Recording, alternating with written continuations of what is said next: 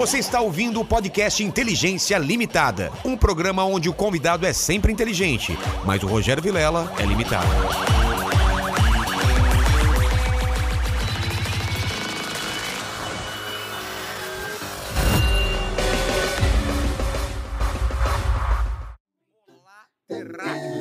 Que você tá? Eu sou o Rogério Vilela tá começando mais um Inteligência Limitada. O programa. Até errei aqui, ó. o programa. Foi a primeira vez que eu errei a abertura, cara. Tô te intimidando O assim? É, cara, não sei o que Eu acho que foi muita jujuba aqui. O programa onde a limitação da inteligência acontece somente por parte do apresentador que vos fala, porque eu sempre trago pessoas mais inteligentes, mais interessantes e mais bem-sucedidas e hoje mais bonitas. É difícil vir pessoa, pessoa mais bonita do que eu, né, mandíbula? Mas hoje tem. E você que tá aí nessa live, já mete o dedo no like, dá like pra, pra, porque ajuda a gente pra caramba. Se você não é inscrito, se inscreve e a gente vai deixar pra ler o superchat e os chats no final. Ou pelo menos perto do final. Então, calma, não fica xingando o mandíbula aí, ou a Manô, que eles estão aí no, no controle da live, porque a gente vai ler, é só ter calma. Acima de 20 reais a gente lê sua pergunta, acima de 150 a gente faz a sua propaganda, ok? Se não der pra fazer as suas propagandas, pelo menos as 15 primeiras a gente faz. Então vamos começar com esse papo.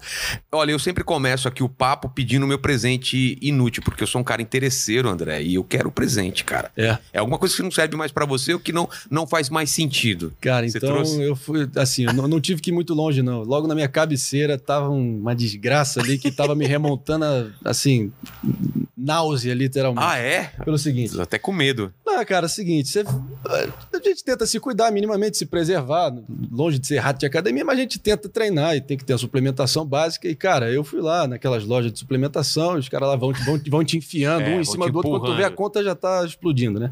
Mas, de qualquer forma, supostamente um multivitamínico iria me deixar em bons espíritos para começar o meu dia. Cara, eu larguei esse multivitamínico na segunda, pré-pânico. E, cara, deu um revertério, bateu aquela pororoca, parecia que eu tava com um peixe vivo aqui, quase vo- vomitei as vísceras pra fora antes do pânico. Aquele vômito que parece que você tem um AVC, que você fica doendo aqui tua cabeça. Deixa eu entender. Você passou mal com o negócio e falou: vou levar pro Vilela pra ele passar mal. É isso? Exatamente. Se for algo inútil, eu também falei, porra. Que bacana. eu não vou tomar essa merda, não, cara. Deixa eu ver. Fica essa cagada aqui. Ah, vou, vou até denunciar aqui o. Quem é que faz essa, essa, essa desgraça aqui? Multivitamin suplemento alimentar em cápsulas, multi-HD. Você tomou muito disso aí? Será que foi isso? Não, cara, tomei uma, fiquei tão revoltado no, no momento que eu. Pra quem, não, é, pra quem não tá vendo, é uma. Um, Multivitamínico. Multivitamínico, Eu não uma sei, deve ser alguma- embalagem deve- preta. Mas deve ter sido por alguma questão fisiológica pessoal minha. Essas coisas fedem, É, né, cara? né? Olha, É aquele cheiro, de ração, né? É, cheiro Nossa, encardido, né? Cheiro encardido. É. Cara, não deu outra. Botei um, botei um pra dentro achando que ia me deixar ali, porra, enfocado, o espírito pra cima, pronto pra encarar o dia. Porra, nada, cara. Deu um Foi, o- revertério, foi, foi o contrário disso. revertério histórico e tô aqui me desfazendo oficialmente, já que você solicitou algo inútil. Sim, trouxe a coisa certa. Assim eu, eu cumpri a tarefa. Tá certo, tá certo. E você, você tá na... na- Tem outra aqui também. Tem outro? Eu, é, eu, eu tava, tava em dúvida aqui também. Eu, eu tô, como eu tinha mencionado aqui no pré com você, eu tô investindo num, num estúdio caseiro de YouTube Ah, você que me eu pretendo, falou. eu pretendo inaugurar agora em abril, para postar com mais frequência e recorrência Tá. no meu canal. Mas sei lá, só veio um posterzinho extra do pôster que eu tinha comprado. E é um pôster que eu achei absolutamente desnecessário, veio de extra, um free gift. Aqui. Deixa eu ver. E sendo que veio, o tubo veio, ó. Volodymyr Parchomnuk, Novochertsia, Lutsk, Volinska, Ipaya, Ucrânia. O da que U- que é isso, O cara? maluco era da Ucrânia, eu encomendei do eBay. Nossa. Aí me veio um tubinho, lá na antiga União Soviética, um maluco lá com free gift. Ah, uns soldados americanos batalhando ali, dizendo os americanos sempre lutam pela liberdade. Então, 1778, Revolução Americana, 1943, tropas americanas Caramba. na Normandia. Eu, eu caguei pra isso aqui, apesar de ser... Pode ser que, que possa ornamentar o seu Ah, estúdio mais Vou do que já é. é, vou colocar no cenário em algum lugar, cara. Achei bom, achei bom. Eu, eu, não, eu não me identifiquei tanto e falei, ah, quer saber? Vou, vou- Mas você vou comprou essa e não, não Não, quis encomendei mais? outro, outro pôster Ah, e esse tá. veio, de, veio na Veio- rebarba ali. veio na rebarba. Veio junto. Aqui, ó. E aí pronto. Pra quem não tá vendo, é um, é um mini pôster de soldados americanos aqui sendo recebidos por quem? Esses são os, os revolucionários americanos né, do século XVIII. Ah, tá. Se encontrando com os seus. Liberdade. Eles sempre lutam por liberdade. Isso eu acho legal. Quando assisti os filmes, cara, lembra? Bandeira amarro, me americana era foda. Quando você é moleque, você acha aquilo. Eu me amarro. Você não tem muito isso no Brasil, né? Que você veja a bandeira do Brasil, os caras lutando e tal. Ah, cara, Tem, eu, né? eu, eu, eu amo a bandeira do Brasil, eu acho maravilhosa. Eu acho demais cara. também, Acho cara. Linda. Mas acaba que o nosso. A bandeira está sendo cooptada como símbolo político por, um, por pessoas que se julgam nacionalistas hoje em dia, mas que, enfim, também erguem a bandeira americana ao mesmo tempo. É. E tem essa, esse nacionalismo meio exacerbado, até tosco de vez em quando. Que Mas será que é um Acho que desvirtua. Mas o Brasil, cara, apesar, com todas as contradições, com todos os problemas crônicos. Cara, eu acho difícil achar um povo tão inventivo, criativo, ralador Como é batalhador como o nosso. Como que a gente não quebrou de vez? Como a gente não virou qualquer coisa? Porque já roubaram, já meteram a mão, já fizeram desma já hum, tanto desmando, tanta coisa que fizeram. É. E, cara, a gente continua aí, tudo bem, mal, mas continua, né, cara? Porque já era pra esse, ter- esse país ter quebrado pra valer, assim, né? Mas essencialmente tá, né, cara? É, tá quebrado. né? Gastos obrigatórios, proporção de dívida PIB chegando a quase superar 100% É. em breve, se seguir nessa E aí é o rumo à insolvência, insolvência, perda de credibilidade para os investidores internacionais, perda de sustentação também econômica doméstica. Aí, meu irmão, é a receita para degringolar e realmente virar a Venezuela. Cara, Então, e essa semana foi emblemática demais, né? cara? total, né? Foi o. Assim. Eu nunca. Fazia tempo, acho que foi o ápice da minha desesperança com o país. É, Agora, a esperança é a última que morre. Não quero vir de frase feita, né? É, mas, foi, notícias ruins. mas tá Vamos- feio o vamos, vamos enumerar aí. Teve, teve esse, esse, aumento absurdo de vítimas e um, um lockdown mais, É. mais profundo, né? Número recorde da série histórica de Covid. Acho que É. o número divulgado hoje também até superou. Hoje eu não vi. Já tá na casa de 2 mil. Caramba. Aí, cara, é o seguinte, 2.500? pra você ver. Aí teve o, o lance do Lula. Agora, não tem ninguém que se salva na condução da pandemia. Outros com, mais, com, uma, com uma responsabilidade mais impactante para o andar da carruagem, como a gente se defronta e se É. encontra no momento. Mas, cara, foi de uma incompetência generalizada. Lógico que é, você tem que aprender a consertar a roda com um trem em curso, né? É. É, tem que se virar nos 30 e tem vidas em jogo, e fora a economia. Cara, hoje eu tava andando ali, acaba que nosso, a nossa rotina ali de quem trabalha no Pânico fica muito restrita à, à galeria ali do prédio do edifício Winston Churchill ali É, na pra quem, não, Paulista. pra quem não sabe. Então, o nosso a- termômetro ali, estando ali nos jardins, na Paulista, É. é, acaba que é. São as pessoas da galeria. Então, cara, tem uns, uns comerciantes assim. Porra, históricos que já estão lá, porra, ralando há muito tempo com seus estabelecimentos assim, porra, caquéticos assim, desmilinguindo, É. fechando as portas, um desespero total. Agora, porra, acho que é, o que é mais frustrante, irmão, eu também não quero ficar fazendo discurso político, acho que tá todo mundo junto nesse barco É. e todo mundo quer ver essa desgraça acabar, você com seu show, Claro. todo mundo para voltar, Voltar com a sua rotina normal. Mas é, é de cair o queixo, né? É de, é de deixar a boca aberta. Depois de 12 meses, você vê agora o Brasil atingindo, indo também na, na- contra a corrente do, das maiores potências globais que já estão numa tendência de queda, né? É. Com a imunização já em curso e o Brasil ainda todo atrapalhado. Apesar de que agora, com a saída do Lula também, que, É. que aí Aí, é, o foi a- crime compensa, né, cara? É. Ficou escancarado isso. Eu acho que apesar de qualquer vício processual da atividade, da atuação do Moro, que, que é discutível, próprio Marco Aurélio Melo hoje veio discutir isso no plenário do STF. Uma pessoa que não estava no script defender Sérgio Moro, mocinho, o- o- contra o bandido, e o bandido prevalecendo. Estão prevaricando, Vilela. Marco Aurélio Melo, quem diria, né, cara? Ele É. hoje vindo em defesa do Moro. E é o que aquela aquele ditado, né, cara? O Brasil acaba que é o, realmente é o país da impunidade, onde o poste mija no cachorro, a banana descasca o macaco e o Batman assalta o Coringa. Eu tenho dito isso. Total. E é muito, cara, é, é um tapa na cara, é um 7 a 1 dia após dia. Mas, de novo, a esperança é a última que morre. E tudo que os, os maus entre nós querem é que os bons esmoreçam, abaixem a guarda, não reivindiquem e não questionem o status quo, para aí sim o mal triunfar e a gente seguir nessa, nessa barbárie que a gente tá vendo, cara. Então, é uma cagada monumental. Você falou de, de gente fechando, fechando loja ou passando dificuldade, cara. Tá eu, feio, cara. eu nunca Tá um vi mausoléu. tanta gente quebrando Meu Deus, cara. que nem ano passado. Tanto comediante com depressão, dois amigos nossos se mataram. suicida- É, cara, a situação assim, ou a pessoa tá doente, ou perde parente pela Covid, ou tá com depressão, ou não sabe quando vai conseguir pagar as contas, cara. E, É um e, a, drama, e a né, gente vê nossos problemas ficam tão pequenos perto desses aí. porque- Minúsculos, Porque, gente- todo mundo tem problema. Perdi show, você Claro, também deve ter claro, tido claro, algum claro. tipo de problema. Todo mundo tem problema. Agora, perto do, do, que- do que grande parcela da população tá vivendo, é um absurdo, né, cara? É. E, a- e- Agora, e, e eles não têm opção, né? Tem muita gente que não tem opção de ter que pegar um ônibus lotado, tem que, tem que correr trabalhar, do- tem que correr atrás. correr atrás do sustento, lógico. É. Porque eu vejo muita gente, não, fica em casa. Tem gente que não pode não tem ficar em casa, condição, cara. Não tem a menor condição. A galera não entende isso. Tem gente que não pode. Quer ficar em casa e não pode, cara. Bom, eu acho que a métrica principal desde o início era você manter a oferta de leitos ali bem disponível, É. bem equipada e bem providenciada para quem precisasse. É. Agora mesmo São Paulo, que em tese é para sempre estar na, na dianteira do Brasil em termos de estrutura, de serviços, agora também já está chegando ao seu limite.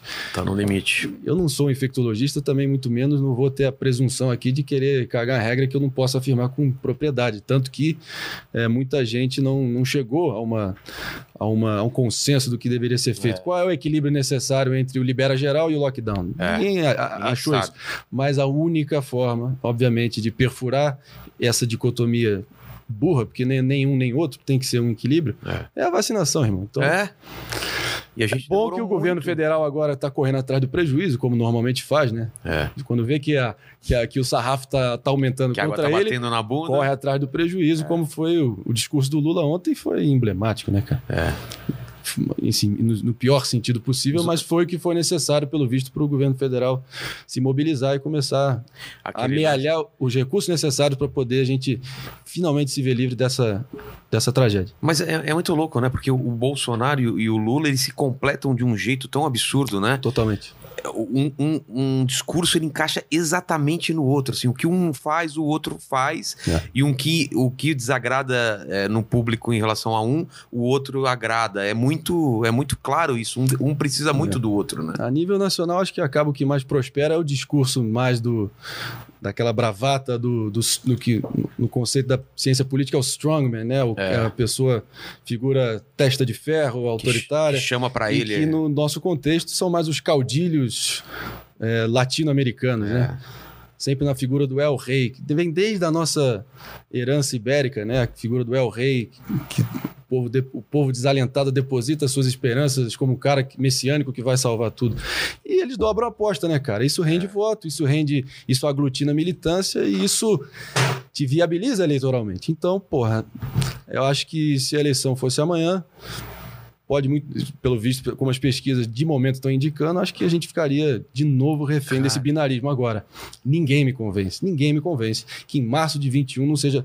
Eu, eu sinto, eu tenho a menor dúvida que o contingente majoritário da população brasileira está em busca de uma terceira via, seja lá qual for. Agora, também. Vamos ver se essas pessoas vão ter grandeza de também se reunir e definir quem vai tentar, É, sabe?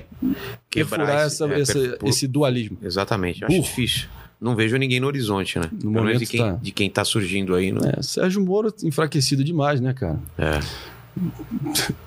Correndo risco de ser preso. Outro dia a gente estava lá no Pânico, Que? o Zé Maria Trindade, é, jornalista raiz lá do Pingos nos Is da, da Jovem Pan, veio com um papo aqui. Ah, eu não sei. eu- é porque lá no Pânico a gente também define muito bem que- qual personagem é de quem, né? Mas Ah, é? o, do, o do Alba é o Zé Maria Trindade. Ele, olha só, Vitor, a verdade é que os corredores aqui em Brasília dão a entender que um batata do Moro está assando. E aí, tipo, que ele corre risco de ser preso. Quando eu vi aquilo, eu falei, ah, não é possível. Mas acaba que o burburinho em Brasília corre rápido, né? E sorrateiramente É. nas sombras, né, cara? E foi o que eu disse, cara. Tudo que eles querem é que a gente abaixe a guarda e e abaixe a cabeça e aceite que isso é mais do mesmo. Eu me recuso a fazer isso. Eu também. Eu, eu parei um pouco de ser ativo, pelo menos no Twitter, como eu era. Não sei é se você. tóxico, né? Porque eu tava, tava me fazendo tão mal, cara. Foda, cara. Tem que ter, tem, tem que saber diferenciar as coisas também.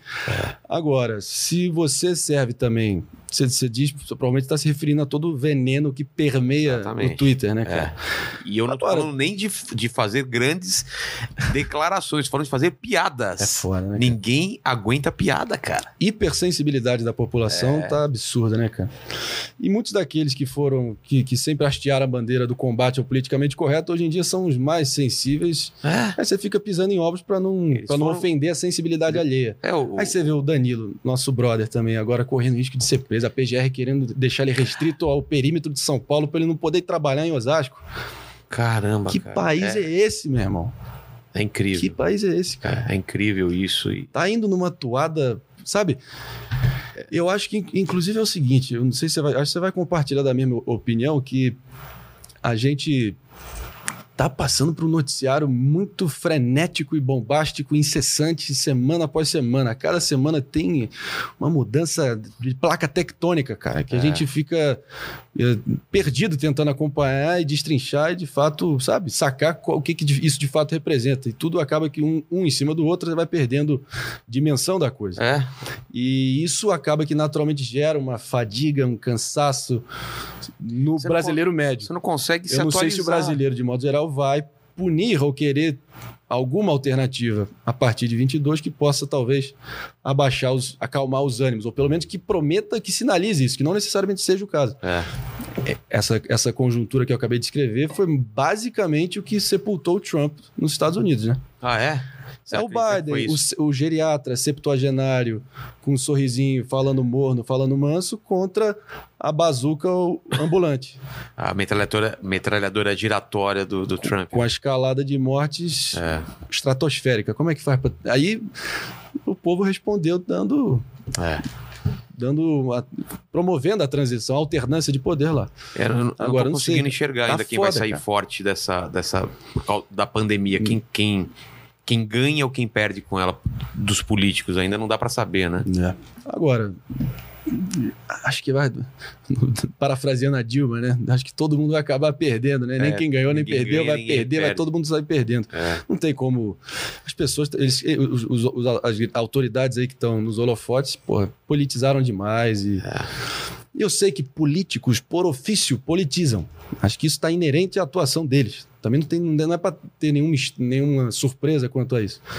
Agora, tem que ser muito claro e perceber que pô, o governo federal foi muito negligente. Meu Deus É. do céu, um discurso oficial assim, assim, escroto, vil, rasteiro, É. sabe? Desumano quase.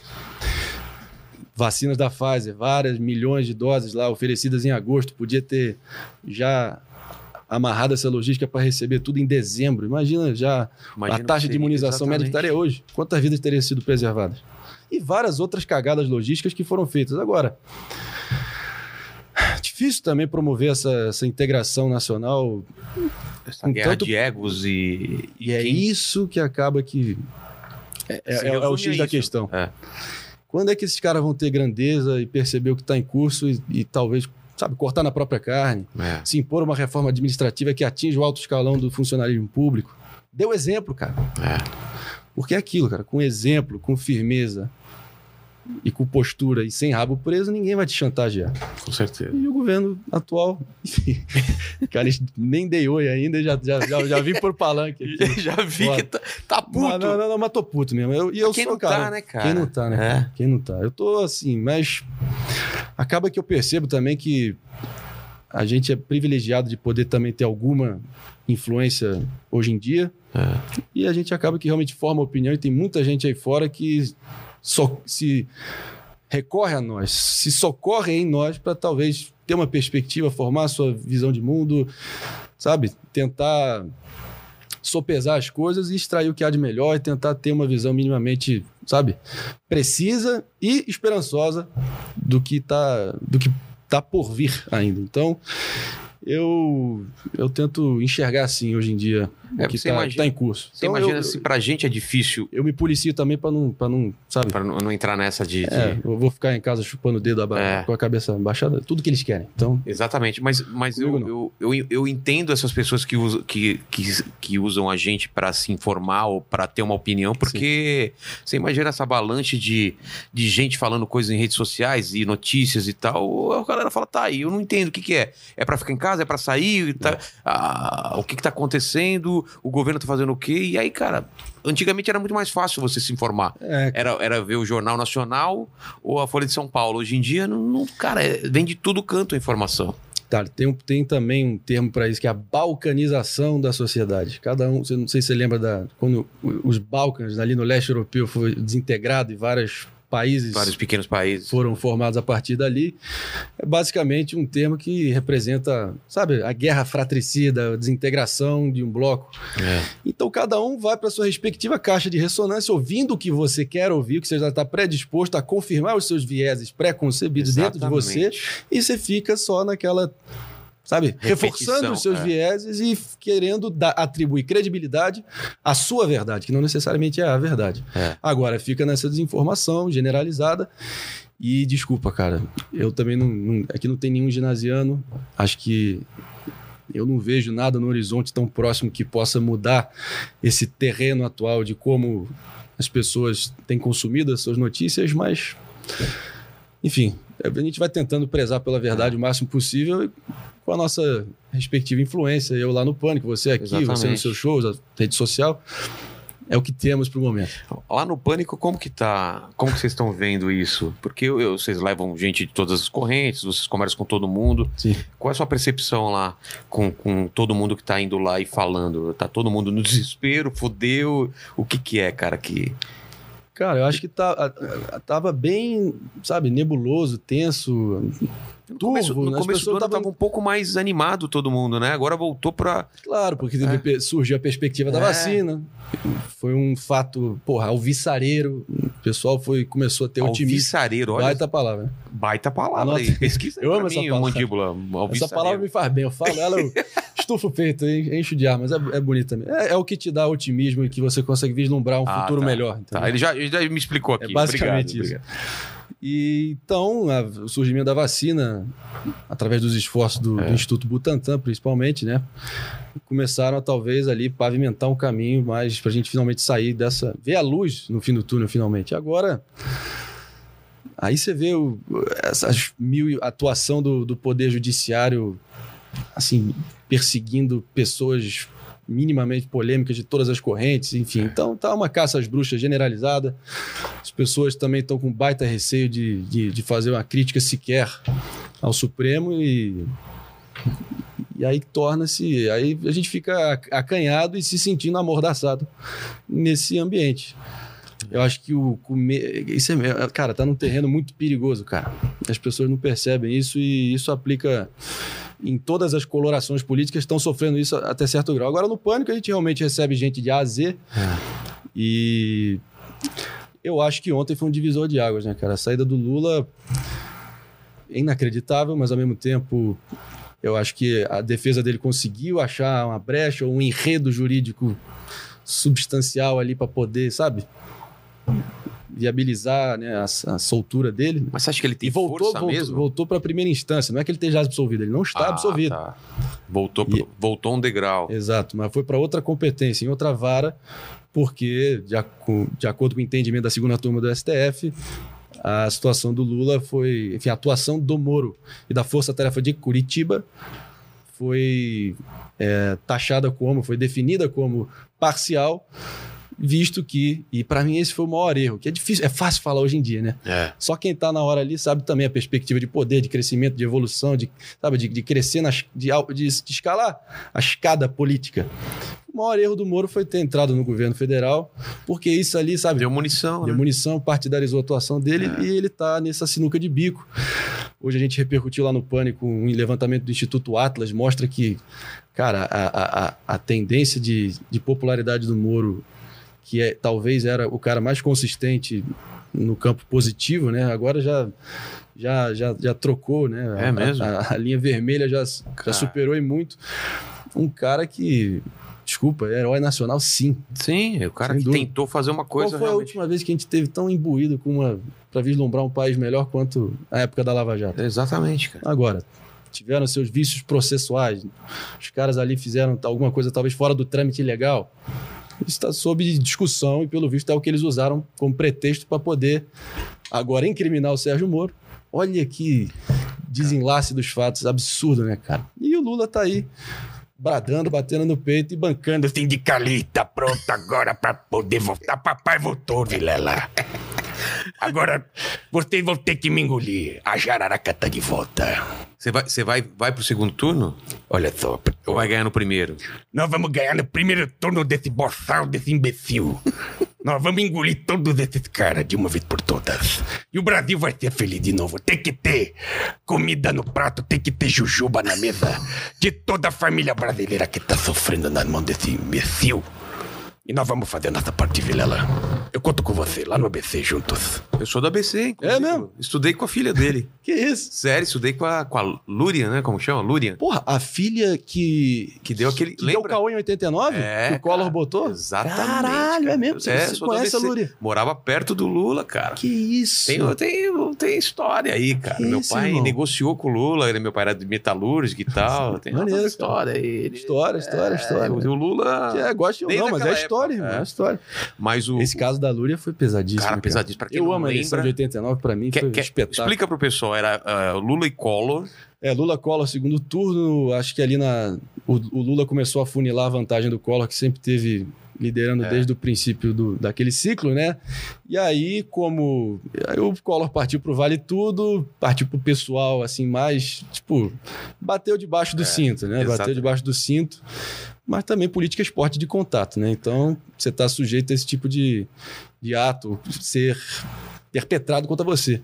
E aí, lá para as tantas, ele botou no horário eleitoral, no prime time, ali na Globo, onde foi o que você falou, as pessoas só tinham basicamente aquilo, a linha oficial que era transmitida, Não era que nem hoje, né? aquilo era verdade absoluta e inquestionável. É.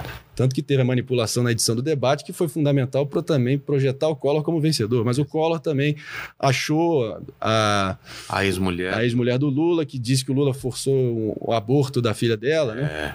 E se não me engano, era a própria me Era, engano? era. a própria Lúria. Mas enfim. Cara, E deu no que deu. e deu no que deu, né?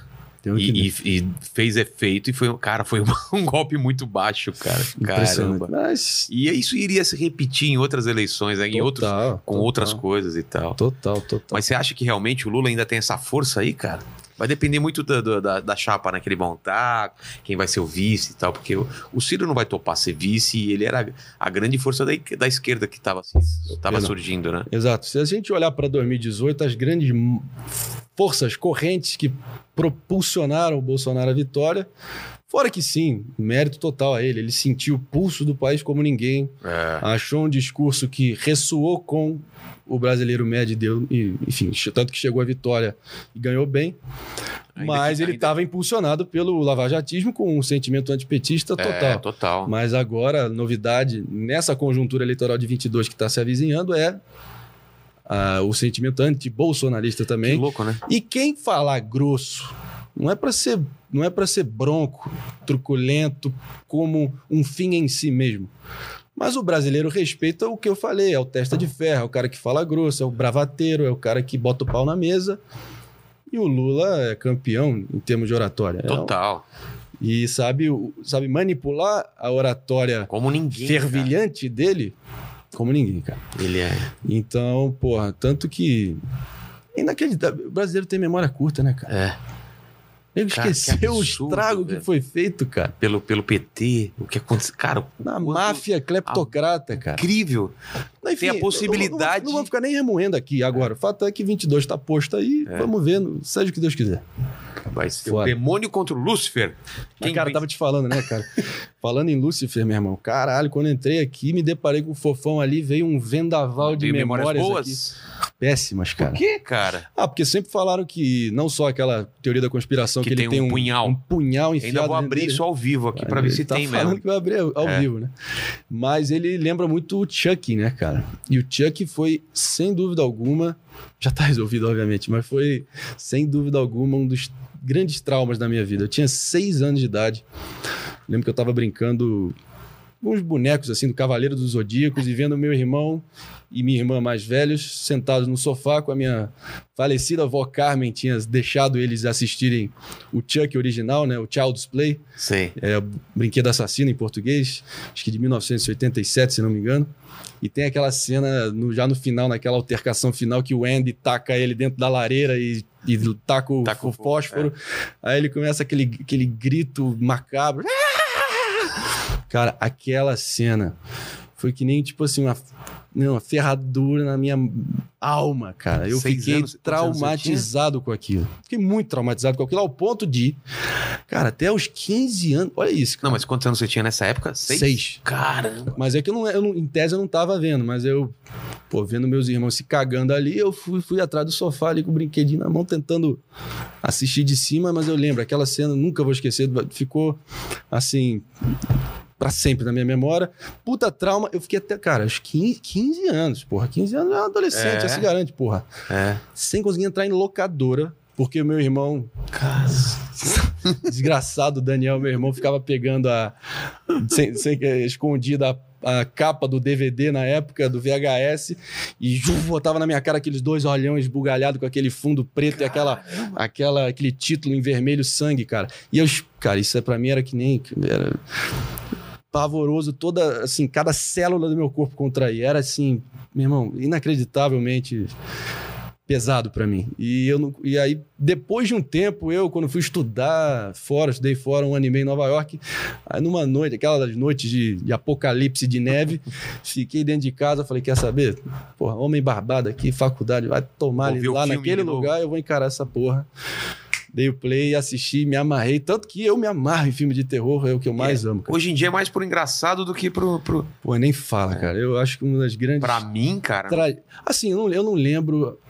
Minto, teve um ou outro recente, assim, que até bateu um pouco na veia, mas, mas o que eu mais apreciava dos filmes dos anos 80, até o início dos anos 90, era o lado artesanal, que você via que era.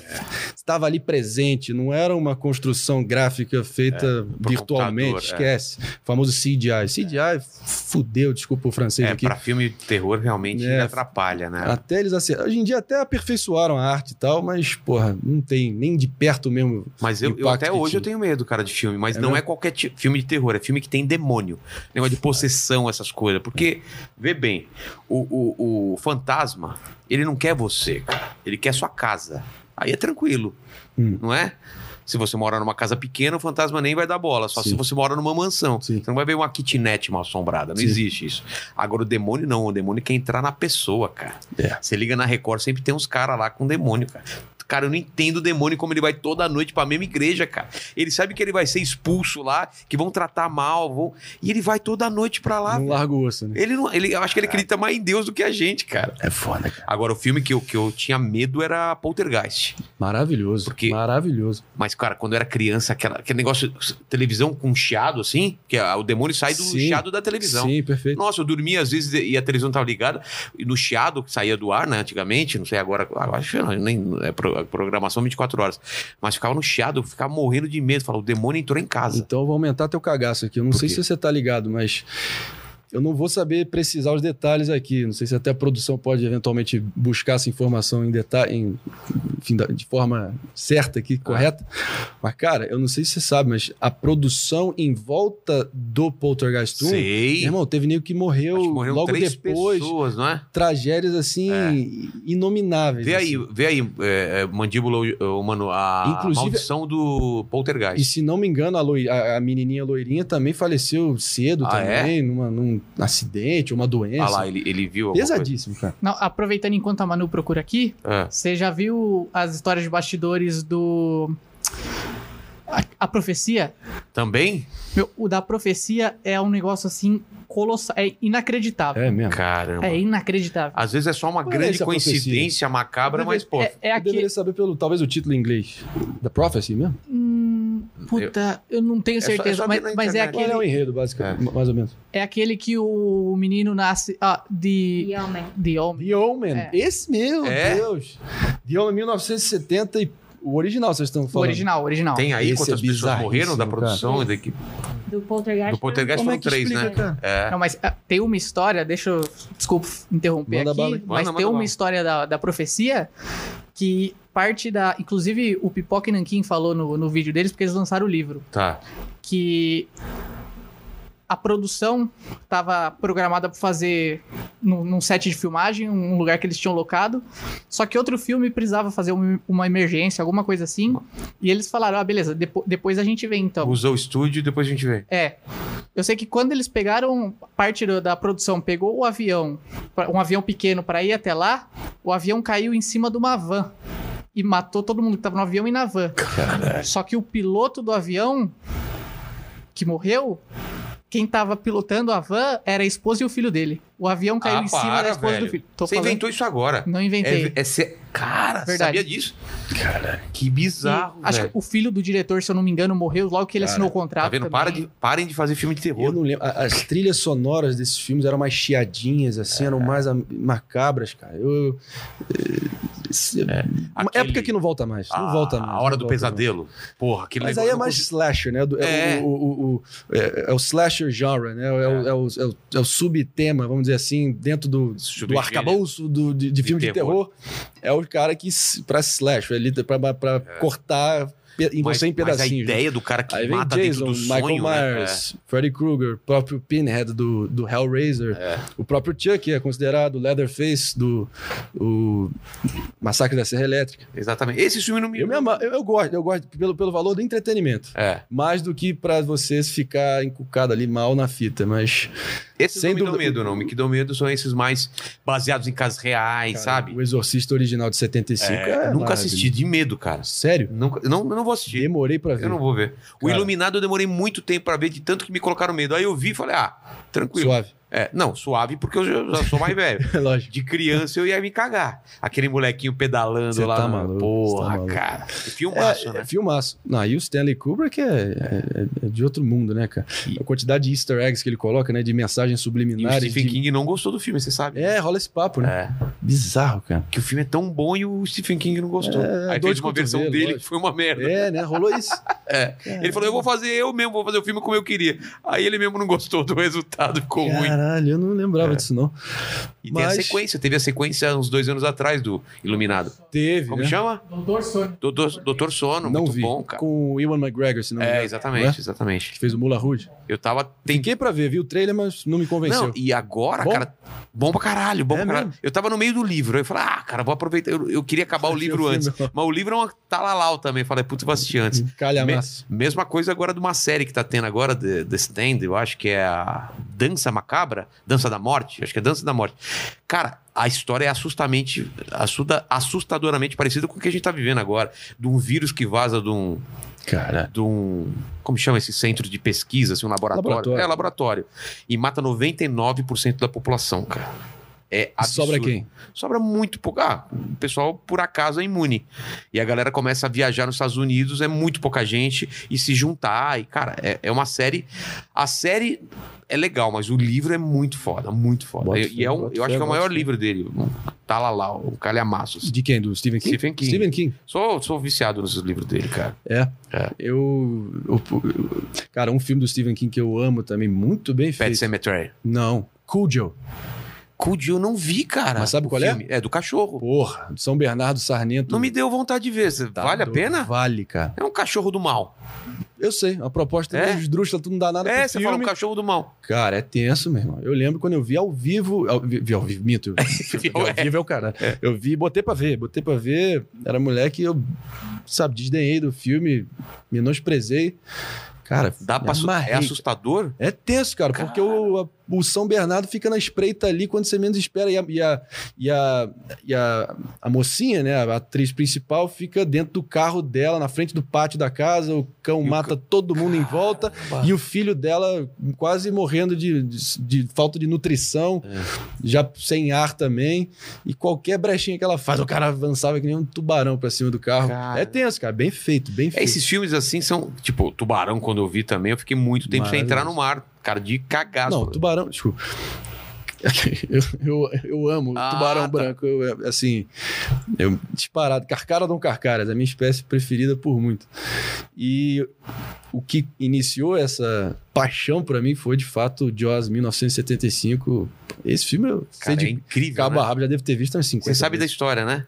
Qual? Que, por que, que ele. Por que, que o, o- o tubarão aparece pouco no filme? Que é a grande Claro, sacada. pô, é, é lógico. Não funcionou. Foi uma, foi uma, uma, uma benção, né, no É. final do dia. Não funcionava o animatrônico, sei lá como chamava o, o O- boneco do, do, Sim, do era, o- tubarão. deram o nome de Bruce. o- Ah, é? Que era o advogado do Steven Spielberg. Era Bruce o nome dele. Aí o Spielberg deu a Ah, apelido é? de Bruce. É. Cara, tem um documentário muito bom do, do Stephen, do Spiel- eh, Spielberg, não sei se você assistiu. Não. Cara, é muito bom, ele conta essas histórias e tal. Mas o tubarão foi isso, cara, não funcionava o negócio, então eles só não mostravam. Ficava aquele suspense. E isso foi a grande sacada do Há negócio. males que vem pro bem. É.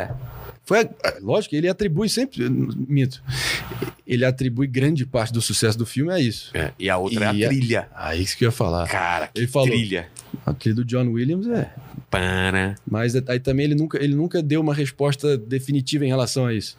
Se era ou meramente assim o corpo do tubarão se aproximando, ou o Tana era literalmente uma expressão, era uma, era um, sabe, era uma expressão do batimento cardíaco do tubarão. Ah, nunca, é, nunca vi uma, uma justificativa. Porra, pelo amor de Deus. E aí eu sei que eu...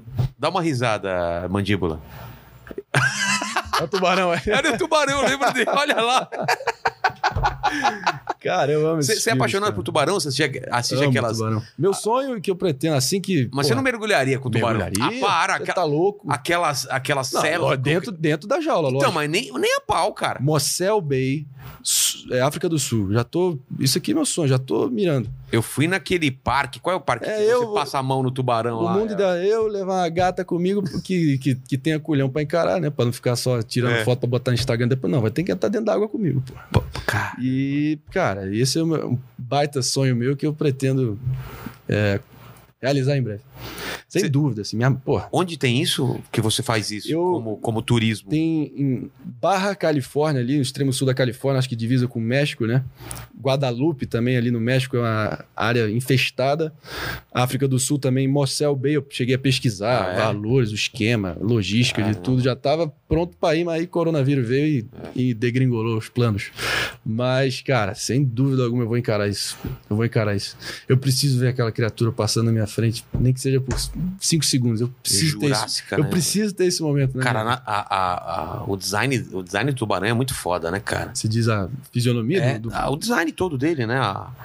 O desenho dele, sabe? Sim, claro, a, claro. a anatomia. claro. Streamline, como é que falam? Como é que. Em português seria. Ah, esse.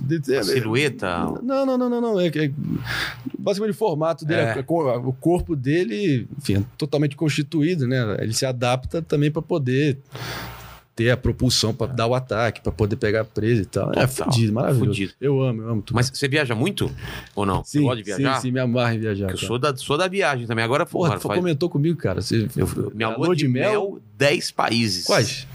Ah, cara, Polônia, Croácia, República Tcheca, aqueles países lá, Bósnia, Sim. vai falando lá pra baixo. O que mais? Montenegro foi? Não, não passei em É, Montenegro. Albânia. Também não. É, É, é, passei na Alemanha Croácia. também, porque eu tava Croácia. Sim. Chegou aí pra Bulgária, Letônia ou Estônia? Não, isso é não, mais não, pro isso norte. é mais pro cima. norte. É. Tem dois. Tem... Lembra aí pra mim, qu- quais que você já mencionou? Repete, repete, foi mal. Ó, eu comecei na República Tcheca. Eu- Tá. eu- Hã? Não, tô fazendo a contagem. Ah, tá. República São dez? Tcheca. Dez. São 10. República Tcheca. Vai, Aí eu fui descendo pra Áustria, tá, Croácia, Tá. Itália, porque eu peguei a Vene- Veneza, né, na Itália. sim. é, Polônia. Aí tem duas, dois nomes de países, são parecidos os dois nomes que ficam lá em cima da Croácia. Como que chama? É. Sérvia?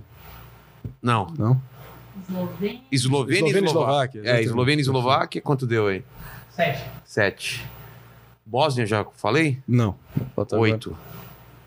Você colocou Eslovênia, Polênia, Eslováquia. Polônia e, e- Polônia, Alemanha, Itália, hã? Chegou a pegar Hungria, Rússia, Ucrânia. Hungria, né. Hungria, é Hungria, Hungria, é Hungria, verdade, Hungria. verdade. Irado, cara. Irado. É amarra em perto, e é viajar. tudo em pertinho. viajar. Eu- Nunca fui nessa região. Ah, minto, fui na, na Croácia. Foi a minha melhor viagem, cara. Eu já fiz várias. Essa mesmo? foi a minha melhor viagem. Não só porque com, fé. com a minha mulher atual, mas porque eu nunca vi tanto, tanta cultura diferente, tanto, tanta mudança de, de paisagem. É, balcanização que eu falei. É, muito É, lá foda. foi onde aconteceu. Mas nos Estados Unidos também foi uma viagem legal que a gente fez também. 15 É mil quilômetros rodando. A gente fez a volta nos Estados Unidos de É carro. mesmo. Muito louco. Eu, eu, eu gosto assim. cara? Eu gosto de pegar o carro, só marcar o, o hotel da onde eu chego Tá. e o resto é tudo na. na- Vamos indo raça, e ver. É na raça. Vai, vamos ver. Eu só Assim sei o é dia bom, de é voltar e aí vamos ver, cara. Demais, demais. Não, eu Pra onde você foi também, já? Cara. cara, eu peguei China, fui em Xangai, fui na Malásia, eu fui também. Aí que eu Sempre a- a falei no flow o- pra o- caramba dessa viagem. Fiz o. Fiz Bahrein. Bahrein. Bahrein eu nem conheço, cara. Você tá inventando agora esse Não, nome de país. Bahrein? Bahrein. A série B do Golfo. É, É? não, é um paísinho menor, é um reinado. Mas você não quis ir pra lá, você Não, passou não por lá. É, Você foi pra o- onde? Enfim, fui pro Bahrein, depois eu fui para Oman, Oman, Líbano. Não, mas você desceu onde? E eu fui é, em Dubai, fiz Guarulhos, Ah, tá. Dubai. Guarulhos, E Dubai, fiquei Dubai? dois dias. Tá E aí tudo- fiquei zoado também, porque eu emendei, porra, Réveillon, isso, o Covid era só uma nota de asterisco no, nos jornais na época, Ah. né? Mas já tava rolando, comendo solto e mal sabíamos nós. E aí, Ah, é? porra, foi nessa época- prejudicado. Ah, porra, Réveillon, galera, festança, aproveitar, logo emendar com menos de 24 horas, já tava num voo pra Guarulhos pra emendar pra E Dubai, gente de Dubai do Bahrein. mundo. Você pegou Covid lá, então, cara. Cara, mas aí que tá, o voo foi uma desgraça, né, cara? É. Eu sentei do lado do árabe mais fétido que eu já sentei na minha vida. Parece que foi cena de filme, assim. tipo, O cara É. quer me fuder de verde e amarelo aqui. Fedidão? Assim, Mas o que? Futum suor, violento. futum, aquele... Futu encardido de falafel, falafel hummus. Assim, sem xenofobia aí, tá ok? Mas com todo re- respeito para com os nossos irmãos árabes aí, tá certo? Mas olha só. E um bebê mais histérico da história da humanidade. Do lado, cara. Caramba, um cara fedidaço. É. E aí eu falei, ah, não, vou tomar, botar duas melatonina pra dentro. E eu, na van esperança da melatonina, me me- ser uma espécie de frontal, estilo Nox, pra eu ser apagado e acordar nas Arábias já. Né? Lê do engano. É. A melatonina melhora o seu sono, ela não induz o sono, ou, sabe, estende o sono. Ela só melhora o seu sono, seus sonhos ficam mais vívidos. Eu tive um pesadelo, porra, bizarro Com bebê. uma tosse incompulsiva. E quando eu vi, eu cheguei em Dubai, porra, prejudicado. Eu tive que, anti-hipotel, peguei na farmácia. Aí fui pro Bahrein querendo voltar às origens da minha mãe, que tinha prometido. Que tinha, que tinha- ela sempre disse ao longo da vida inteira dela que ela.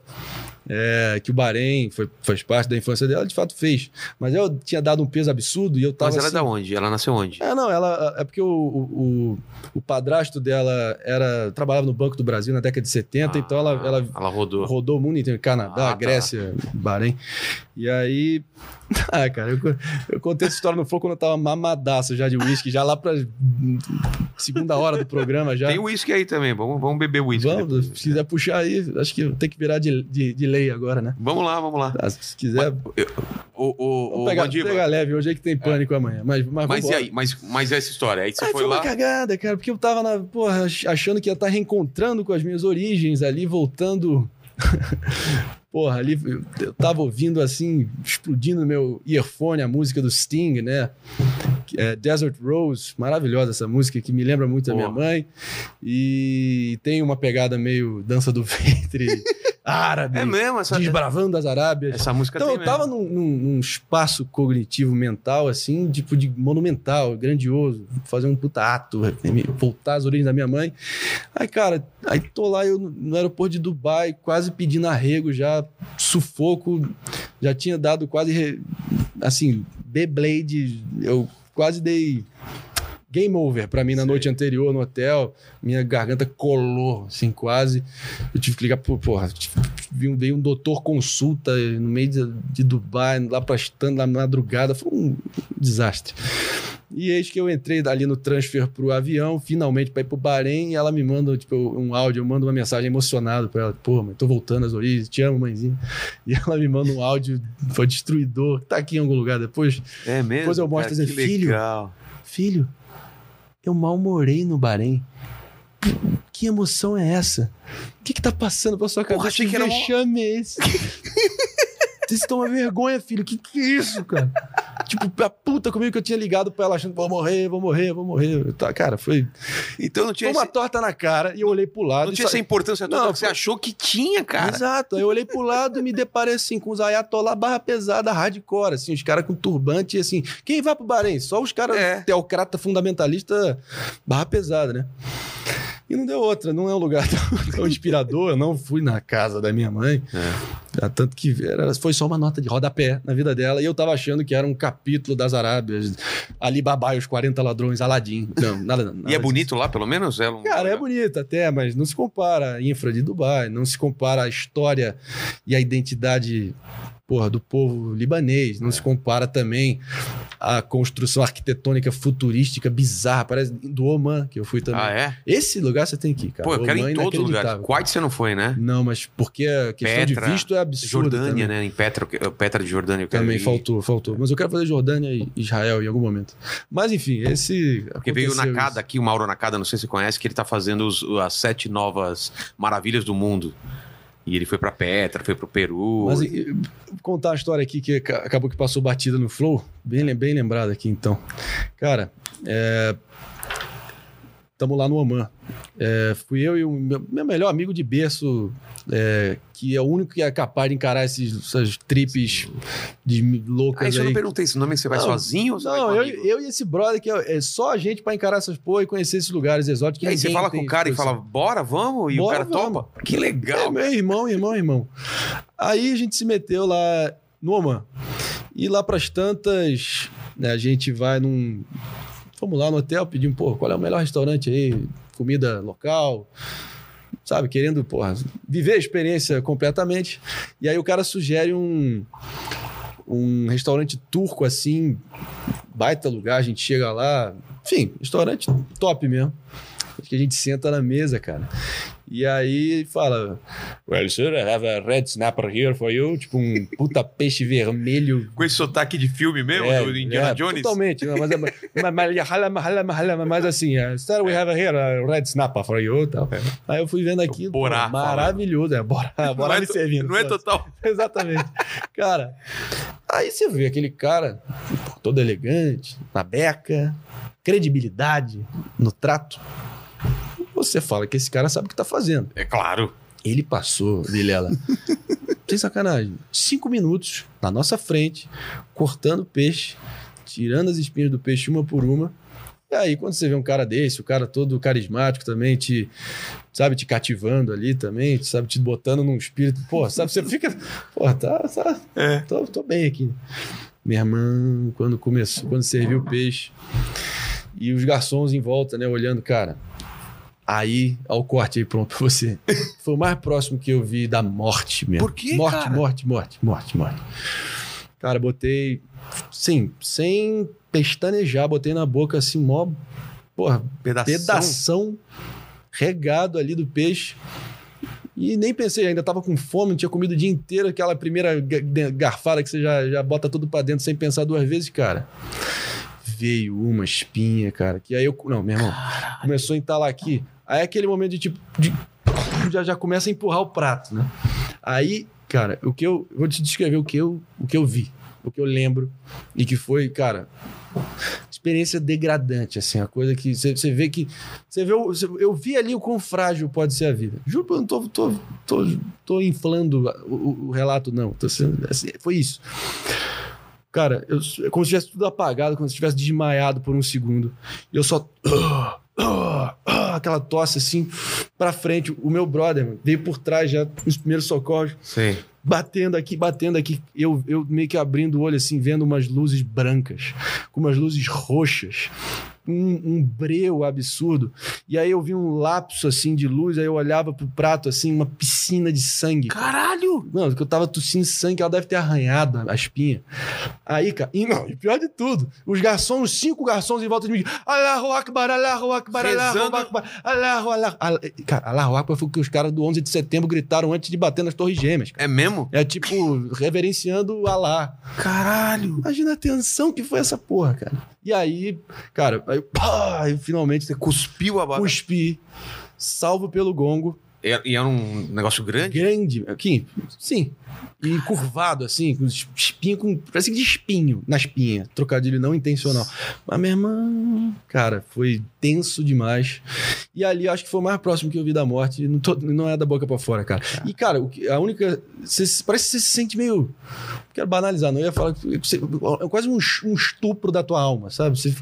Deu vontade de chorar, cara. Eu só chorei. Chorei, não pagamos a conta, saímos, clima horroroso. Uma merda. Mas, Porra, bom pra ficar esperto. Hoje em dia, desde então, o que eu, eu boto peixe, eu sou Não, demoro agora, pra comer. agora eu Mastigo com muito. um cagaço Não, agora, cara. não, não dá, não dá chance ao acaso, cara. Cara. Foi pesado, foi pesado, foi pesado. Eu já, eu já tive um negócio desses entalar. Aliás, saúde aí, Hum. Aqui. Tamo junto, irmão. Obrigado pelo convite. Acho que nem já, já começou. Tamo junto. Nosso é, já começou já- o papo. É, mas já aqui é assim mesmo. E Mas, ca- cara, isso. cara, é ruim quando acontece, mas você lembrando é, é legal. Que, é, aí você me deu um exemplo, claro, extremo, mas as maiores roubadas que eu já passei em viagem é muito legal de lembrar depois, né? Tipo, o meu carro ficou pendurado num, num- num- Sim. quase na beira de um penhasco, porque Você teve- peguei um buraco, assim. Pô, nesses, nessas tuas andanças aí não teve um perrenguezão desse? Total, não, vários, é isso que eu tô falando. Esses perrengues, ô, lá no, no Texas, eu acho que eu contei aqui em outro programa. Os perrengues, eles moldam seu caráter. né? Exatamente, eu subi um drone no Texas. Olha que inocente que eu sou. Um drone, um drone pra filmar. Eu tava fazendo filmagem da viagem, tomei o drone no Texas e veio um cara depois. Quando eu desci o drone, veio um cara com a caminhonete dele, assim, com a arma aqui no negócio. Falando, Que você tava filmando aí? Eu falei, não, fazendo um negócio. Aí ele No falou Texas, assim: We né? shoot people. Aí Mandou essa, É, né? ele mandou aqui, aqui no Texas a gente, a gente atira nas pessoas. Headshot sem pensar Aí eu falei, não, aí eu expliquei pra ele que eu não era brasileiro, ele viu meu inglês horrível, ele entendeu, e, mas ele deu o recado. Não sobe drone aí e filma as fazendas das pessoas aí. Porra, É, depois eu vi as imagens, eu passei muito baixo mesmo. Os, os filhos dele dando Ah. tchau pro drone, assim. Pô, no Texas, então, cara, Porra. cada uma dessas propriedades privadas, fazendas imensas lá, as crianças já nascem com, com um kit de, de, de porra, de, É. de, de graveto, com estilingue, com, com pistola, com espingarda. Sobrevivência e, e arma. é, Mas zarabatã. Você né? falou da China. A China que é um lugar que eu quero muito ir, cara. Cara, muito ir. China. Assim, Você, foi, fui em 2015. você rodou lá ou não? Só Xangai, só Xangai. Ah, só Xangai. rodar. mais uma metrópole ali cosmopolita pro padrão chinês, né? É, Lógico que a gente não ficou restrito só aos lugares turísticos, né? Chegamos, pô, rolou. Ah, os, os mercados lá clandestinos, para você. É uma arte, é, é- é uma experiência você negociar com os caras. Por exemplo, é, o que eu acho que acontece é, tipo assim, eles. Eles devem ter algum contato nas fábricas, nas linhas de produção, de tipo assim. Um, um, é, headphone da Beats Dr. Dre, última geração, modelo exclusivo, VIP, aqueles que. Porra, que, que não rola, tipo, edição limitada. Os caras vendem Esse cara esses faz aí. uns 50 a mais. Eu acho que eles é, devem pegar ali o que sobrar, o excedente ali da, da, da fábrica, Pô. levam pro mercado negro e vendem lá para turista tapado. Mas como nós somos brasileiros, nós somos mais safos que eles. né? É. Então foi uma trocação franca ali para negociar e vendo os chineses, não, não, não, não, não, não, não, come on, no, no, no, come on, come on. I give you good price, I give you good price. Aí eu falando, aí tipo assim, aí pra gente também, a gente tem que abandonar a negociação quando eles vêm muito alto ainda, né, não É. próximo. Aí a gente dava aquela risadinha de deboche. Let's go, let's go, let's go, let's go. Aí Saía saindo. Aí o cara Aí, no, no, no, please, sir, please, sir. I give you, I give you a good price, I give you a good price, come on. Meio Mr. Chow do Hangover. Só tem Mr. Chow. cara, total. Cara, mas é bom. Isso foi baita experiência negociar com esse pilantra lá. Mas, Você, não, você eu comprou saí de coisas lá? Pô, saí com esse Dr. Dre É? e eu achando que, não, e parecia, pô, acabamento perfeito. Eu sou um cara, pô, É. eu, eu, eu- eu percebo essas porra, sou exigente com produto e tal. Não deu outra, cara. Passou três meses eu andando, correndo lá na. eu morava no Rio ainda, correndo na praia de Ipanema lá, pifou a porra. Em um segundo fiquei muito puto. O cara deve ter fudido esse aqui só pra me. Sabe? Como vingança, porque É. essa negociação desse headphone foi bizarra, cara. Foi, foi, Foi, difícil. foi, foi épica, homérica. Épica, trocação franca. tipo, o, o chinês mercantilista do mercado negro contra o brasileiro aqui que, porra, não desiste nunca, safo. Já, porra, Aqui é Porra, Brasil, cara. Caráter É. talhado aqui, pô. Ainda mais no Rio de Janeiro. Rio de Janeiro, então, ainda tem um, um agravante. Aqui eu tô acostumado a negociar no- no- nos stands aqui. Até na Paulista tem bastante lá, né? Tô ligado, tô ligado. Aquele que você sempre vai lá, os caras estão tão metendo um yakisoba. Qualquer hora que você vai lá, os caras estão comendo yakisoba. Já percebeu isso? Acho que não, cara. Cara, uns puta. Vocês já foram Fala nesses negócios? Não é? Cara, os caras comem yakisoba o dia inteiro, fica aquele cheirão lá. Assim, não, não, não, é, é 30 reais, 30 reais. Fala, não, faz menos. Ele fala, não, 30, 30 reais. Então lá metendo o negócio. E não querem saber. Não, não quero tem margem pra negociação. Tem. Aí você vai na outra loja Sim, e a- o mais barato você volta lá e ele abaixa o preço. É aquele negócio, é negociação, né? sim. Eu, eu é sempre. maravilhoso. E esses caras também, eles são duros na queda. Não é que foram, são, são os bobos. É, tolinhos, não. os caras sabem até onde eles podem ir. Esse é também. o ofício deles é esse, cara. Enganar turista otário, mas mal imaginavam que eles iam se deparar com os caras que eram, porra, duro na queda ali, mas rolou, rendeu. Agora, é, a questão de censura do, do Estado, É. sabe? Com- monitorando a cada passo dos cidadãos. Eu acho que a gente estava ciente ali, quando a gente andava, a gente via ali nos- no, semáforo ali, tinha uma- umas Câmera câmeras pra assim caramba. pra caralho. Aquela câmera que deve decodificar cada Ah, poro da tua, da tua cara, né? Já faz Um lá, já entrou no banco de dados. Não, a alfândega é tensa, cara. É mesmo? Não que eu tinha nada que, que ia me, ia me prejudicar. Mas é um. É um eles, ach, eles achacam você, eles te intimidam um pouco. Entendeu? Poucas palavras, mas também. What are you doing here? What are you doing here? tipo, where you coming here? Where you coming from? tipo, muito hostil mesmo. Tu Já entra com o cu na mão, porra. Ditadura chinesa aqui, mas. Vai, teu lugar. Porra. Agora. É um perigo também que eles estão fazendo. Eles têm um projeto, porra, de literalmente de dominação mundial, de projeto hegemônico que foi engendrado lá atrás com o mal e está agora sendo levado ao estado da perfeição pelo Partido Comunista Chinês. A qual preço também? Tem aquela eterna discussão, né, cara? Você consegue. Vale a pena você trilhar o caminho da prosperidade econômica em detrimento das liberdades individuais e civis? Não, claro que não, né? Acho que o Brasil fez o caminho ao contrário, mas geralmente os países, longe de mim, eu tô fazendo uma constatação aqui, É, não é dando é. minha opinião. Exatamente. Esses modelos que fizeram estados fortes que priorizaram, Controlam. É. sabe? Só pra você ver o Chile do Pinochet, É. a China atual. Certamente tem outros exemplos aí que estão me fugindo agora. Mas é você priorizar o, o modelo autoritário, de, o sistema de governo autoritário para poder É esse controle. avançar a economia em detrimento do, do que for necessário, quais petelecos que você vai ter que dar na humanidade para chegar a esse, esse Olimpo que eles desejam. Agora, vale a pena? É. É, virtuoso isso? É moral? É, é algo que você deveria vislumbrar como exemplo? Ah, Eu tive na. Em Porra Cuba, nenhuma. em Cuba você não foi, né? Eu tive em Cuba. Tá uma mega. Pô, Cuba então nem se fala. Cara, China com. a galera ficava perguntando como que era o mundo aqui Essa fora. palavra tá sendo meio banalizada agora. Mas, pô, o genocídio dos, dos cristãos. é, eu não sei como é que fala em português, mas é os uigurs. Uiguros, se não me engano. É uma, uma- é uma matriz do cristianismo lá, do, do- acho que no, no oeste da China, que estão sendo pô, dizimados, campos de concentração. Agora E nego passa né? pano porque a China tem muita ascendência né, nos órgãos multinacionais, transnacionais, mundo afora, por causa da bufunfa, né? Money É. talks, né, amigo? Mas quando tá acontecendo agora? Esse... Agora. Ah, é? E nego faz vista grossa, Caramba. Em grande parte. É. Lógico que rola uma denúncia, mas rola uma denúncia de tipo, hum, não faça isso, por favor. É Sabe? feio, tá? É feio, tá? A gente aí manda, manda um. Mas a gente vai coadunando com isso. É difícil também, cara. Será que o Brasil tem poder de barganha pra poder afrontar a China? Não, nem né? ferrando, Claro não. O Brasil não tem poder de afrontar ninguém hoje em dia, né? Agora, Afrontar quem? Nem o Uruguai. O Brasil que não tem a tradição. É. Não tô querendo, sabe?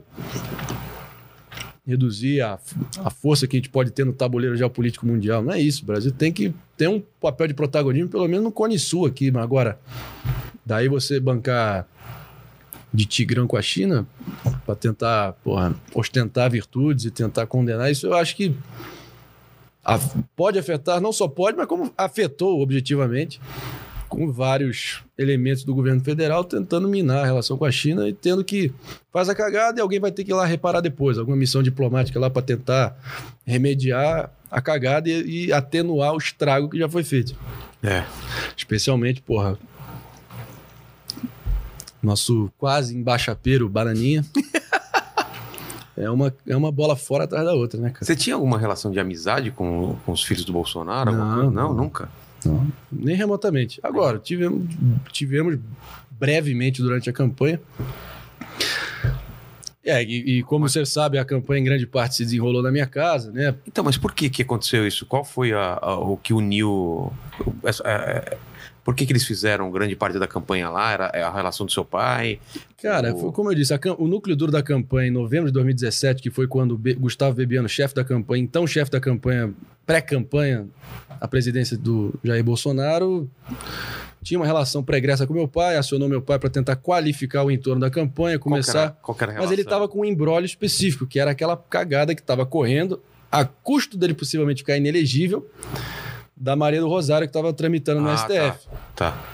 Meu pai prestou uma orientação jurídica, eu sugeri um corpo jurídico para atender ele naquela situação. Ele estava sendo assessorado ali por um advogado do Paraná de quinta categoria, um, um, um Zé Ninguém. E não deu outra. Esse nó eventualmente foi desatado, foi protelando o processo e ao ponto que ele de fato conseguiu se viabilizar eleitoralmente, conseguiu o partido. Construiu-se ali uma relação que. Acho que muito que explica também que a gente nunca foi deslumbrado também com aquilo. Quem procurou ele, ele, quem procurou a gente foi ele, efetivamente, com essa demanda, mas também criou-se ali uma sinergia, um respeito. Ah, então... A casa A também era. então, a minha a casa naque- naquela ocasião era grande, começou a abrigar naturalmente a campanha, os encontros foram sendo lá, naturalmente, quando a gente viu. No final do primeiro turno já tinha uma equipe fazendo os trabalhos lá. Passou, teve a facada também, que foi um episódio, porra, É, foda, né? bem... Cara, bem... Ma- Mas... Essa história eu posso até contar. Não, mas, mas voltando antes, assim. Então começou por, por causa dessa assessoria jurídica, ou essa ajuda que, que seu É. pai deu, e acabou, acabou é, criando uma, um- uma relação de, de confiança Tem e, confiança, mas também sempre. e aos poucos foi, foi indo pra lá a campanha. Exato, mas a- a- a- a- é importante sempre ressaltar aqui que sem- nunca fizemos parte do núcleo íntimo dele. Ah, tá. Inclusive, o próprio Paulo Guedes, naquela altura, também não. Mas ele também frequentava aquelas as reuniões. O cara, ao invés de querer saber, afinar o discurso dele, primeiro, ele, é- ele pode ter algumas virtudes, sem dúvida. Ele tem um sexto sentido apurado, ele tem a sensibilidade política diferenciada. Isso ninguém tira dele. Agora, em termos de oratória e saber se expressar, o vocabulário dele é É totalmente limitado. totalmente limitado. Inclusive, vou, vou aproveitar a, a deixa para te mostrar o seguinte. E não vão perder o fio da meada das outras frentes que abrimos aqui, tá certo? Prezado Vilela, satisfação estar aqui contigo, tá certo? Meu contemporâneo de Academia Militar das Agulhas Negras. Gostaria de dizer o seguinte, olha só. Eu, com o passar do tempo, para aprimorar a imitação, para não ficar só no, "Ô, tá ok, no tocante, olha só. Você vai. me Eu vi que você sentindo- deu umas levantadas. tem, tem- eu, eu, eu para cada um dos meus personagens, eu me empenho e tento ficar. Eu vejo obsessivamente os discursos deles, sempre com o modo imitador ativado para tentar pincelar, detectar os termos que eles usam com frequência e aí, sabe, botar no texto em si para ficar o mais fidedigno, mais próximo, mais fiel possível à imitação. É, teve uma vez que um cara comentou: ah, você é um- parece um pintor hiper realista. Não tô, assim, foi, foi- eu, eu me identifiquei com isso. Eu tento É, Eu- na eu sou minúcia. pin- eu Eu, sou pintor, eu sou pintor, é, Ah, é? é? é, o hiperrealismo é isso, é você pegar a realidade e deixar ela mais bonita que a realidade, é o Pronto. hiperrealismo. É, Os melhores brilhos, os- é aquela foto perfeita, né? em relação ao Bolsonaro, olha só. Aí eu anotei aqui todas as, as frases que eu peguei ao longo do tempo que estão Tá. aqui. Quando eu vou escrever os roteiros dos meus vídeos no YouTube ou as minhas Isso imitações é frase dele, dele, mesmo? ou- são ou- pequenas frases ou palavras ou expressões que ele usa com frequência Tá. e que acaba que o vocabulário dele se limita a isso aqui, basicamente. Vamos lá.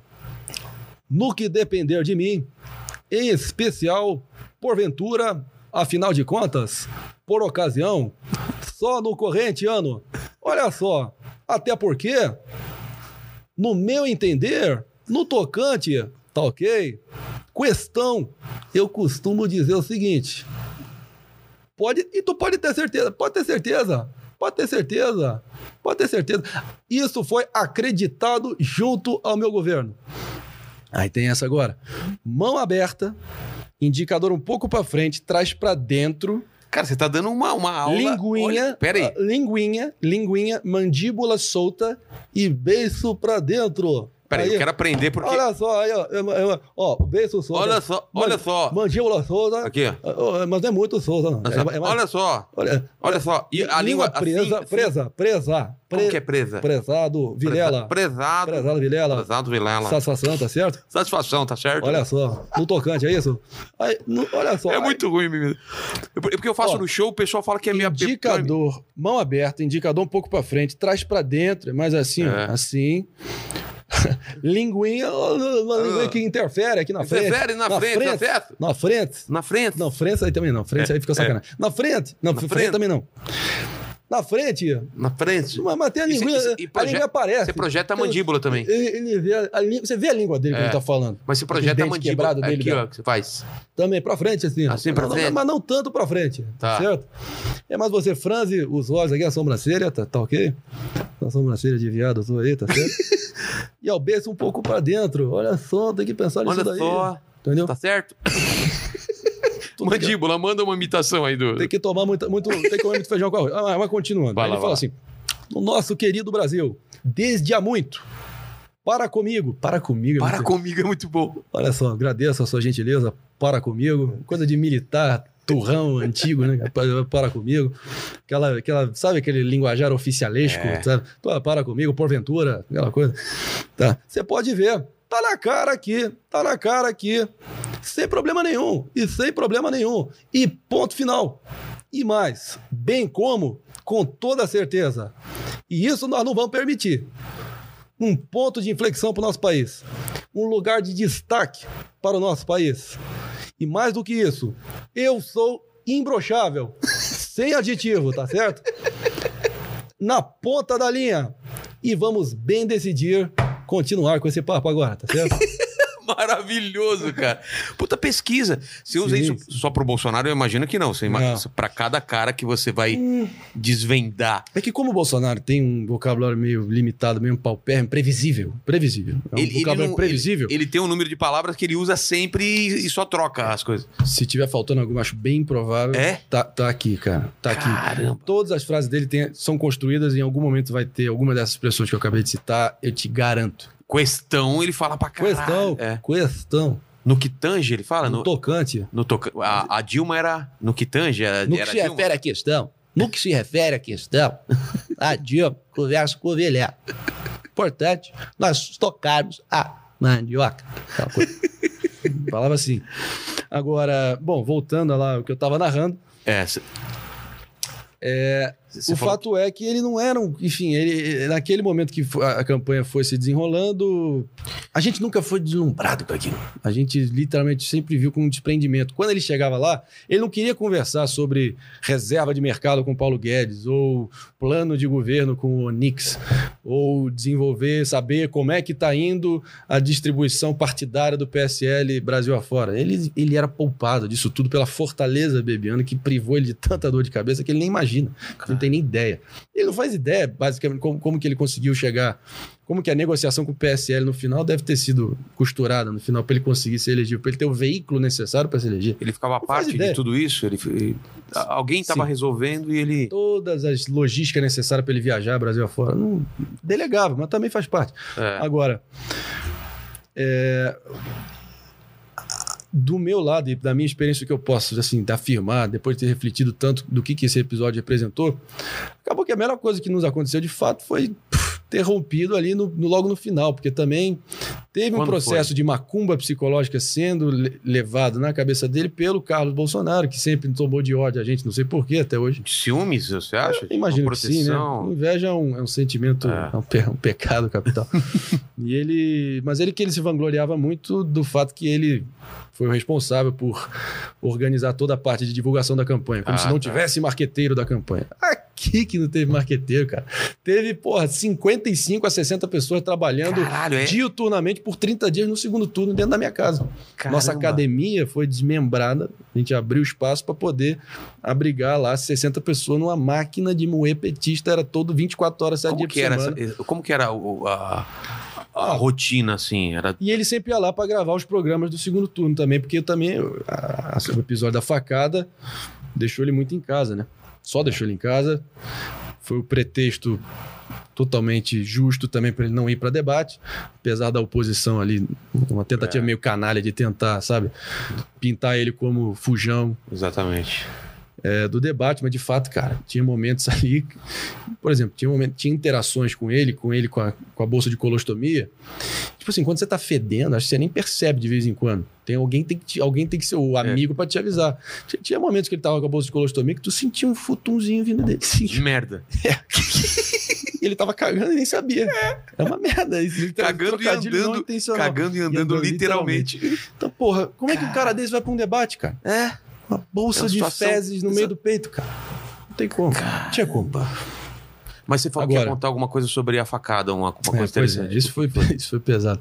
Bom, o fato é que a, a Michelle Bolsonaro, nossa atual primeira-dama, estava lá em casa junto com a ação social, o grupo da ação social é, destinado à comunidade surda, né? Questão de linguagem em Libras. Ela tem muita essa ação social. E cada programa por lei, cada programa eleitoral por lei tem que ter ali no cantinho lá as libras sendo feitas pelo intérprete. E, bem, ela tava, tinha acabado de levar al- alguém da igreja dela para fazer esse papel, já estava rolando, era quase que rotineiro isso, diário, esse- essa, essa necessidade de ter ali, por lei, ter essa presença. Sei. Então ela estava lá quando eclodiu a situação toda do, da facada. Aí você imagina só, recai sobre mim. E o Jair tava, o presidente estava em Juiz de Fora. É. Então eu, eu, meu pai, minha mãe tivemos que ali Com a equipe. a conso, não, tava nós, o Ah, Bebiano, não o Bebiano equipe. tava em Juiz de Fora. Tá. É, foi um dia tranquilo, pouca equipe lá. Tá.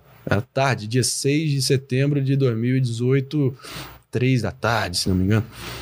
Aí, meu irmão, você lembra aquela desinformação no WhatsApp, o WhatsApp em polvorosa, nego dizendo vai morrer, não vai morrer, É. bateu no órgão vital, não bateu. E a tensão escalando e aquilo, a gente tomando dimensão do que realmente estava em jogo. A gente, no primeiro momento, achou que poderia ser só, sabe, uma coisa pontual ali, incidental, que foi, sabe, coibida logo de cara, mas.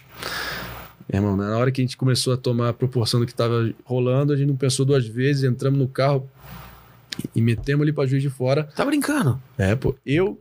Paulo Marinho, meu pai e Michele Bolsonaro, o motorista levando. Uma viagem que é para ser uma hora e meia, Rio de Janeiro, capital, para Juiz de Fora, uma hora e meia no máximo, foi quatro horas e meia. Você imagina só o drama que foi conversando com ela e tendo que confortar ela É. e tentando deixá-la num, num, sabe, num espírito positivo ao longo do trajeto. Foi uma, muito pesado. E ela falando, No caminho vocês não foram descobrindo como ele tava. Era tudo inf- informação atravessada ou já tinha uma.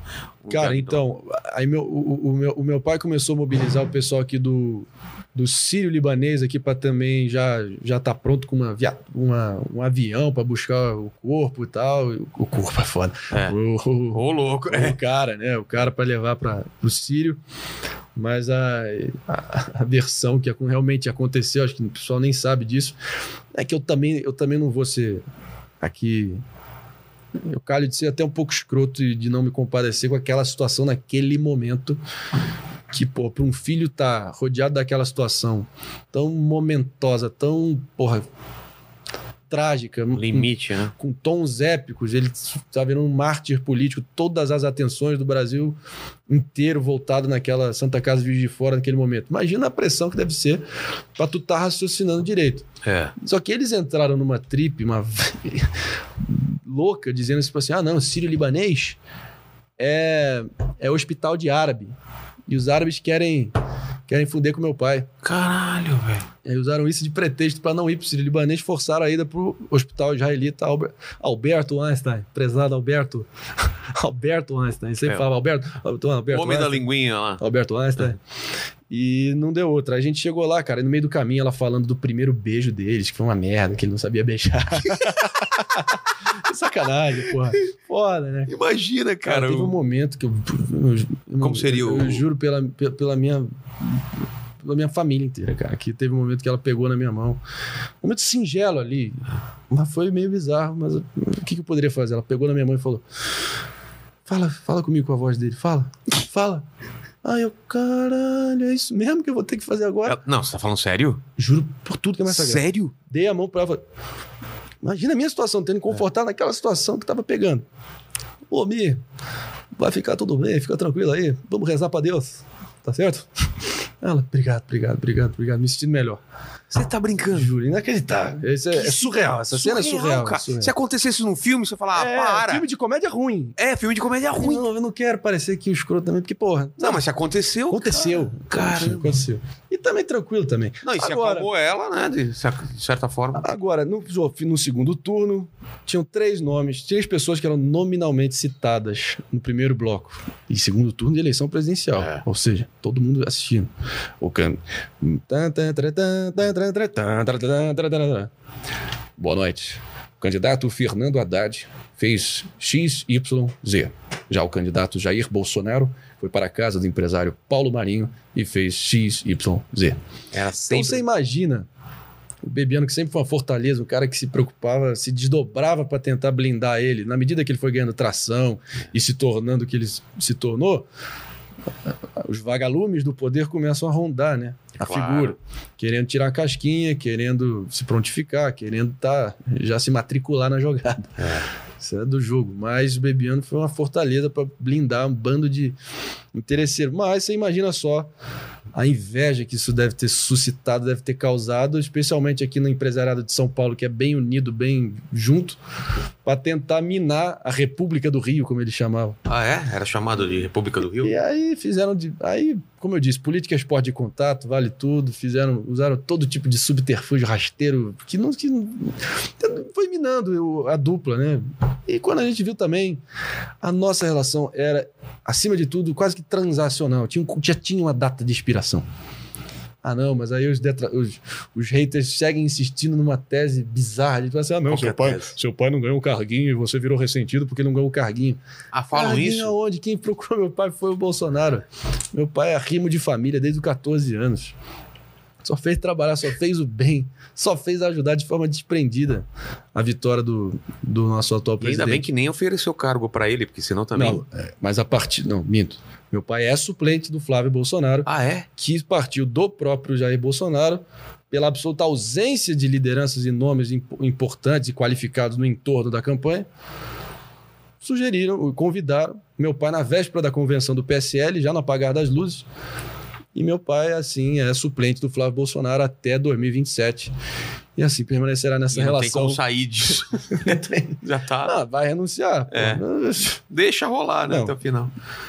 Mas houve um rompimento ou foi um afastamento gradual da, da sua família com o Bolsonaro? Cara, ele, ele foi fazer a reunião de composição ministerial, a primeira. Porque na, na momento que você. Para pra pensar, no momento que você é anunciado como presidente da República, seu mundo É. vira de cabeça para baixo em- no mesmo segundo, né? E ficou muito nítido a mudança de atitude, de postura, de semblante dele imediatamente. É mesmo? Você viu que ele mal comemorou, cara, no dia, ele uma comemoração tímida ali, meio de caralho, o que, que eu tô me metendo? Aconteceu mesmo, cara. de- é, esse é o nosso mundo agora. Ele tem que se olhar e se ambientar e aceitar que é aquilo. Não, muito pesado, grande, muito grandioso, né? Agora, é, eis que ele marcou dois dias depois da vitória, dia 28 de outubro de 2018 foi o segundo turno. Dois dias depois, no dia 30 de outubro, numa segunda-feira, foi, não, foi domingo, foi na terça-feira. Domingo, segunda de folga, terça, primeira reunião com composição ministerial, eu estava lá também. Onix, Paulo Guedes, Bebiano, Paulo Marinho, Flávio Bolsonaro, André Marinho, Coronel Braga e o médico do Bolsonaro na sala. E aí, primeiros movimentos ali de composição ministerial. A gente só, de novo, na função de anfitrião, que sempre foi a nossa função. Nunca tendo a presunção, tendo a, sabe? A presunção de que iria. É, não, né, de ficar palpitando e metendo bedelho onde a gente, onde, onde a gente não é chamado. Inclusive, eu, eu atribuo, olhando para trás agora, muito do que acho que deixou o Bolsonaro num espaço, sabe, de tranquilidade, de compartilhar todos aqueles momentos e instalar efetivamente a campanha lá em casa, foi o fato que a gente nunca foi deslumbrado, sempre dava o espaço dele. E falando no espaço dele, ao invés de ter que ali, onde ele se dava bem, a turma dele mesmo, isso eu não estou emitindo nenhum juízo de valor, não. Eu só estou, de novo, constatando. Só constatando É, ele, você via que ele, fica, que ele abaixava a guarda e ficava leve, e virava o, o tiozão, o turrão autêntico, que até hoje, hoje em dia já não me convence mais essa tese. É mesmo? Ah, porra, pelo amor de Deus. Dê poder ao homem e verás quem és, É. né, cara? Pelo Ah, de que, que ele não é aquele cara e é esse cara. Entendi. Ele até pode ser, mas não me engana mais. E Não me engano mais. ele usar isso como a fachada da autenticidade é um salvo-conduto pra ele falar, porra, merda e atacar a honra É das pessoas. Ah, pelo amor de Deus. Mas enfim. Era quando ele ia falar com os seguranças ali, porra, os caras do centro de operações táticas ali, ele falando, ô, qual, qual Glock aí, qual, qual, qual o calibre é dessa porra aí? Cuidado pra botar na bunda aí, porra. Não, era uma, Era assim mesmo? uma piada homofóbica a cada segundo, cara. Tudo. Teve uma vez que eu andei com um chinelo lá mesmo, um chinelo, tipo assim, aquele chinelo que você ganha, que você, que você, que você- tipo assim, você tá naquela viagem pra, pra litoral, que você pega o chinelo oficial do hotel, que tem meio que um logo assim. Você, você só pega, você rouba, você leva com você. Você leva. Uma toalha. Uma toalha. É, uma toalha. Você sabe. Tô ligado, tô ligado. Aí teve uma vez que eu tava passando do lado dele, eu vi que ele tava olhando estranho pra mim. Caralho, vai falar do chinelo, né? Ele, puta aqui, pariu, garoto, chinelo de viado do cacete, hein, porra. Tu vê se tu toma tenência aí, porra. O brincadeirinha sadia. Agora, não exi- Ele não fala brincadeirinha sadia, é do, é do Mas agora- Morgado que inventou isso, né? Brincadeira sadia foi o Morgano. Foi o Morgado. Foi, foi uma, foi, uma, foi uma situação, um híbrido ali É. que ele inventou.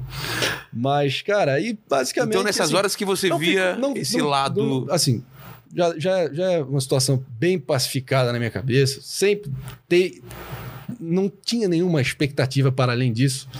Apesar de que essa tese, sabe, deixa os haters inebriados achando que não, sempre tem que ter um interesse por trás, que não, ele, ele fez tudo com a expectativa. É que isso de mostra tá- mais sobre quem tá. Aonde, meu Não, mas isso Pelo mostra, de isso fala mais sobre quem tá, quem tá hateando, É, porque, porque o cara naquela posição, ele só faria aquilo se tivesse uma contrapartida. Então ele imagina Claro. que todo mundo só faz alguma coisa se tiver uma contrapartida, não é? Claro. Exatamente.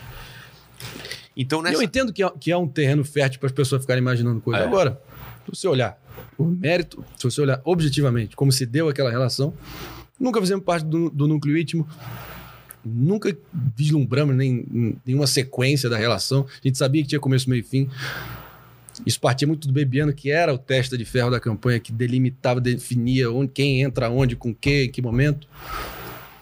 Então, cara, mas ele logo teve que refazer a costura da barriga dele logo nos primeiros meses de governo, ali na- no início da, da luta pela reforma da Previdência. E ali foi uma das. Ali deixou a marca para sempre em mim, assim, do, de- do ser humano que eu quero evitar ser. É mesmo?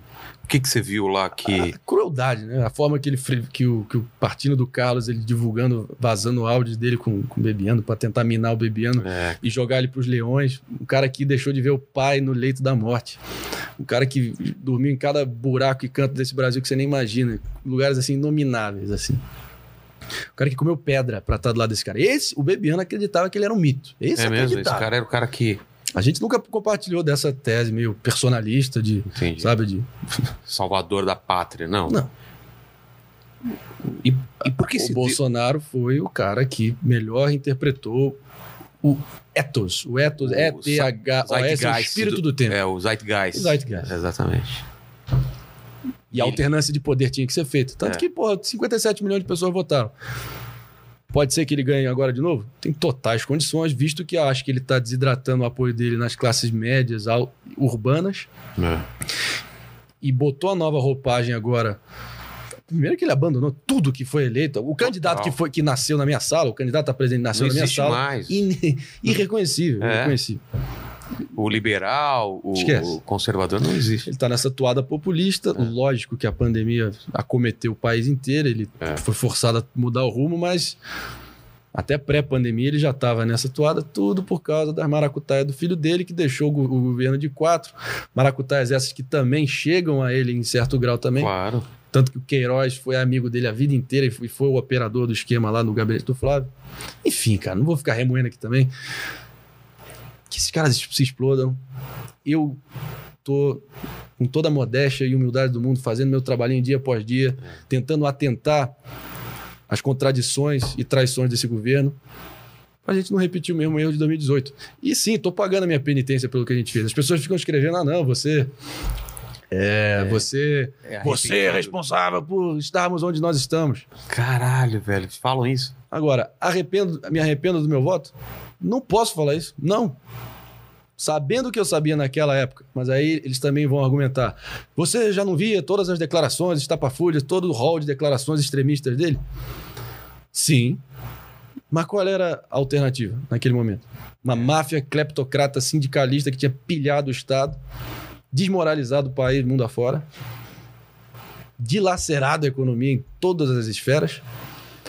Aí, Vilela, porra, o cara que vem prometendo a moralização, moderou o discurso dele, adequou a linha da agenda liberal, começou a se reunir com pessoas de qualidade que pareciam que iam estar, sabe, Dispostos a. sustentando o governo dele, dando força, material humano que desse força e sustentação e brilho, né, para o governo seguir adiante. Mas hoje em dia ele está no colo do Centrão, porque, enfim, fez um acordão e de- vai, vai acabar em pizza. Não é que vai acabar em pizza, vai acabar com, com festa de, de vinho caro francês e os caras debochando e rindo da nossa cara em Brasília. Que é a, a E aí, o que eu posso fazer? Não vamos ser ninguém aqui é ingênuo, não vamos ser ingênuo, não vamos ser também, porra, se deixar levar por isso. E vamos seguindo adiante, né, cara? Dia após dia, dia após dia. Agora, Mas essa. desse, dessa, desse episódio da campanha, basicamente foi isso. E aí começaram a fritar o Bebiano e aí vo- vocês foram e se mesmo afastando. com toda essa carga pessoal minha, Ah, que eu poderia já ter tomado de ódio e já ter saído soltando os cachorros, destilando rancor. Não foi o caso, cara. Eu ainda estava imbuído com o espírito patriótico ali de querer ver as agendas reformistas indo, sabe? sei. Entrar em ainda- curso. Você ainda, você ainda tinha uma esperança de que não. Eu vi o cara, mas, Mas aí ainda- mesmo, na hora que veio as nomeações do PGR, na hora que veio ele começar, tem a frase, um ditado espanhol, né? Al que, al que mucho se abaja, el culo se ve.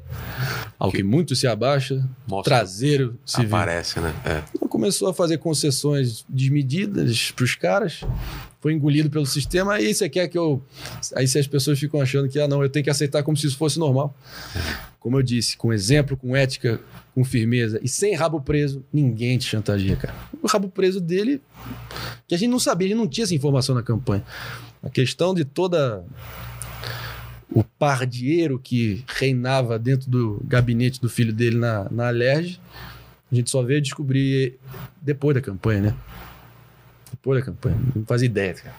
Acho que meu pai, sabendo da situação toda, até teria aceito o convite dele para ter entrado na chapa? É. Não. Mas a política é foda, dia após dia, e também é como as nuvens. Você olha, tá de um jeito, você olha do outro, já tá completamente diferente. Ex-governador das Minas Gerais durante a ditadura, Magalhães Pinto, que disse essa frase, é maravilhosa, né? É. É muito volátil, né, cara? Foi o que eu tava te falando. Questão de. Porra, a volatilidade do Brasil no momento tá absurdo, absurdo, absurdo. Eu não lembro de um, de um, de um noticiário tão frenético e imprevisível quanto esse. Também não lembro, cara. De que todo Foda. dia pode mudar tudo. Tá. Mas aí foi isso, irmão. Aí eu. Então foi esse. eu, eu- isso acabou que. pô, tinha, uma- pô, tinha um enxame de imprensa na, na porta da minha casa por quase um ano. E eu sempre tive esse, o dom da imitação. Tava reprimindo há um tempo, não tinha certeza se valia a pena eu botar isso pra fora. Não, todo lugar que eu passava a minha vida inteira, sempre porra, ganhei competição de Então, mas quando você era moleque, você era teatro. o cara que imitava as Sim, pessoas? total. É? Professor. Professor, amigo. 100%. É. 100%.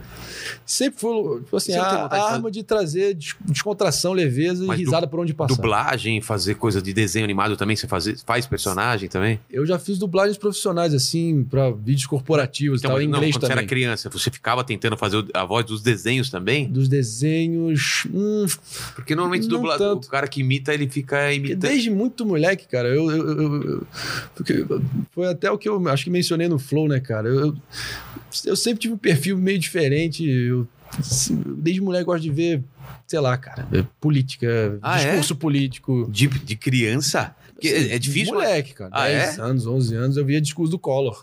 Eu, eu amo. A, re- a retórica do Collor, é- eu amo. Eu, eu estudo. Não, a cara. retórica e o jeito dele de. é, O jeito Rogério dele. de- Vilela, estamos aqui hoje defrontados um ao outro para rememorar episódios dignos de Hollywood que nem os diretores mais audazes de Hollywood teriam a- o destemor de escrever e produzir. Então por isso que eu digo que quem faz cambalacho é cambalacheiro. Vamos juntos, minha gente. Chegou a nossa vez. Cara, eu E- amo os debates de E, 89. não, e ele, ele falava com a câmera como se ele estivesse seduzindo, Seduzindo a pessoa. câmera. É, Lógico, é seduzindo, verdade. não é? Ele abaixava a voz assim, o timbre da voz era muito bem impostado. Mas ele também, quando ele queria dar ênfase, o R muito bem proferido.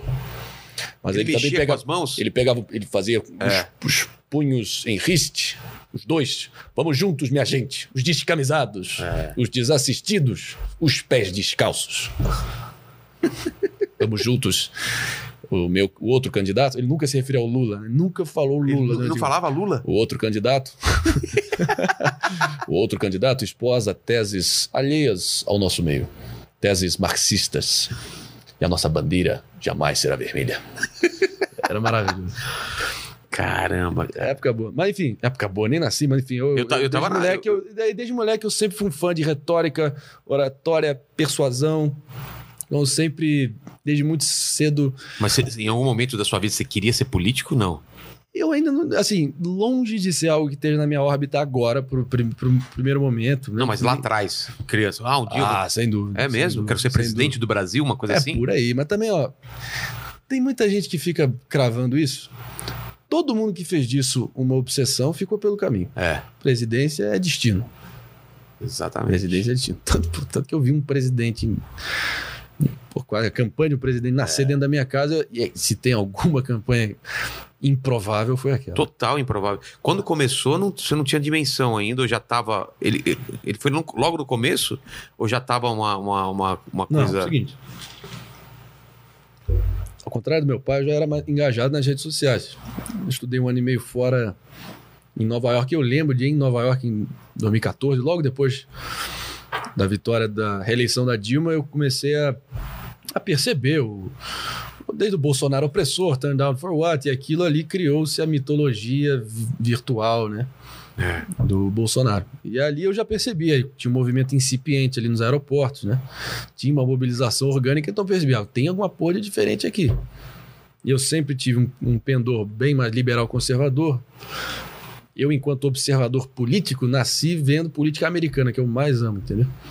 E o hábito de escrever frases, palavras, eu peguei do Ronald Reagan, que para mim é a maior referência que eu tenho. É mesmo? Well, Ronald Reagan is here, the 40th President of the United States.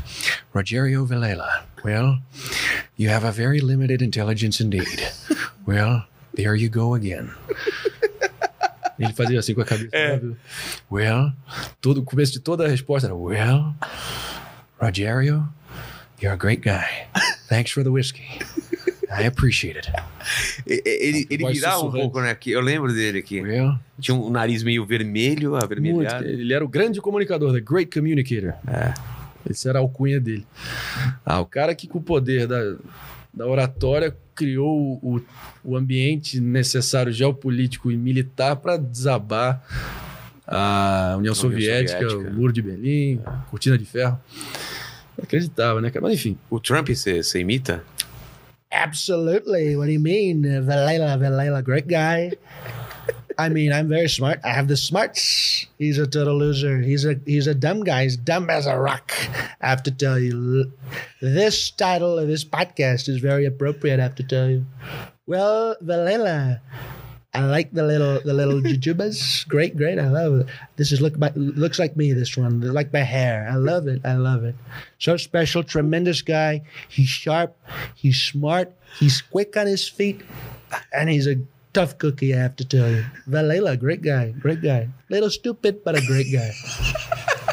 O cara me ofendendo e eu dando risada. Maravilhoso, He's maravilhoso. a total, a total loser, a loony. I mean, you take a look at him. He looks like a slob. He looks like an animal. I mean, really, really pathetic guy. Pathetic, pathetic. E no Instagram, o que, que você faz? Você coloca um filtro da- do rosto da pessoa sobre o seu. esse aplicativo é Fica maravilhoso. foda, cara. Como que é o esquema? Cê- Porra, cê- aplicativo Impressions App. Você tem que achar a foto de um cara ou ele mesmo Não. faz isso? Você- Essa já tem uns, uns templates lá pra você. É? né? Mas, cara, tá come... como tá virando febre esse, esse aplicativo, eu peguei na planta quase. Caramba. Eu comprei na baixa. Não, isso agora, né? E Porque não daqui- era tipo assim, tinha uns 15 opções só de rosto no início. Hoje em dia tem muito, cara. Tem muito. Aí o post que eu tive mais curtida na minha vida foi quando eu fiz 10 atores americanos em sequência. Atores e figuras, né? Sei. Figuras americanas em sequência. Bom, bom, você consegue fazer? Você lembra? Cara, então, esse dia foi um dia que eu tava especialmente inspirado.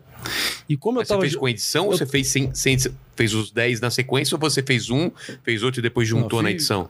Assim, eu devo ter no máximo ter tido quatro tentativas para cada um até escolher a melhor das Ah, quatro entendi. e aí fui postando. Tá. É. Você explicando como chegou, até chegar lá o processo É. perde valor, né? Não perde, claro que não, cara. Ah, mas mostra o não, trabalho que foi necessário. é, vi. mas é assim, cara. É que nem que só vê quando tá lá postado. já. Exatamente. Mas Até chegar lá é, uma É. trabalheira, pô. Então, teve um dia que eu tava especialmente inspirado, cara. Sei lá, tinha dormido bem, tava leve, livre, cabeça fluindo, neurônios pulsando. E, cara, eu só pintou em mim, pô, DiCaprio, Eddie Murphy, Al Pacino. Nunca tinha feito uma vez na minha vida. O Stallone era mais ou menos, ficou maravilhoso. Morgan Freeman, Dwayne The Rock Johnson também. O Trump eu já fazia, o Rock, Obama cara. melhorou, Schwarzenegger eu fiz, o Matthew McConaughey. All right, listen out, ladies. He's got to ram down some good old Alka-Seltzer. All right, all right. Valela, great guy. Você já parece ele, o cara já fica mais fácil. It's a fugazi, it's a fugazi, it's a woozy, it's a fairy dust. Alpatino. Oh, ooh. Ah. I'm gonna jam this fucking whiskey down my throat. Oh, ooh. Oh, delicious. I'm gonna get very plastidious soon. So you better bring in and call a fucking ambulance, Valela. You better call a fucking ambulance. Schwarzenegger. Porque é o seguinte, eu tava errando no Schwarzenegger, que era que eu percebi pra melhorar, né? Porque você tem tem que ficar É, aprimorando, tem claro. que se cobrar, me cobra. Eu sou perfeccionista mesmo nessa porra. Tem que ser. Eu tava fazendo muito Schwarzenegger, eu tava pegando um atalho fácil, que, Que é, é só qual? fazer o grito dele. Ah, não, get out of here. Não, ah, ah, get to the chopper. Ah, Esse é o fácil, é, cara. ah, get out of here. Fácil. Mandíbula tá se matando. Mas lá. o Schwarzenegger é mais. Se ele canta, cantando uma música pra criança dele dormir. Twinkle, tw- Vamos de novo. Twinkle, twinkle, little star. How I wonder what you are up above the world so high, like a diamond in the sky. Twinkle, twinkle, little star. How I wonder what you are. Get out now. You're one ugly motherfucker. né? No predador, predador em cima dele. You're Exterminador, one ugly exterminador. motherfucker. Exterminador do futuro. I'll be back. Não, Hasta la vista, baby. não tá tão bom. Mas não, mas, mas Stallone é mais difícil, né? I know because you know Valela's here. You know what it mean. Like uh, you need to want to talk to Rambo, Rocky, whatever you want. You know because it ain't about how hard you hit. It's about how hard you can get hit and keep moving forward. How much you can take and keep moving forward. That's how winning is done. But you got to be willing to take the hits, you know, because you, what do you mean? Like Apollo is here, you look at Drago, you look at Valela. I'm going to knock every single one of these guys down, you know, because that's what I do. You, what do you mean, like? É muito bom do, do Stallone pra ser qualquer coisa. What do you mean, like? What do you mean, like? Aí leva pro outro raciocínio na hora. Maravilhoso. O Morgan Freeman eu acho que é mais difícil, não é? Pra, pra você. Well, Morgan Freeman is here, speaking to the Very Limited Intelligence podcast. And today, we're going to have a very fine night together. And it's going to be amazing, whether you like it or not. Mm. Oh. Hum, Você pega hum, bem de baixo, aquela voz de Deus mesmo. Well, Morgan Freeman is here to speak with you. Sipping on some whiskey all night long. We're to have a great time together. Believe me. Wow. É. É bom pegar o Morgan Freeman muito nasal de cima. Quem mais, melhor. quem mais você falou dessa lista de 10? Quem que falta? Foi o Schwarzenegger, o Stallone, O Eddie Murphy também. Eddie Murphy. Cara, esse eu não Eddie eu Murphy, eu sou muito fã. Eu não sei como, porque... Ele falando sobre. Era, tipo, era sobre coronavírus, né? Ele É. falando sobre tipo, a perspectiva de uma segunda onda, né? Aí, como eu, como eu descobri naquele dia, eu ainda não internalizei a imitação, que eu foquei, tipo assim, eu tenho 15 segundos, eu tô jogando por uma bola. Eu preciso fazer o personagem por 15 segundos. Então, mas você estudou o quê? O, o stand-up dele, ele falando em filme, como? filme dele. E para as imitações americanas, não todas, porque teve algumas aí que eu tirei do zero mesmo na raça. Tá. Mas se você tem uma referência prévia de um imitador lá, você, Ah, Parece que gente- nós somos uma, uma espécie nossa que a gente se reconhece, a gente, a gente regula na mesma frequência. fica mais fácil, então, quando alguém já imitou e Pra achou o atalho. Meio caminho andado. Por quê? Você tem. Nós, nós, imitadores, temos esse dispositivo interno. Você meio comum. que se conecta com o cara e sabe o caminho só Você vê, ouvir. você, tem uma sensibilidade maior pra, pra sacar o- os gatilhos, né? Ah, pra onde vai a voz. Aí eu me baseei num. Me esqueci, um cara que era do Saturday Night Live. Esse cara é maravilhoso. ah, Todos os atores negros ele imita. O cara tá gigante lá. quem hoje que em é? dia. É. Me esqueci o nome Consegue dele. achar quem é que imita o, o é, o Eddie Murphy. A second wave? What do you mean a fucking second wave? Oh, hell no. You, you- you mean these nasty mother bat eating fu- como? You mean these nasty bat eating motherfucking ching chongs are gonna screw us again? I've been fighting COVID my whole damn life, man. I've been fighting everybody, and the people are getting mad at me and pissed off at me. But you better not, otherwise I'll whoop your ass, baby. A risada dele. Ah, é, cara. Isso. Otherwise I'll whoop your ass, baby. Cara, esse cara, o cara é muito foda, cara. Esse, Eddie Murphy. Não era assim, não. Mas sei lá, eu tava- um dia que eu tava inspirado. Já foi melhor, mas é por aí. O que que faltou? Aí eu peguei a, a risada do, do The Rock, né? Ah, The Rock. Uh, well, dear virus, with all due respect, when this whole thing is over, we're gonna find a location, and I'm gonna knock you so far down your throat, you're gonna stick a toothbrush right up your ass to brush him. Trust me. Aquela risada muito saudável, né? Peito estufado. Vocês acharam o nome do comediante? qual? Jay Farrell. Farrell. Jake Farrell, Jake Farrell, Jake Farrell. Esse cara é sacanagem. Pô. Brilhante esse cara. Agora, por que, que você Quem mencionou? estão pedindo quem? Ciro. Ah, repare bem, seus filhos da puta aí que estão até agora aí me prestigiando com a sua audiência, turma boa do, do Inteligência Limitada. Claramente, eu não, eu, não, eu não compartilho dessa manada aqui que participa desse, desse canal. Tô muito mais avançado que vocês. Tenho 38 anos de vida pública, tenho pedigree de Harvard, estudei com Mangabeira Unger. Discursei no plenário das Nações Unidas e vou ter que ficar aqui batendo ponto com o Rogério Vilela. Pera lá um pouquinho, porra. O Ciro é o seguinte, que eu esqueci de falar. no Você clube. fez o Ciro, o Ciro calminho. É, não, É, tem o Ciro, o Ciro ra- raivoso, né? Uhum. A situação do Ciro é a seguinte. Ele pega um raciocínio tecnocrata no economês, no juridiquês, para deixar claro de cara, num tom pedante, arrogante, de cima para baixo, que ele tá num tom professoral falando de cima para baixo com você, como se ele tivesse a razão completa. Ai de quem questionar o mérito da fala dele. Porque ele, ele mete com propriedade, ele fala, né? Bom.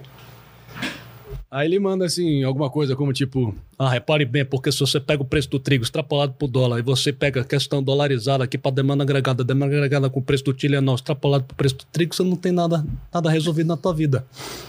Tem os americanos, tem o baronato, o baronato rentista, tá querendo sangrar o nosso povo, tá machucado, tá humilhado, tá desacorçoado, tá correndo do rapa, tá vivendo do biscate.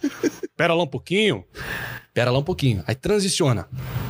Pra ele popularizar o erudito, É. o, a bancada de inteligência dele, né, que ele afirmou ali, ele tenta botar algum ditado nordestino pra suavizar e pra ele também vir de gostosão e se situar como o cearense, o brasileiro. E não o cara de Harvard que fala de cima pra baixo com você. É por isso que eu tô aqui em primeira mão de novo, revelando as cartas aqui, inteligência limitada. Vou pegar aqui. Olha o que eu escrevo pra pegar. Girafa. Essa aqui é a minha lista que eu tenho, que eu sempre me socorro pra pegar essa parte do meio do Ciro, Entendi. que é o seguinte.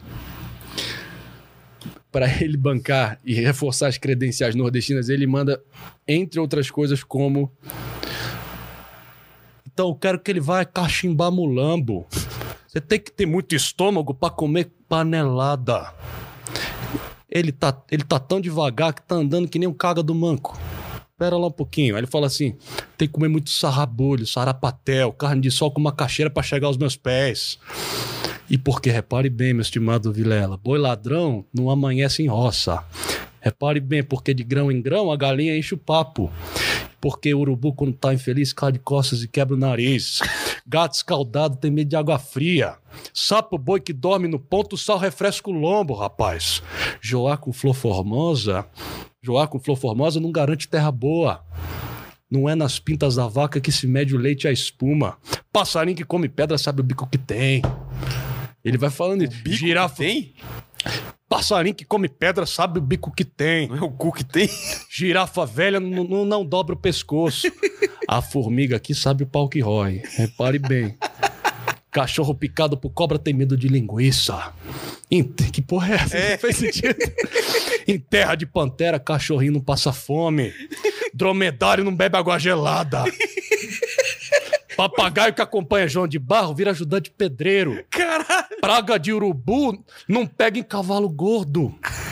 O boi que costeia o alambrado quer passar pro campo vizinho. E pau que nasce de bicheira não vira remo. Cara, vai ficando cada vez E aí mais no fundo. nonsense. Aí depois disso ele manda, é de Romero Jucá, vai tomar no cu, repare bem, filho da puta. É fascista, proto-fascista, neoliberalóide de uma figa. Entendeu? É o preço do trigo, é o preço do trigo dolarizado com a taxa Selic, com o swap cambial que o Baraná tá perpetrando o nosso povo que tá machucado. Porque girafa velha não entorta o pescoço, seu filho da puta, vai tomando cu, rapaz. Entendeu? São três Cara, é- partes. Caralho, É velho. sempre isso. É sempre... Como o Bolsonaro é previsível, o Ciro foi mais difícil de decodificar. E essa eu me orgulho realmente que foi um trabalho meu. É porque ele acelera, diminui a marcha e vai. Mas aí que tá. Ele tá tentando agora pra 22, tá, faz, tá sassaricando ali pra tentar arrumar alguém de direita, ou dita direita, É. pra dar uma suavizada na chapa dele. E a tese que eu tô sentindo do- dos possíveis adversários do Bolsonaro, vide Dória, Ciro, Mandetta, Hulk não. Vamos falar dele daqui a pouco. Ah, Mas tá. esses, do- esses três aí que já estão mais avançados, vamos dizer assim, ou estão mais. São, estão mais constituídos É. enquanto candidatura para 22, eles estão achando que eles vão ter que desbancar o Bolsonaro para ir para o segundo turno, com alguém da esquerda, entendeu? Então o Ciro vai ter que se definir. Ontem eu estava vendo o Ciro com o Marco Antônio Villa, a entrevista do Ciro. Eu assisto mesmo, porque eu, primeiro que eu gosto de ver a retórica dele, e é sempre um exercício para eu atualizar a minha imitação dele também. Então, ontem ele tá. Ontem tá sacanagem. Você quer que eu fale mais? Eu falo mais aqui. Porque aí ele pega, ele pega, tipo assim, um escândalo, que eu boto fé que pode- tem, tem, deve ter um fundo, deve, deve ser verdade. Mas é um, tipo assim, é alguma maracutaia de bastidores, debaixo dos panos que o governo Bolsonaro com o Paulo Guedes está fazendo com alguns banqueiros aí.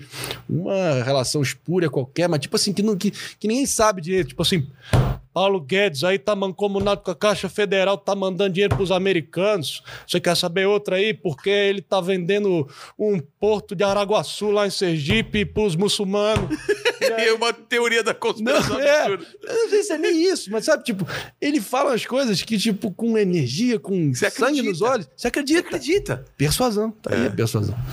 O ET de Agora. Varginha, ele tá, ele tá mancomunado. Bolsonaro capturou o ET de Varginha e tá prendendo lá na- no, no Vivenda da Barra, no Rio de Janeiro, que só não vê quem não quer, porra. Só não vê quem é fascista. O ET de Varginha tá no cativeiro lá na Alvorada. Repare bem. Então, cara, Maravilhoso. aí. Tava até.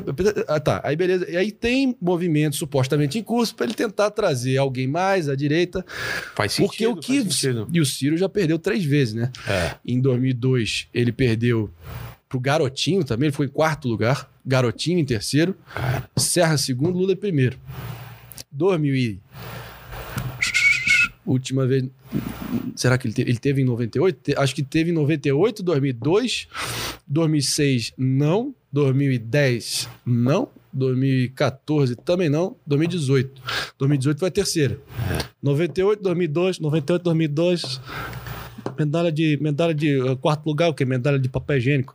É, Então, 98, 2002 e 2018.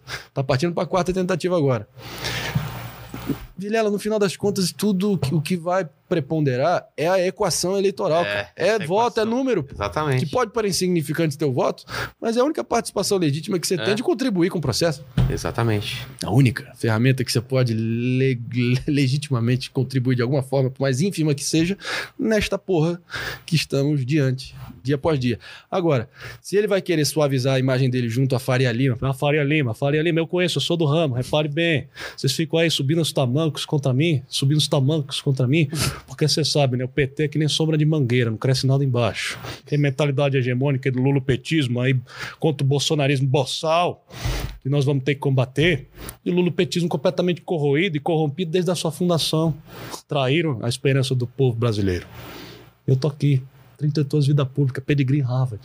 aí aquela porra de sempre. Agora, será que nesse nesse porra, nesse marasmo, nessa nessa indefinição, nesse porra, nesse tabuleiro embaralhado, possa Ciro- surgir alguém?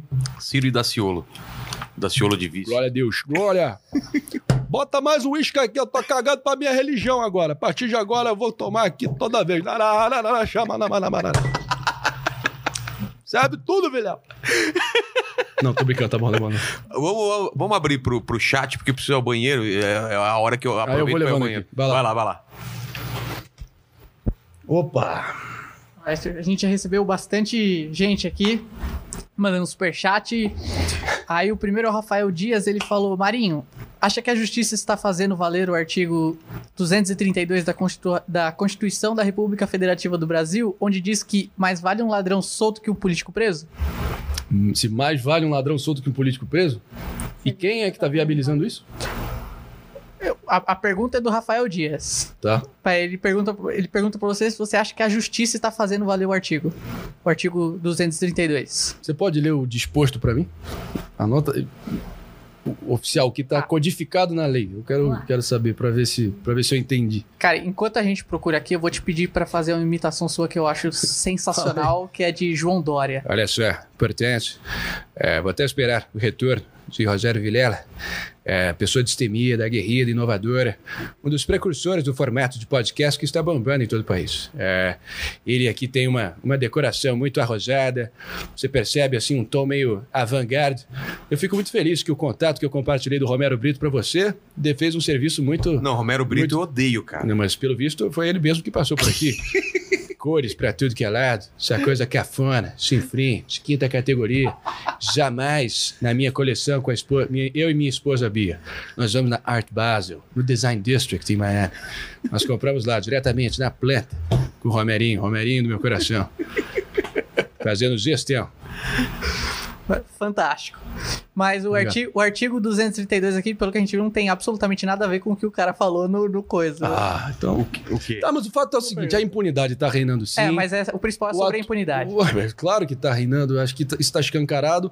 Esse estado de coisas foi culminado, a gente chegou a ter esse estado de coisas com várias medidas atu- pelo atual presidente que, que culminaram nessa situação. Eu tenho elencado isso toda vez no Pânico, cara. Acho que já está cada vez mais sendo incutido na cabeça do- de, de- de- de quem está engajado, de quem está mobilizado, de quem está preocupado com os rumos do país, que o Jair Bolsonaro sistematicamente ruiu o combate, a agenda anticorrupção, que foi basicamente o que ergueu ele à presidência. levantou, é. Exatamente. E aí, pô, vamos, vamos citar aqui então, desde. Eu, eu citei agora no Pânico, eu tive uma. Tive uma trocação franca ali, propositiva, legal, com o Tomé Abduch, que é um, é um ativista aí. E que era, se sensibilizava, até chorava em palanque pelo Moro, mas hoje em dia é só bolsonarista ferrenho.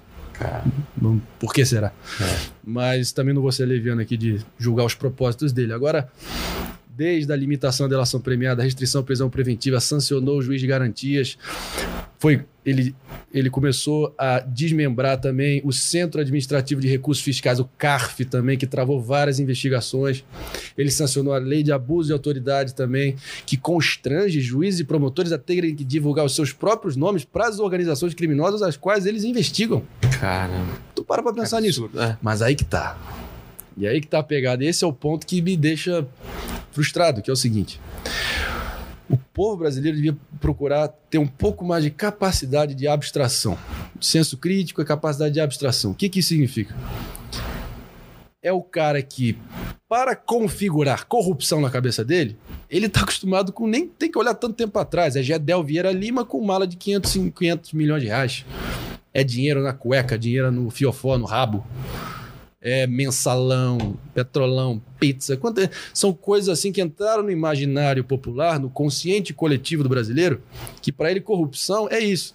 Mas a corrupção vai desde o pequeno delito até até medidas que só ampliam a impunidade e facilitam para que essa corrupção continue campeando aí pelo país.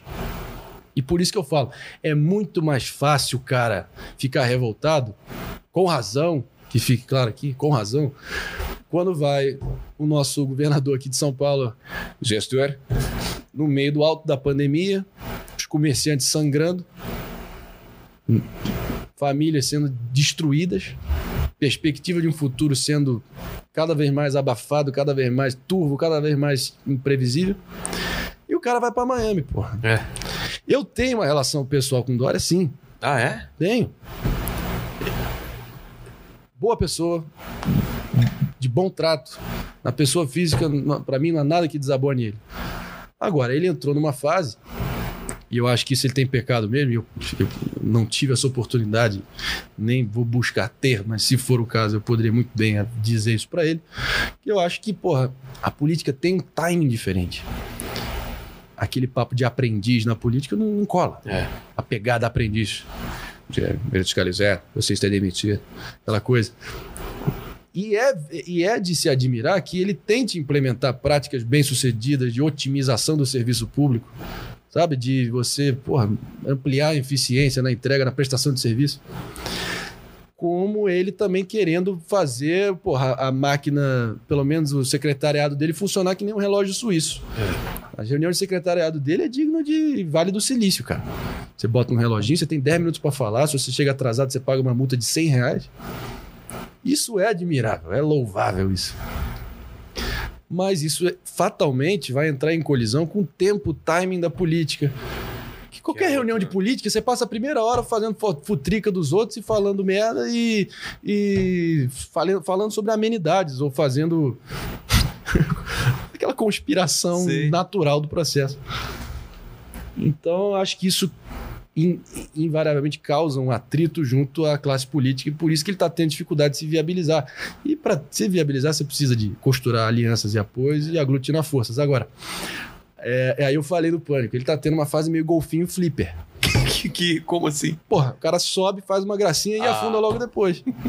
O pai da vacina, todo o mérito para ele, o governo de São Paulo teve a antevisão. E essa é uma das grandes qualidades de um líder, é ter a antevisão, se antecipar os problemas. Detectar no horizonte algum problema, alguma conflagração e ir de encontro a ela antes. Ter essa perspicácia, essa perce- percepção e perspicácia. E isso ele teve. Porra, na casa de 90 milhões, se não me engano, ali o aporte inicial para financiar a vacina, a pesquisa do Butantan em parceria com a Sinovac lá, botou a cara. É. Tinha tudo para colher os dividendos eleitorais políticos disso. É falar, não, politizo, politizaram muito. De fato, ele politizou sim. O V da vacina, o V da vitória. Peca no excesso de É. marketing. E, e se teve uma coisa que a eleição do Bolsonaro escancarou, cara, é que, e isso até é um pouco reflexo da- do nosso estado de coisas, a mentalidade coletiva das pessoas, é que as pessoas estão com um faro muito mais aguçado para o fake, Total. para o forçado, para o artificial, para o que foi pré-concebido, sabe? É.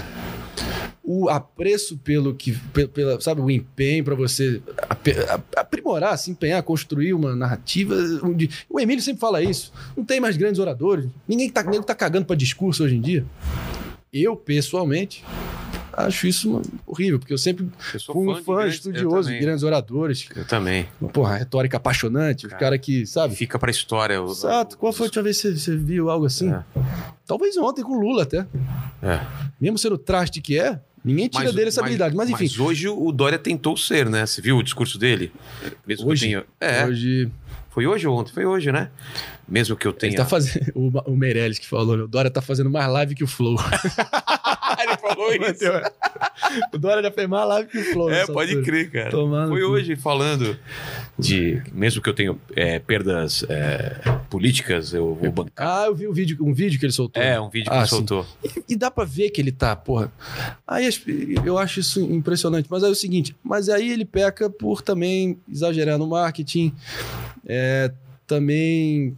Mas é difícil. O cara tá, o cara tá sendo, porra, vítima de um- de uma máquina de assassinato de reputação, que eu também sou em, em diferente grau. Eu já fui também. Do, bolso, e do bo- e bolsonarista. É.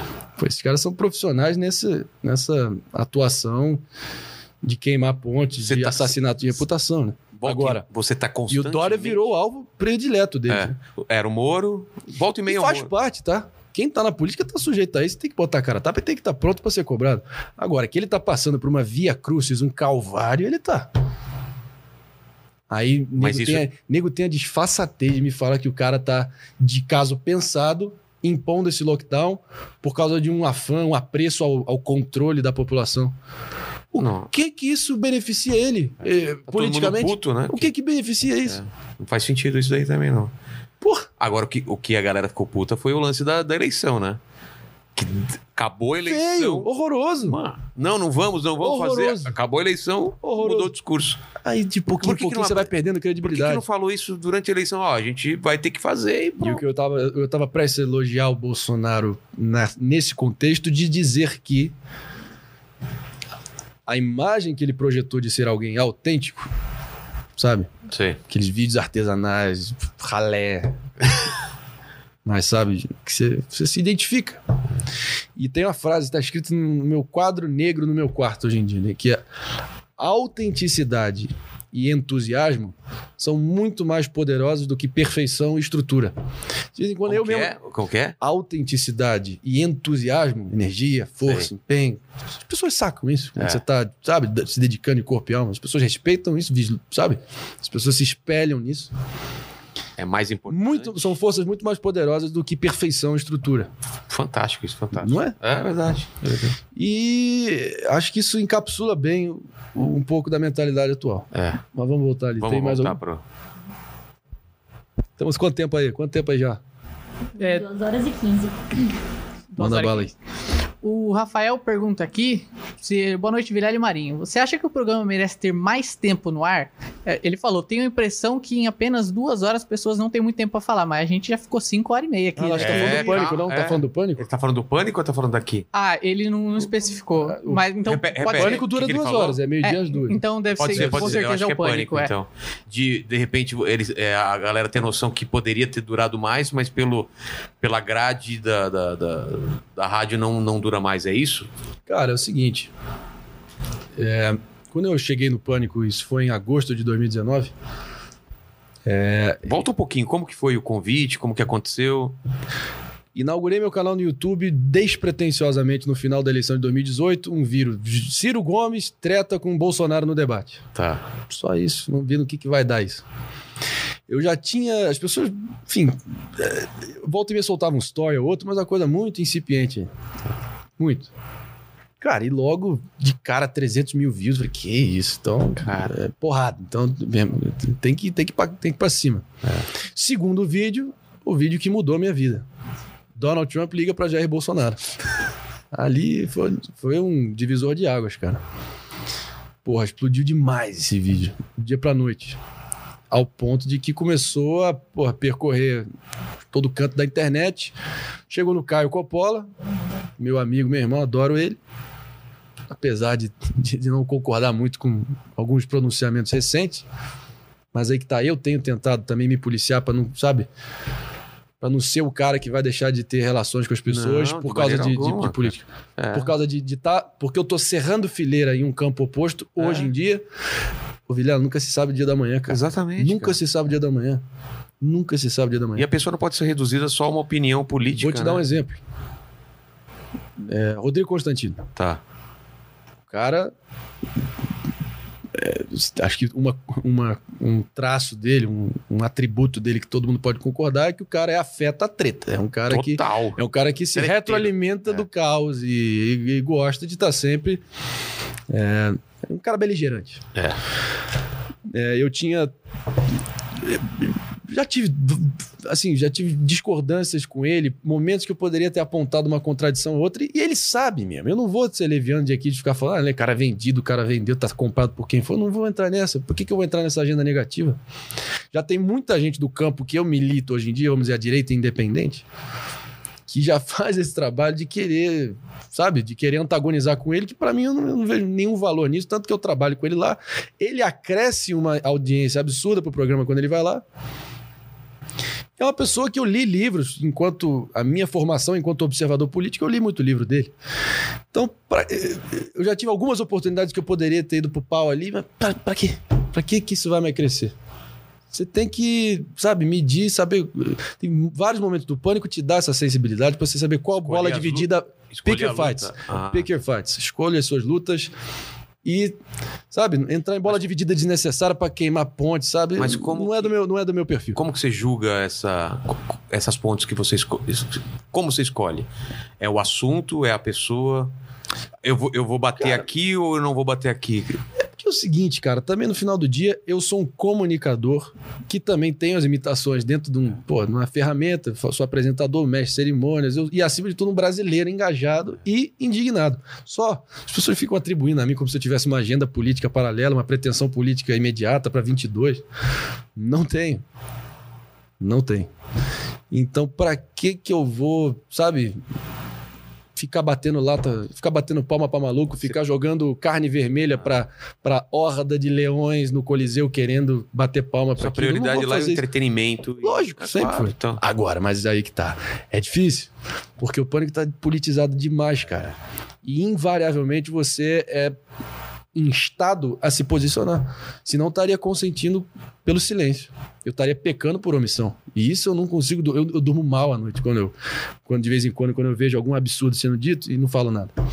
Agora, pra que, que eu vou personalizar essa divergência, essa discordância e, e sair pra um quebra-pau com o Ah, Constantino entendi. que vai durar, vai engajar a minha rede, vai engajar dele dois dias e vai ter queimado a ponte? Enfim. Aí ele me mandou uma mensagem no dia seguinte. Eu tinha tudo. Pra, eu acho que dois, anteontem. Ontem. Ele mesmo sabe que o Constantino de 2019 e o Constantino de 2021, Não. quase que 180 graus. É, não, Vou entrar no mérito da- do, do porquê? Não vou, cara. Não vou mesmo. até porque tem você não sabe. Até porque eu não sei. Ele pode ter, Supor, ele pode ter é. tido uma mudança sincera, mas eu também não vou ser leviano. Exatamente. E pra que que eu vou, eu vou entrar nessa, sabe, nesse redemoinho desnecessário, nesse, sabe, nessa Essa areia movediça. essa areia movediça? Amei. Boa, boa expressão. Não tem porquê, eu não vou fazer isso. Agora, voltando à pergunta inicial, acaba que o pânico, você vai lá, e quando eu entrei lá, o Caio Coppola me chamou, Tá. participei do Morning Show, depois do Morning Show fiz o próprio Pânico, coincidiu de ser um momento de renovação da bancada, Como foi convidado, você foi. como convidado. Ah, tá. E a minha ida lá, eu não fui com a mentalidade tipo, hum, isso é uma entrevista de emprego, mas eu vi muita gente comentando, tipo assim, hum, ele foi preparado como se fosse uma entrevista de emprego. Porque eu não sabia, eu assisti o Pânico, assim, é, nem sempre, volta e meia, mas não era uma coisa cativa no meu dia a dia. E aí, cara, calhou de eu estar também num dia, estar num dia inspirado, deu tudo certo. E não deu outra. De- Depois de um. Assim, fiz o Ronivon depois, fiz a Leda Nagli, Antônia Fontinelli. Aí comecei, o meu canal foi aumentando, projeção foi aumentando. Eis que veio o convite da minha querida Paulinha Kraus. Quanto tempo depois de, de você ter ido lá? Dias ou meses? Hum. Boa pergunta, meses. Meses. Ah, tá. Há pouco, uns dois, três meses depois, Tá. não sei, não lembro exatamente. Mas A Paulinha te convidou. Falei, te convidou- me convidou e fui ficando. Mas no momento, no início, é, as pessoas me atacavam. Eu não ouço isso mais hoje em dia. Até porque você vai criando casca, vai criando. Pô, você vai aguçando as tuas. Porra, a tua. Sabe, a tua. Teu timing. Era essa palavra que eu ia usar, mas já antecipando é o timing mesmo. Eu pecava pelo timing. No início eu tava muito voluntarioso, querendo mostrar serviço, sabe? Um novato querendo mostrar o que veio. É. Aí errava o momento, falava mais do que eu deveria. Ficava também um pouco forçado de vez em quando. Mas só tomando, errando, só aí que você vai aprimorando a tua, a tua participação. E por isso que, cara, o Pânico é uma baita escola. Fora que é um programa vanguarda, tem uma longevidade absurda, tem duas figuras cativas lá que já estão desde a velha guarda, que não só na figura do Emílio, mas o próprio Zuckerman hoje em dia já é uma cabeça branca do Cara, passado. Emílio, eu me inspiro muito no Emílio, cara. O Emílio, Ele ele, é- não, é manja fudido, muito. Ele cara. sabe, Eu sou fã dele. ele sabe conduzir muito bem aquela bagunça toda. Muito. Que parece uma bagunça, mas não é, né? O que mais me admira nele, e é uma qualidade que eu tô tentando, eu tô, sabe, que eu tô mirando, que eu tô, sabe, querendo trazer pra mim cada vez mais, que eu tô querendo internalizar isso, é ser imprevisível. E isso ele é Ah, pra Isso caralho. ele é, cara. Muito Você nunca sabe se ele vai concordar ou discordar, ou vai botar mais Não. fogo, vai acalmar. Quando é que ele vai tacar... Ba... É, Exatamente. cara, é muito bom isso. É muito bom. imprevisível. É. Quem falou isso pra mim uma vez foi o Hélio Gaspari, que é o grande amigo do meu pai. Dizem que é o maior, enfim, amplamente considerado o maior jornalista do Brasil, pelo menos da geração dele, o cara mais senior, ainda escreve pro Globo. Foi o cara que escreveu a maior coletânea sobre os livros da- do período da- do regime militar. Viveu intimamente com todos os presidentes da, da época. E numa dessas ele, eu, eu apresentei a cobertura oficial da eleição americana de 2020 na Jovem Pan. E no início eu tava com uma preocupação, eu tenho mais um pendor a ser mais à direita republicana e eu tava, eu sempre fui mais simpático à causa do Trump naquele momento, mas no início eu tava tomando cuidado extra para não transparecer tanto isso e ser um árbitro imparcial do debate que eu ia mediar e trazer à baila os tópicos mais que estavam sacudindo e arrepiando a, a semana do programa durante a eleição, que fossem pertinentes àquele momento, de uma forma mais isenta. Passar do tempo, eu fiz uma mudança mais com uma visão mais mercadológica, talvez até mesquinha, de tipo jogar um pouco mais pra galera. Eu percebi que, porra, a Jovem Pan hoje em dia virou um, um antro direitista total, bolsonarista acima de tudo, então só galera aqui é só Trump. Fala bem do Biden, você tem que ir pro paredão. É. Um comunista que pega na enxada. Nesse nível. E aí, diante disso, ele percebeu pra mim e eu, eu, eu dou peso à palavra dele. Não, não poderia ser diferente. E ele falou: seja mais imprevisível na forma como você aborda as coisas. E isso aplica a quase tudo. Então, eu, enquanto comunicador, tenho tentado ser mais imprevisível e pretendo transparecer essa imprevisibilidade agora na nova fase do meu YouTube, que em breve estará no ar aí já, fazendo o jabá, pegando a carona aqui no, no Boa, podcast. boa, boa. Mas eu acabei de fazer um investimento é, num estúdio caseiro, Como uns aqui. moldes desse. É. E, mas não de podcast. Vai ter entrevista também. Num, você tá ligado no, no esquema do, que o Howard Stern faz? Tô ligado, maravilhoso. Ele na mesona dele de radialista com o microfone, o, R- o REzão, Quem tá, quem tá querendo fazer uma coisa parecida é o, Dig, o Diguinho Coruja, quer fazer É? uma coisa parecida. É. mas não é nesse esquema aqui, que eu acho Não, maravilhoso. não, é no esquema do, do Mas o meu medo é mesmo. que tá, vai, assim, já vai, vai ficar a competição, já, você mesmo vai, vai saber falar melhor do que ninguém, o seu conhecimento de causa. Isso aqui, quantos podcasts novos não estão brotando dia Nossa, após dia? Nossa, eu fui encher o tanque e o cara não tava lá porque ele tava fazendo podcast. No supermercado, a mulher que embalava as coisas tava fazendo podcast. Hoje tá, Fudeu, o, fudeu. o, o Mandíbula daqui a pouco tá fazendo o É. podcast, enquanto tá, a gente tá fazendo podcast, você tá fazendo podcast de como fazer podcast. Aí, como é que fica? A Manu veio de outro podcast pra Mas cá. vem mesmo. Vem, vem mesmo. Ela veio do Cris Figueiredo. Ela faz o Cris Figueiredo, vem pra cá. Se precisar, ela vai pra. Ela, ela, o dia inteiro ela faz 10 podcasts. No mesmo dia, ela acorda, faz um podcast. Quando ela Virou termina aqui, né? virou profissão. Ela faz 10 podcasts no mesmo dia. Quando é que atrasa, o que ela tem que começar às 3 horas da manhã, ela não consegue fazer. Cara, Que é um podcast mas, da madrugada. Pra você ver, então, eu, É. eu- assim, eu pretendo fazer vídeo sketches, que foi o formato que me deu projeção lá no início, né? Deram certos. É. Fazer um comentarismo também sobre cultura, comportamento, cena social, Mas tipo cultural. desde. Não, roteirizar. Roteirizar. A edição fundamental também para dar fluência, para ajudar na cadência, na, É, sabe, na edição. Sabe, introduzir os elementos necessários claro, para dar. o Pânico fazia, né? fluir. Na, na televisão. Exatamente. Pô. E eu dando um comentário sobre também as polêmicas da semana, o que está tá repercutindo. E também, e aí essa é a menina dos meus olhos, que é o formato estilo John Oliver, que o Greg News tentou fazer aqui, que é fazer um ficheiro grande sobre um tema controvertido, Cara, complexo e destrinchado de uma forma engraçada, com uma edição maravilhosa. Você falou tentou realmente, porque eu acho que não, não ficou ah, no nível Ah, dele. cara, né? eu, Você sabe por quê? eu acho até ele um ator talentoso até, assim, não vou... Óbvio que, porra, enquanto militante, ele é uma pessoa execrável. Agora,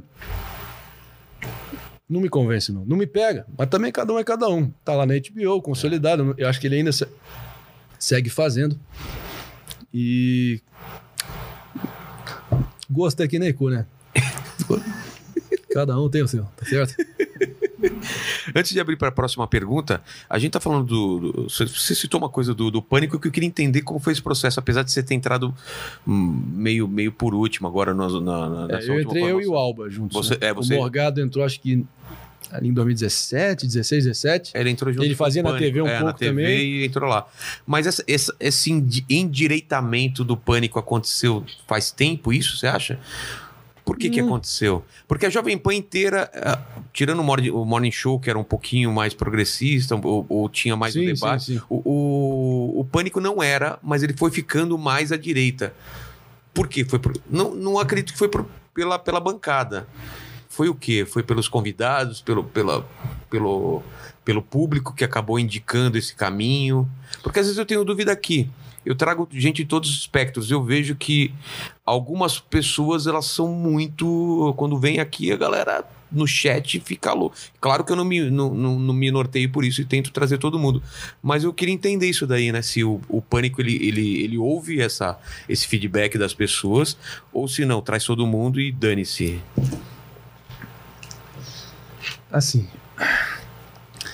Boa pergunta que eu vou aqui também desenvolver a, pa- A partir do que você. do que eu, não, eu, você eu- eu- eu não, talvez eu não, eu não dê a devida reflexão ainda, mas vamos pensar junto aqui. É. Eu acho que o pânico também, como eu disse, tem a própria longevidade, já tem a marca consolidada no, no imaginário do brasileiro. É.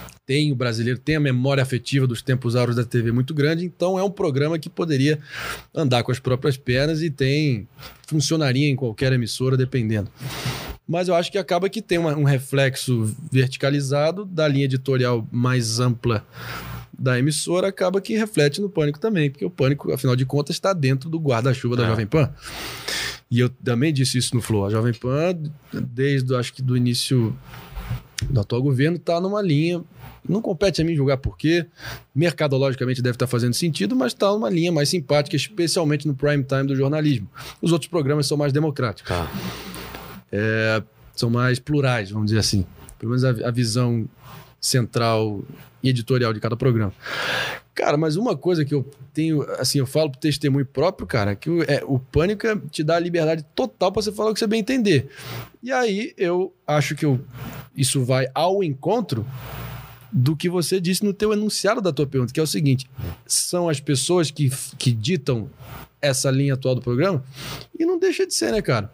Acabou que a última vez que teve o Pânico, mas o Pânico sempre tem pelo menos a presença do Guga Noblar ali para pelo menos fazer um, um contraponto.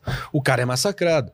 Eu, hoje em dia, que outrora era queridinho dessa gente até um ano, um ano e pouco atrás, só por eu trazer verdades inconvenientes dia após dia, eu também sou traidor comunista, merece um massacre e eles atacam, me atacam sem fim. Mas o que não mata, for- é o que não mata, fortalece. E eu fico muito feliz de talvez servir como válvula de escape para essas pessoas extravasarem esse sentimento de ressentimento que estão poluindo a, a alma delas. Então, se eu for essa válvula de escape também, eu, eu acho que eu presto um serviço para elas. Então, E, e presta um serviço ao programa também para causar o debate, né? e é o seguinte, cara, teve um, agora sem, sem bravata aqui, mas falando, na moral, eu. Lógico que teve alguns momentos ali que eu falei, pô, será que vale a pena eu falar o que eu tô falando? Porra, bem ou mal eu tô aqui, bem ou mal a pessoa tá lá, o cara tá em casa, pode estar desempregado. O que, que o cara tá fazendo meio-dia assistindo a gente? Ou ele tá, porra, procurando um refúgio, uma válvula de escape pra poder, sabe, rir na hora do almoço. Tem um momento de leveza ali. Eu tenho essa, essa preocupação premente na minha cabeça. Premente na minha cabeça. Mas acaba que o programa também é, é ditado pelo, pelo Emílio, pelos convidados, pela dinâmica do programa em si, que hoje em dia está muito politizado. É, E foi o que eu falei. Se eu não me posicionar, eu vou estar consentindo por omissão. Eu não, eu, eu, eu não, não, não consigo. Eu, eu- o meu mantra para 2021 era: caralho, André, pra que, que tu vai ficar entrando nessa bola dividida? Mais humor, menos política. Tenho tentado equilibrar, mas até o momento eu tenho falhado pateticamente. Até porque, porra, tu vê o noticiário político, tá em ebulição. Esse ano ainda eu, eu, tô- Foi o que eu, falei, eu, tô falei, foi o que eu falei, esse foi o que eu falei. O ano, no final do ano eu também fiz essa promessa e É? eu tô conseguindo até agora. Por causa do podcast, porque eu ah, me afastei um pouco das redes sociais. Faz bem. Mas o ano passado eu passei mal. Ah, irmão, então, porra. É. Agora, se isso representa de alguma forma um. Que o pânico virou quase que uma redoma só de direitistas, acho que de fato é inegável que o programa só recebe, assim, tem acho que acesso livre a pessoa, a parlamentares, oficiais, autoridades com um pendor mais à direita. Mas, porra, sempre tem um esquerdista que vai lá, o Rolando Silva vai lá, o Ciro Gomes vai lá, deputadas do PSOL vão lá sempre. O Boulos foi lá? O Boulos foi lá. Na foi campanha, lá, eu, eu a cheguei a campanha? entrevistar ele. Não, na campanha não Na foi, campanha não. não foi. O que já é um sinal, porque, porra, É. por exemplo, a- o Marcelo Freixo se recusa. A Tabata Amaral se recusa. O Boulos, desde o novo formato, também se recusa. Como seria o Boulos recusando ir na Jovem Pan? Me recuso a me imiscuir com esse tipo de gente reacionária, higienista, fascista, imperialista da pior espécie. Não vou me deixar levar por um microfone só por um dia para ter que lidar com essa gente racista, fascista, taxista, isto, isto, minarquista, fundamentalista. Ah, então se, ele- se esse povo tá- já tá deixando de O. Boulos é meio, um olhar meio lateral, suspeito, assim, com a mãozinha assim. 50 tons de vilela. Como que, como que ele faz com a mão? É assim? Não, com... 50 tons de vilela. Aquela coisa. Mas onde é que eu tava falando? Ah, tá. Ah, Porra, e É lógico. pelo- pelos convidados e tal, acaba, Ah, meu acaba amigo, refletindo. você só. Você... E isso eu acho estúpido da parte deles não se É. submeter a isso. Também acho. cara. Oportunidade de ouro, cara. É. Os caras não estão preparados pra tudo. Janta a gente. Exatamente. Mita em cima da gente. Todo mundo. Ninguém. Cara, é, também, eu, ia, eu, ia, eu ia falar que assim, não, não, não vai rolar nada. Sempre tá sujeito a rolar. Nunca se sabe, porra. O que pode acabar desabrochando ali no momento da, da entrevista. Vi de É. Augusto Nunes e Glenn isso que eu lembrar. Você Essa tava lá, foda, você tava lá presente e aí você deu uma, você deu uma apartada. Cara, o erro da produção, Vilela, foi o fato que ninguém estava brifado com o contexto que já estava em curso ali. Não é em curso, né? Era como se fosse um barril de pólvora e um barril de querosene e o nego tacou fogo ali ao botar os dois um do lado do outro. É, esse foi o Esse problema. foi o tava, tava um do lado do outro, não tava Não, um aqui, a, outro ali. A discussão ia ser acalorada de qualquer forma, mesmo se eles estivessem em lados opostos. É. E poderia vir a as vias de fato no intervalo que fosse. É. Mas não deu nem dois minutos, cara. Eles já estavam lá se Ah, estapeando. eu não lembro, foi no comecinho. É, não. Porque o, o- o Augusto Nunes fez um. Tava no- ali no Pingo nos e botou sob questão Aulas Ah, dos filhos. é, a foi? paternidade dos filhos ado- adotados pelo casal, David Miranda e o Glenn Greenwald. Glenn Greenwald, hoje em dia, que tá muito mais macho do que muito jornalista aí, corporativista. Verdade, na campanha, na campanha ele Não, botou. Na campanha americana. eu É, na campanha americana. Especialmente no contexto americano. É, Um, cara. Eu reconheço isso e tem que tirar o chapéu, porque ele tá fazendo um trabalho de, sabe, de desviar da linha oficial, É. sair da tribo, sair da patota, sabe, falar. Ser... Ele E chegou a falar Esse assim, cara foi indep- ele ganhou meu respeito. Ele ganhou meu respeito também no- na, na campanha. Um defensor inarredável da liberdade de expressão dos Estados Unidos, denunciando a- as- os oligarcas das Big Tech. Meu irmão, firme, o cara. É. Macho. Mas em relação a. a- a- a- O macho até a página 2 aí, tá certo? mas em relação à briga. Aí a briga assim. Cara, Como porra. que você, imita o, o Augusto também? Acho importante ah, discutir, mas.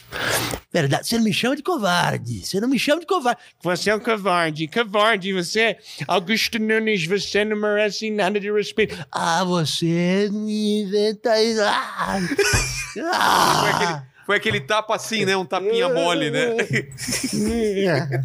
Mas bateu. Mas bateu. Não, mas teve um ângulo, acho que alguém filmou, cara. Foi, não, foi um. Não, é aí o tapa. bateu, o- bateu no cafezinho do Emilinho, o filho do Emílio, caiu café no chão, ficou aquele cheio de café, chão melado.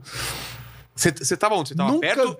Não, aí que, aí que ficou. Eu virei meme, né, pô? Ah, é? Foi muito escroto, cara. Tem esse vídeo aí, eu quero ver depois. Olha essa porra aí. Como que- você tava aqui, os caras estavam aqui, você Cara, tava na eu outra. não fazia ideia da situação. Eu ainda tava, sei lá, cara, no meu terceiro mês de pânico. Eu não vou querer, eu vou, eu vou querer bancar o pacifista. É. o- Deixa disso, né, porra? Eu vi aquela situação, vi o Glenn, vi que ele tava, porra, já armando ali pra cima do Augusto. Eu falei, a única forma de eu conseguir dissuadir o Glenn é se eu chegar numa bela de uma carcada e puxar ele pra trás. E não deu outra. Você deu uma encoxada no Uma Glenn bela encoxada. Bem. É foda, cara. Foi muito escroto, cara. E o Glenn é gay, não tem problema. Enfim, deve ter gostado aí, tá certo? Deve ter gostado. E o Augusto ali, ensandecido, com aquelas. Ah, mereceu, mereceu. Ah. Ele, faz, ele vai, colo- coloca no... Me chama de covarde, não me chama de covarde. Aquela coisa. Foi a, a- foi a... Mas aí que tá. O Glenn foi pro canto das- do, do complexo ali, do, do 14 andar, e você via que ele já tava no Twitter operando e tentando capitalizar politicamente, monitorando a repercussão daquele momento. Justo. Quem é ali? Tipo, já foi. A turma do Deixa Disso já entrou em curso, o cara vai ver o celular, mas você via que ele tava com um olhar meio. Conseguiu o que eu queria, sabe? Mostrei que ele é o fascista truculento Ah, e eu sou a vítima. E o brasileiro, de modo geral, simpatiza com o lado oprimido da história, a Sim. vítima, quem foi afetado. O brasileiro tem esse sentimento de solidariedade a quem tá no, sabe, no receiving end, sendo, sabe, recebendo a- a- a- os espinhos, sabe? Foda. Agora. foi pesado, cara, porque, porra, tipo assim. Aí, tipo, abri o Twitter. Eu tinha lá, tipo assim, umas, con- umas contas, tipo, de tipo. Quem? Tipo, conta de, tipo, conta de gay. sei. Conta gay. Dizendo, tipo assim, quem é o garanhão que tirou Glenn Greenwald da, Ah, da luta? sucesso, cara. Fiz, cara. Começou a receber rolas pelo, pelo Instagram. Não, também não. Ah, isso eu recebo, cara. Por isso que eu perguntei. É? Eu queria saber se era só comigo. Não. Ainda bem que não. Recebe, mandíbula, Pô, são rola? uns blog gays aí. Quem é o cara? Olha lá. O que, que, que mais que temos aí sobre esse assunto? Então foi um o- prejuízo, né? Mas foi É, engraçado. foi que engraçado. Acabou sendo engraçado. Eu sei A que merda é foi, Guilherme. violência e tudo mais, mas foi A engraçado. cagada foi também que, porra. Por um lado. Foi engraçado. Eu falei isso do Flow também. Quando o pessoal. Os executivos, nunca vi os executivos chegarem tão perto lá, tão rápidos lá pro 14, eles ficam no 24 normalmente, e aí estavam com uma mistura de tipo. Fudeu, o que, que isso vai se representar pra nossa imagem? Tamo, sabe, proporcionando um ambiente fértil pra esse tipo de, porra, de UFC à plena luz do dia UFC meio-dia, UFC geriátrico É. da terceira idade, e o outro, tipo, hum, vendo a audiência explodir, o Brasil inteiro olhando para aquele sobre momento. isso, é. E eu sendo O- analisado por blogs gays. Ah, O ponto positivo aqui no chat é que tá todo mundo apanhando de todo lado aqui. Então, isso é, isso é um Como assim? Apanhando a gente ou... É, ou- Ah, tá. E aí? A gente também, porque a gente tem uma. A gente tá moderando alguém, um pessoalzinho aqui, aí seus comunistas, aí seus Ah. bo bolsominion, aí não sei o que. O André também tá apanhando de todo lado. Chama, chama de tucano, de Dória, de comunista, de bolsominion já. Caramba, os caras não decidem. Você, você, você, você apanha normalmente dos dois lados O mesmo? Danilo Gentili falou, quando eu fui no da noite, ele falou assim: Isso é sinal que você tá fazendo alguma coisa Exatamente. certa. Olha a imprevisibilidade no ar aí. É. É, cara, você, eu você acho fez que. a embocadura do Bolsonaro. Você ia falar alguma coisa aí? Não, pior que não. Ah, não? Pior que não. Agora até vou fazer, mas.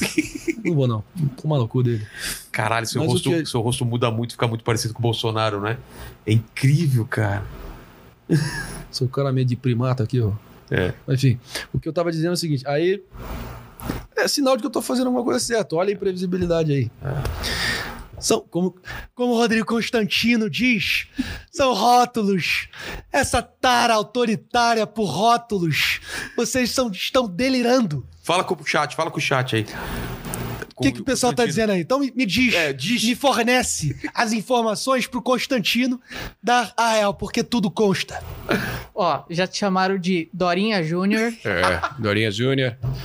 É, eu, eu estou talhando o André Marinho. Estou pagando para Tutinha Emílio Surita para ele trabalhar lá todo dia. Pago bem, porque ele merece. Garoto bom. Puta, mas.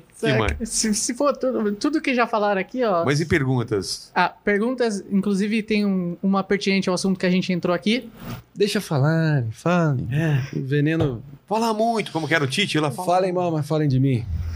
É, Beijo não, mas. O pessoal perguntando da, do que aconteceu com o Danilo, né? né, Nessa, nessas últimas semanas. E se vocês acham que ele tá tendo pouco apoio dos, dos pares, assim, do pessoal da mídia, da comédia. Cara, eu, de novo, é o que eu sempre tenho ressaltado.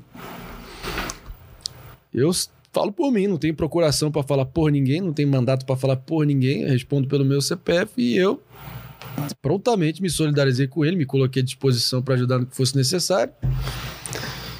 Mas, pelo visto, ele tá bem assessorado, ele tá nessa. nessa porra, essa penga aí agora. Escaldado já com tanta. Escaldado, tanta- lógico. É, claro, já tá. Mas é um absurdo tão grande, mas tão grande que não dá nem pra. pra... pra saber qual vai ser o resultado disso, né, cara? Porque é tão absurdo E o negócio. pedindo vindo do, do Arthur Lira, indicado por Bolsonaro na, na Câmara É. dos Deputados, e todo o aparato dele ali na presidência da Câmara que protocolaram, enfim, enviaram o pedido pro STF. É. Agora, humorista, só porque mandou um tweet agora vai estar. Irmão, restrito pra sair da própria não. cidade, cara. Os caras estão querendo. É que nós vamos cobrar- parar? É, os caras estão querendo cobrar. Isso abre precedente perigosíssimo. Perigoso pra caralho, cara. O que a gente tá falando aqui. Agora, daqui a pouco verdade é que eu acho o seguinte: o STF viu que tava numa escalada de também. E aí, também tentando se colocar no lugar deles, o que, que você faria no lugar deles? Vendo um movimento germinando na sociedade para colocar em xeque a credibilidade deles, a atuação deles, depor eles. Porra, os caras lá soltando fogo na porta do- dos caras. Eu acho que meio que é uma sensação meio The Empire Strikes Back, sabe? É, mas tem que aumentar A isso. revanche do, do, do Império. Exatamente. Temos que aumentar essa pressão em cima É a deles. toga totalitária. Então, vamos ficar de olho, né, cara? Vamos ficar de olho. Mas Danilo tem que que todo você o nosso acha? apoio. Total, pô. Todo o nosso Irrestrito. apoio e, cara, e o Danilo, não sei se você sabe, é um cara que sempre me ajudou e tem o total. Cara, eu conheço ele. Tô conhe- conheci ele, acho que desde que eu fui no da noite, tive com ele umas duas, três vezes e sempre um cara nota mil e todo mundo que fala dele tem as melhores referências. Desde o Carioca lá no, acho que no Pode Pá falou que é um cara nota mil. Você mesmo tá é, sublinhando isso agora. Exatamente. Então, cara, é um cara que no meio é, um- é- não sei se é unanimidade, que toda unanimidade é burra e nem existe, né? Pô, mas, mas, pelo o- menos é um cara o- muito é o bem mais quisto. aí. próximo da, humani- da unanimidade que pode acontecer é, é o Danilo, eu acho. Esse cara é. E de fato temos uma crise agora. E o pessoal A sabe liber- da, da força dele, por isso que ele tá sendo O atacado. Pra mim é o seguinte, vê se você concorda comigo. O limite da liberdade de expressão vai até onde você tem os meios para implementar o que você está ameaçando. Repito, o limite da liberdade de expressão, Eu tô tentando entender. o limite da liberdade de expressão, para mim, deve ser vai até onde você tem os meios para você implementar, efetuar o que você está ameaçando. Então, mas, Quando vem um deputado que nem o mas Daniel uma piada, Silveira, por exemplo, não, você não tá tentando implementar nada, tá simplesmente querendo fazer as pessoas rirem. É, acho que no caso dele também, ele, ele falou com veemência ali, ele extravasou, desabafou ali e mandou, mandou real ali. É. Agora, se isso configura, porra, uma tentativa.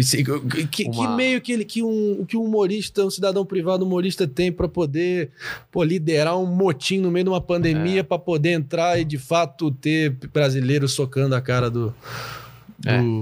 do- dos parlamentares lá que estão votando pela PEC da impunidade. É relativo, é, esse- difícil é. definir também. Mas, mas fala lá. Vamos lá, que temos? mandíbula. É? Meu, tá, tá bombando aqui. O, o Daniel Carvalho mandou, mandou um dinheiro aqui falando pra você conhecer as Filipinas, André.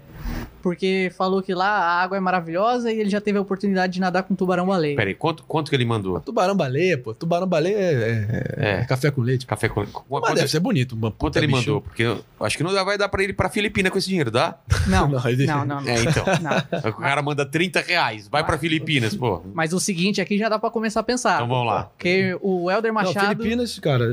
Eu tenho vontade também. Bota fé, bota fé. Manila, Manila. Mas lá tá. O Rodrigo Duterte lá, que é o sanguinário lá. o- Esse cara aí é barra pesado. Então, o Helder Machado mandou duzentão aqui. Opa! E falou: Elder Machado Perfumes é uma marca de perfumaria independente que quer quebrar o estereótipo de perfumaria nacional. Ah, Arroba Elder Machado Perfumes. Ó, vou- faz a propaganda com que, que voz aí você poderia falar da perfumaria Elder. Como que é? Elder Machado. Machado. acho, que, o- acho que o Dória caberia bem. Cid Moreira ou. Cid Moreira. É. Como é que é? Repete aí. Elder. Não, sim. Eu sei que é. Helder Machado Perfumes, as melhores fragrâncias mais acalentadoras do espírito humano, mas agora disponíveis para você na internet. Agora acesse Helder Machado. É fantástico. Ele balança aqui e ajuda. É fantástico. O Helder Machado me mandou uma fragrância lá no Pânico que chegou Ah, é? maravilhosa. É a Ad Astra. Eu tenho usado, inclu- inclusive estou usando no Pô, momento que eu aí. também quero aí. Então ele, ele sacou, ele sacou que eu, ele deve ter visto que eu tava aqui, fez o investimento aí do duzentão, Pô. mas de fato eu recomendo, cara. Então quero. Pra Fala tá pra ele bem- me mandar Pra também. tá bem na, bem na Bem fita, na fita. Cara, Você é casado, solteiro? solteirão no momento. Ah, então tem que. Curtindo. Porque eu, eu tô naquela fase de só passar o desodorante, só que eu tô casado. já tá nessa já. Não, se minha mulher, minha mulher é assim, se eu tomei banho, ela já tá amando, cara. Fala, tomei Não, tô falando, não, não é que eu não tome banho. É que ela assim, vou ficar junto, ela pergunta assim: tomou banho? Eu já sei que eu vou transar. É a mesma coisa. Mano, você é casado ou não? Não, eu vou te fa- falar que depois de um tempo, assim, a mulher, quando escovou os dentes e perguntou se você escovou os dentes e, e tomou banho, é porque ela quer transar. Cara, Já é o- falando em, Eu tava. Não sei porque. enfim, Você me lembrou aqui outra história engraçada da campanha. Essa que ninguém sabe. Foda-se, hoje em dia já. Não deu mais nada a ninguém, foda-se. É, cara, eu não sei se você lembra daquela sabatina da Globo News. Que todos os candidatos presidenciais estavam indo, era numa espécie de formato em U e o, o candidato centralizado no meio. O Bolsonaro era para fazer na quarta, preferiu ou na, na quarta e ele trocou com o Alckmin. O Alckmin acabou fazendo na quarta e ele fez na sexta no prime time, todo mundo assistindo.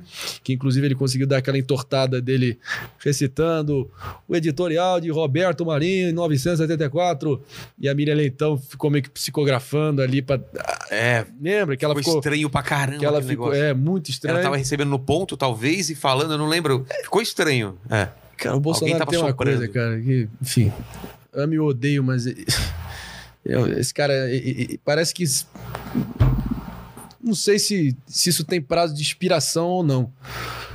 Mas parece que sabe tudo. Tudo Ele é o Deus. cara que sempre vai tacar o pão com manteiga e sempre vai cair de cabeça pra cima. é esse cara. Filho da puta tem o cu virado pra lua, mas enfim. Pão com leite condensado. Pão com leite condensado aí, tá certo? É. Mas então, ele saiu de lá, cara. E tava um climaço. Ele tinha antes, assim, botado a arma na mesa. Isso foi um corte do Flow. Eu, assim, apelativo pra galera. Botou a arma na mesa. De fato, botou a arma na mesa. Botou a arma. Olha, vai ser pilotão de fuzilamento ou não vai ser? Me prepara aí, porra. Ele tentou preparar cinco minutos. Quando eu vi, ele tava comendo croquete vendo Palmeiras e Bahia.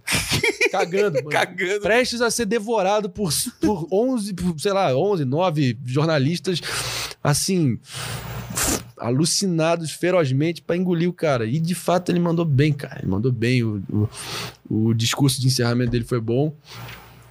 A- ele deixou a Miriam numa puta saia justa, a Miriam Leitão na saia justa, ficou mega exposta. E assim, assim que a gente saiu, cara, ele tava todo bonachão, todo se achando. Dá, pô, aquele sorrisão safado, sorriso amarelo safado aí, tá certo? Aí ele tava saindo, entrou no elevador. Acho que era eu, ele, algum assessor da Globo, Bebiano e meu pai. Ele falou assim: Olha só, mandei tão bem hoje, tão bem hoje, que vou chegar em casa agora aí e vou dar uma lá na patroa, lá dentro, tá ok?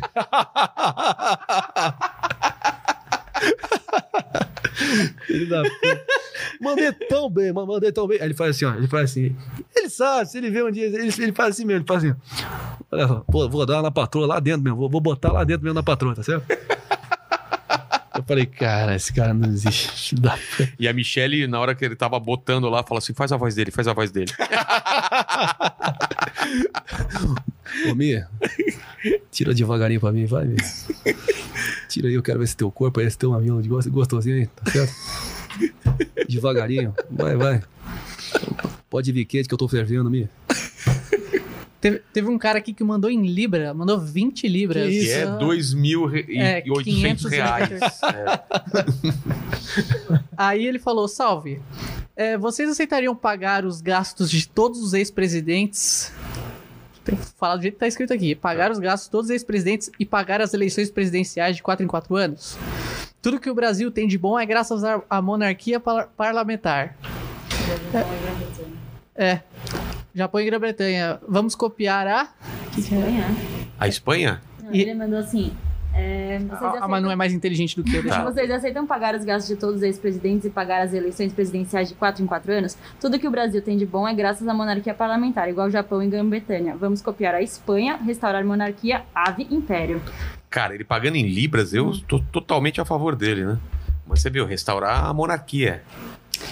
Cara, vamos. eu- eu- vamos a grande polêmica no Reino Unido essa semana, né, cara? A, a- a entrevista bombástica do Príncipe Harry e a Meghan Markle pra Oprah que rolou. Você ficou ligado? Não, não fiquei sabendo. Zero? Não tá Sério, eu tô aqui. É, eu tô aqui.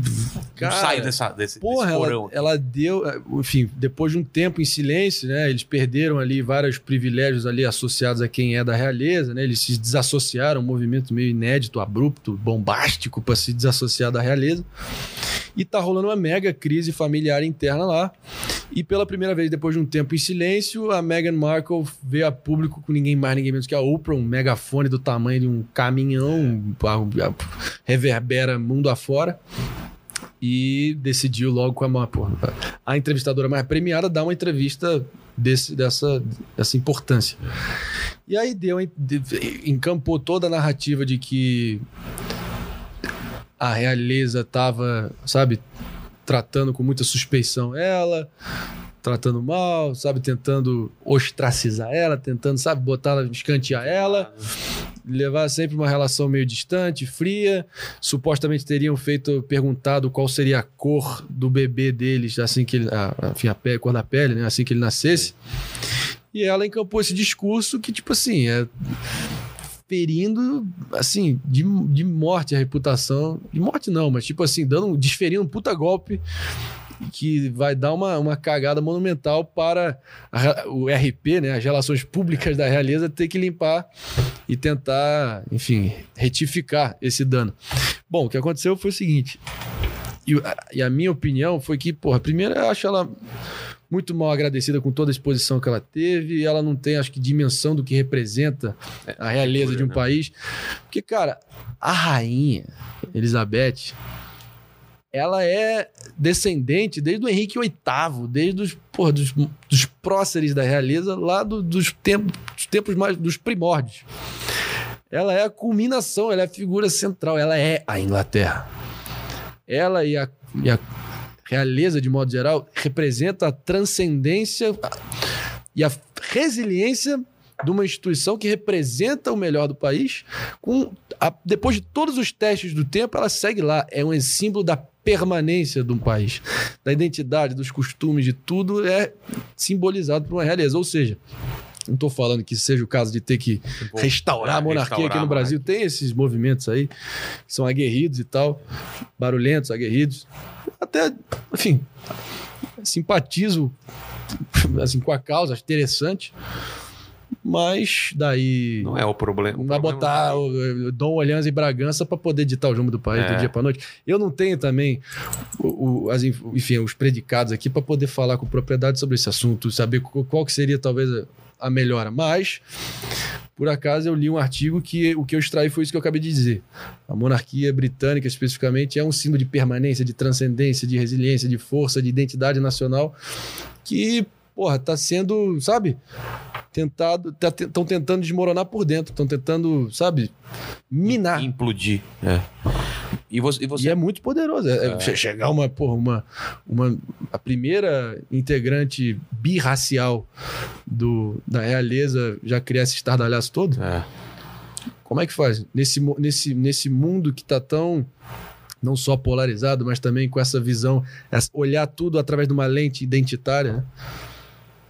Identitária significa tipo, sempre sempre vendo, ao invés de julgar a pessoa pelo caráter, os predicados e, a, e, sabe, a reputação da pessoa, julgar pela cor da pele ou os atributos étnicos ou in- inerentes à pessoa. É. Esse é o identitarismo. É o identitarismo Nesquik, desse Felipe Feto aí que tá querendo inebriar, intoxicar nossa juventude. Pera lá um pouquinho, rapaz. Nunca pegou numa enxada na vida. Felipe Neto acha que ovo nasce na geladeira, porra. Fala. O pessoal tá, tá aqui criticando bastante o- os haters e todo mundo que É tá... uma briga interna aí. Tá uma briga interna, tá? Deixa eles se Tem matarem. É, não. Mas uma pergunta aqui, perguntou Marinho, o que você acha dos ataques que o Kim sofre, mesmo fazendo um trabalho transparente e combativo? E se esse jornalismo passa panismo? Antes, antes de responder isso, você é um entusiasta da- do parlamentarismo, né? Sem dúvida. Ah, então tá. Depois queria que você falasse mais sobre isso também. Mas vamos ao Kim aí. Kim teve aqui também. Cara, de novo, tenho excelente relação com ele, pessoa física. Acho que, sem dúvida alguma. E eu, não, eu vou- vamos dar um passo atrás aqui antes. Eu tenho, desde a minha experiência com e a minha frustração, a decepção, a traição escancarada, traição, porra, porra ostensiva, sabe? Do, do projeto de poder que elegeu o Bolsonaro para o que de fato ele vem exercendo na presidência, eu tomei uma decisão clara de mudar minha mentalidade e enxergar toda a classe política com a fiscalização, a cobrança e o ceticismo que eles merecem. Como bom conservador, sempre com a visão cética da concentração de poder, das pessoas que têm as, as rédeas do poder. E seguindo uma linha também que o, que o, o Danilo vem encampando há um tempo. Político é empregado, nós somos o patrão, merecem nossa fiscalização e cobrança irrestrita, doa quem doer. É. Você agradecer um político por ele, por ele conseguir viabilizar a prestação de um serviço público para você, é que nem você agradecer uma, o, o caixa eletrônico te devolver o seu próprio dinheiro. O elevador pra te levar num andar ou outro. É isso. Obrigado, elevador. Não, cara. E é isso mesmo, nego perde isso de vista. Porque eles, estão nessa redoma em Brasília, isolados, e perde a conexão com, com o dia a dia aqui. A gente nem sabe para onde os nossos tributos vão, como é que é aplicado, como é que é alocado. Então, cara, no dia que o Kim pisar para fora do que, eu, do que eu acredito, no dia que ele pisar, enfim, der alguma bola fora, alguma presepada, tomar alguma atitude que eu considere reprovável, pode ter certeza que eu vou, que eu vou condenar tão energicamente quanto fosse qualquer um que estiver militando em outra, outro campo político que- que o meu. Agora, justiça seja feita. O cara é quase que um exército de homem só na, no- na Câmara hoje em dia. O porra do boliviano tem corrones mesmo. É, cara, o otaku. E como Aristóteles O disse, a primeira virtude de todas tem que ser a coragem. O resto vem depois e vem naturalmente. É um cara destemido, É, é, é um cara que mete a cara, é um cara que enfrenta interesses poderosos de forma implacável e tem a minha admiração. E a admiração tem que ser é, distinguida de idolatria cega e incondicional. A admiração tem sempre critérios. A admiração pode ser um sentimento passageiro. É. Uma idolatria incondicional cega, uma militância rápida que espuma pela boca, sabe? Que, que, que, que destroça relacionamentos humanos por causa de um político. Gente, políticos passam, mas seus princípios e valores são para sempre.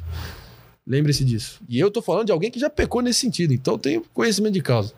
Já fiz uma introspecção longa, fiz uma reflexão profunda e me sinto com uma consciência leve como um travesseiro, falando o que eu acabei de falar. Me du- Mas por muito, nem se compara. Agora, tinha uma, um adendo ali no final, né? Tinha uma. uma- É, é uma- o, o passapanismo da mídia. Em relação a Alquim ou não? Alquim? Era outra Evidente pergunta, né? que não, né? Ah, tá. É, Por que é que ele sobre, misturou com o sobre o, Ah, o jornalismo. vai- Acho que é o- aí entrou outra pergunta. E, esse, Ah, e tá. o jornalismo. Já mencionamos isso antes, cara. Ah, já falamos. Já Já mencionamos cada um com a sua caixa de ressonância, buscando confirmar os seus vieses já pré-concebidos, já bem estabelecidos, e você, você vai o quê? Tem que- é, é raro, é, é- é- é- é definitivamente a exceção e não a regra, o cara que vai querer ver conteúdo em outra, Em outra esfera. Em outra esfera. outra bolha, né? outra bolha. É. O cara vai se submeter a isso. Eu, pessoalmente, acho isso e sugiro aqui, humildemente, a todos vocês aderirem a esse, essa, essa, esse pod- hábito, né? Essa, essa atitude. Os podcasts estão meio Eu sigo- que, eu que sigo- tentando isso. né? Eu sigo vários ditos direitistas, bolsonaristas, bolsonaristas, bolsopetistas. Sigo vários esquerdistas também, para também estar sempre testando as minhas crenças a partir das, de- das deles ou delas e, e assim ir aprimorando a minha visão de mundo. O André Passos aqui mandou um dinheiro só pedindo pra você mandar um abraço pra ele com a voz do Dória. Para quem? André Passos da Plascar, Jundiaí. É, repete, por favor. André Passos da Plascar. André Passos da Plasca. Você, que parece seu nome, parece diretamente um daqueles eh, merchandisings que eu faço, eh, anunciando todos os parceiros através de PPPs que nós vamos estabelecendo no governo de São Paulo. E por isso que eu gostaria de reconhecer a forma eh, generosa que você vem abordando hoje Inteligência Limitada e vem contribuindo para Rogério Vilela continuar destilando o ódio dele aqui, destilando a desinformação, trazendo convidados absolutamente medíocres. Então, um beijo pra você. Sacanagem, eu. Tá, tá em casa aí. Luiz Carlos. Olha só, você quer conversar comigo? Rogério Vilela, Vilela! Vilela! Vilela! Tem uma vez que eu vi ele falando assim: Uruguai e Argentina! Argentina! Hoje, porque Luiz Carlos Júnior, Lédio Carmona, você pode me ouvir. Vindo agora, Rogério Vilela pegou no peito, na grama, na raça. Passando pela primeira, passou pelo segundo na intermediária, hein? Você percebeu que o, o, o Luiz Carlos Júnior. Eu pergunto, cara, teve uma vez, cara, inclusive, uma história aí. Olha o corte aí, ó. Teve uma vez, cara, eu invadi uma live do Luiz Carlos Júnior no início da pandemia, quando tava começando aquela febre de lives, né? Sei. Aí foi maravilhoso, cara. Foi maravilhoso. O que, que você aprontou? Porque, tipo assim, eu botei todos os meus amigos mais próximos pra, tipo, chama o Marinho, chama o Marinho, chama o Marinho, não dá o comentário. E teve um momento que, Marinho, quem é esse cara? Marinho! Mas, que, mas o que é isso? O que pode ser isso? Aí eu apareci lá sugerindo, né, pra ele me receber. Eu entrei. Cara, aí a gente, eu perguntei pra ele, cara, eu percebi que você tem a pronúncia muito correta dos sobrenomes dos jogadores internacionais. Pois é, teve a vez que eu. que na, na Copa de 98, antes de narrar Brasil e Holanda, pelo Sport TV. É, e quando ele. Essa é a voz do, do, do, dos Carlos Júnior mais velho, mais cigarrada, né? É, ele- Luiz Carlos Júnior era mais assim quando era menor, era mais leve a voz dele. Talvez na época na Copa da França. Aí ele falou: Eu liguei para o consulado holandês. E no consulado holandês eu perguntei como é que nós pro- pronunciamos, é, pronunciamos o nome do craque holandês, De Boer. Aí eles não falaram que era De Boer, De Boer, De Boer. Aí, ele falou, aí eu, depois do De Boer eu comecei a, a falar todos. Inclusive ele foi o primeiro a usar Neuer pro goleiro. As pessoas lembram que o pessoal tava pessoal dizendo Neuer, Neuer. Neuer é foda. Meu, é foda. Aí eu vi o Luiz Carlos Júnior. Frank Lampard vem chutando agora para James Heskey. Vem agora com Chelsea Handler. Chegou agora para levantou Neuer. Neuer pega a bola. Bola. Sabe? Bola. Eu amo o Luiz Carlos. Sempre com o topete dele impecável. Parece o Fricazoide. Lembra do Fricazoide? Fricazoide. Ah, pô, olha. Perguntaram aqui se você imita o Denzel. Não, mas sei quem imita e dá pra imitar. Dá. Que é um, é um, não, não, não, não, não, é uma coisa meio assim. Não Robert vou saber fazer. Esse é Cara, difícil, esse. né? Pior que, assim, pra mim é difícil, mas eu vejo tantos caras lá da gringa fazendo que, em tese, é um dos fáceis, sabe? Um dos previsíveis. É aqui, ó. E, tipo, when you, you listening to me, you're talking to me. When you're really gonna do that? You're gonna talk to me like this? Aquela cara, a cara mais ou menos assim. É. Mas eu não sei, a voz nunca peguei, cara. Já tentei muito. Não pego, não pego, não pego. Não é, não é fácil, não, galera. Não é fácil, não. Porra, se fosse fácil, eu tava. É. Eu, eu tento imitar pra. Eu só sei imitar o. O Faustão. Ô, louco, bicho! É esse daqui que eu sei. Cara, eu queria saber imitar o Faustão muito bem. Acho que até, até melhor. Como que é? A partir de agora, hein, galera? Às 7h37, roubando o bordão do Morgado, hein, galera? Eita! Super Rogério Vilela, depois dos reclames do Plim Plim no arquivo confidencial. Eita, porra, meu! Ó, louco, bicho! Tanto no profissional quanto no pessoal. Eita! Ah, arra! Eita! Arrabara! Arrabata! Olha! Inteligência limitada, galera! Ó, louco, bicho! Eita! Ó, eita! Ah, Essas- ah, que que é isso? que a ele vai- partir de agora, arquivo confidencial. Depois dos reclames do Plim Plim, galera. Oh, ei, ah, é muito coisa. Arrotando a foto. É. Arrota. Eita. ei, oh. Uma coisa meio. meio Gutural, né? gutural. Boa Gutural. palavra. Areia movediça e gutural. Essas aí eu vou, vou aderir essas duas. O, o cara. É, para A de partir, hein? rir. Para de rir aí, mandíbula. É mandíbula. Grande e super mandíbula. Filho da gloriosa. É, é, É, da sempre gloriosa assim, né? dentadura, hein, galera? Louco. Como chama sua mãe? Jane. Um, um abraço pra Jane. minha mãe que ela deve estar assistindo. Ah, é? Prezada Jane, satisfação tá aqui contigo, tá certo? Virou bordão essa porra. É.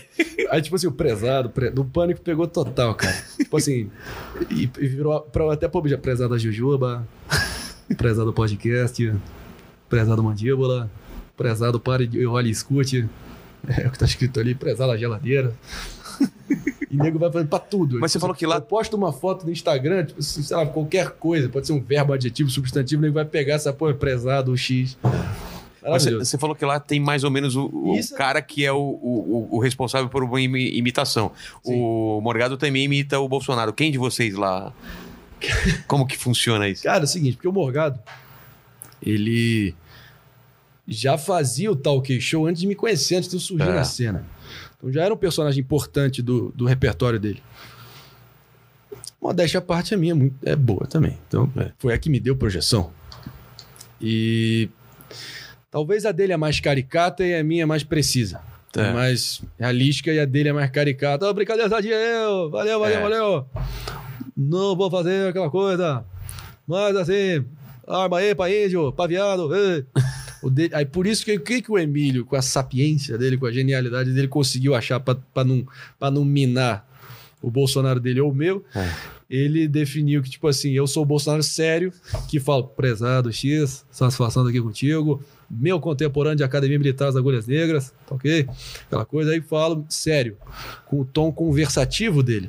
Tá. E aí o Bolsonaro gordão é o Morgado, que é o Bolsonaro fanfarrão, Fanfarrão, gordão, pra é. fazer as piadas, brincadeira, Tadinho, a piada do país e tal, aquela Tá, tá. E aí achou-se um equilíbrio que atendeu os dois. Entendi. O canal a propósito, o canal a propósito tá sempre aqui com a gente. É. Falou: "Boa noite, turma, belo papo. Vou deixar uma dica de livro que com certeza o Marinho vai curtir ou já curtiu. Chama A Mente Moralista. Por que as pessoas boas se separam por causa de política? Do autor Jonathan Haidt. Maravilhoso, Jonathan Haidt. Baita, cara. Não, confesso que não li esse livro, mas eu sugiro também o Mito do Eleitor Racional. Maravilhoso também. Recentemente, já comecei a ler recentemente. E mostra, cara, que no final do dia a gente pode achar que a, que a gente se comporta eleitoralmente, pensando, avaliando as propostas, o que for melhor para o país, mas é muito visceral e racional o voto. E tem coisas que não se explicam, por exemplo, como é que você, sa- sabendo que você.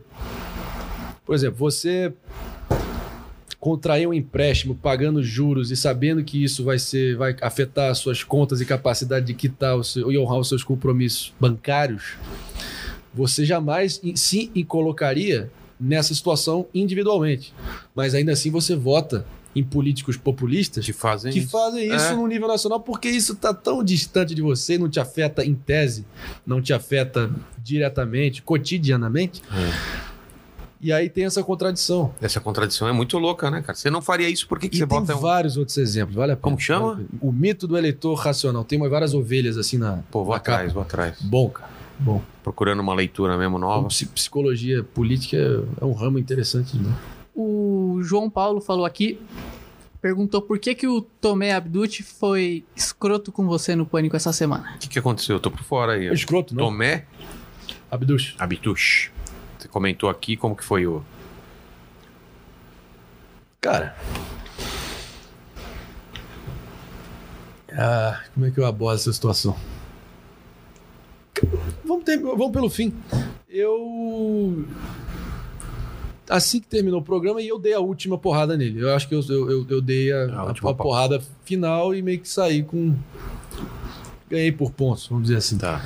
E eu nem queria estar com essa mentalidade porque eu nem enxergo assim. Mas enfim, tem um pessoal lá que, que é meu fã que, que diz: ah, mitou, lacrou. Isso é tão contraproducente, cara. É, reduzir a. Você pautar a atuação para poder jantar a pessoa no final. Agora, cada um. Não vamos ser. Não vamos ser também aqui demagogo e dizer que, porra, a gente também não. Não mede as nossas palavras e, tipo, não, é que a gente não calcula os nossos pronunciamentos, declarações e palavras também visando, sabe, fidelizar a base que você já construiu. Isso é normal hoje em dia. Todo mundo faz isso até certo grau. E ele jogando a, a carne vermelha pro, pro público dele, que é um público que tá na defensiva porque as traições são tão escancaradas que não são tão gritantes. Eu elenquei um por um de todo o rol de traições da agenda anticorrupção, fatos. E você tem direito a seus próprios às suas próprias opiniões, mas não aos seus próprios fatos, como diz o velho ditado. E ele simplesmente não endereçou a minha pergunta em nenhum momento. Debatedor hábil e experimentado que ele é, ele começou a tergiversar, ele começou a usar a cortina de fumaça, começou a evitar o enunciado da pergunta e começou a falar coisa que agradava a ele. Aí o cara tem a temeridade de falar que eu supostamente sou isento. Ele perguntou quantos anos você tem. Como se idade fosse um critério para você poder ter razão ou, ou opinar e ter validade dos seus argumentos. Argumento canalha, rasteiro. Mas tudo bem, deixei passar.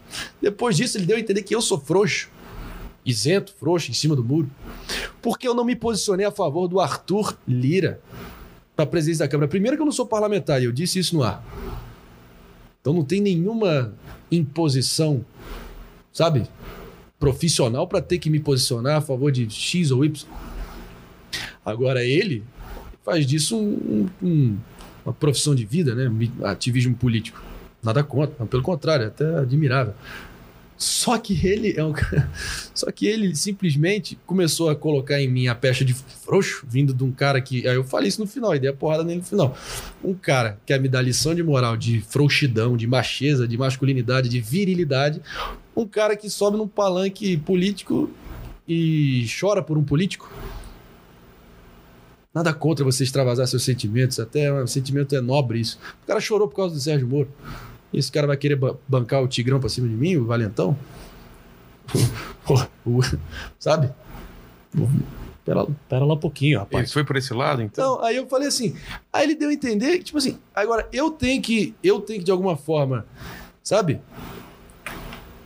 Reforçar as minhas credenciais enquanto, porra, um cara que se posiciona, um cara forte, virtuoso, viril, porque eu não apoio o cara que tá no quadrilhão do PP, um réu, condenado em segunda instância, cara. Um cara que nem tá na linha sucessória para presidência. Presidente da, presidente da República, vice-presidente, presidente da Câmara. O cara que tem essa ficha corrida dele nem entra na linha sucessória. Mas fica com um vácuo de poder. Quem é que assume a presidência? Tem uma. Tem, a linha sucessória continua, nem sei qual é o próximo na linha. Você é presidente do Senado, provavelmente. Entendi. Ah, porra, aí eu tenho que ouvir esse desaforo dele. Bateu, levou. Comigo é assim, tá ok? O Marcos Sorrilha mandou 150 aqui. Opa, Falou parabéns ao André pela cobertura feita das eleições nos Porra. Estados Unidos. Que bom. foi Sou- muito boa, meu, muito boa, muito boa. Sou professor de. História dos Estados Unidos na Unesp. Sou professor de História dos Estados Unidos na Que Unesp. legal, cara. E tem um canal que divulga História e Política da América. Convido ao André e todos para conhecer. Basta digitar Marcos Sorrilha no YouTube. Abraços. O Biden pode responder isso aí?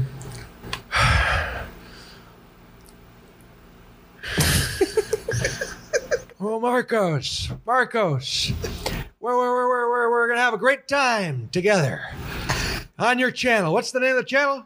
Marcos Sorrilha. What? Marcos Sorrilha. I can't hear you. I, I, I'm, I'm Mar- getting too old. Marcos Sorrilha. Marcus, what? Sorrilha. Where, where, where, where, what's the name again? Sorrilha. Oh, Marcos, Marcos Aurelia. I just have one more thing to say. Where's the Donald? Who gives a shit?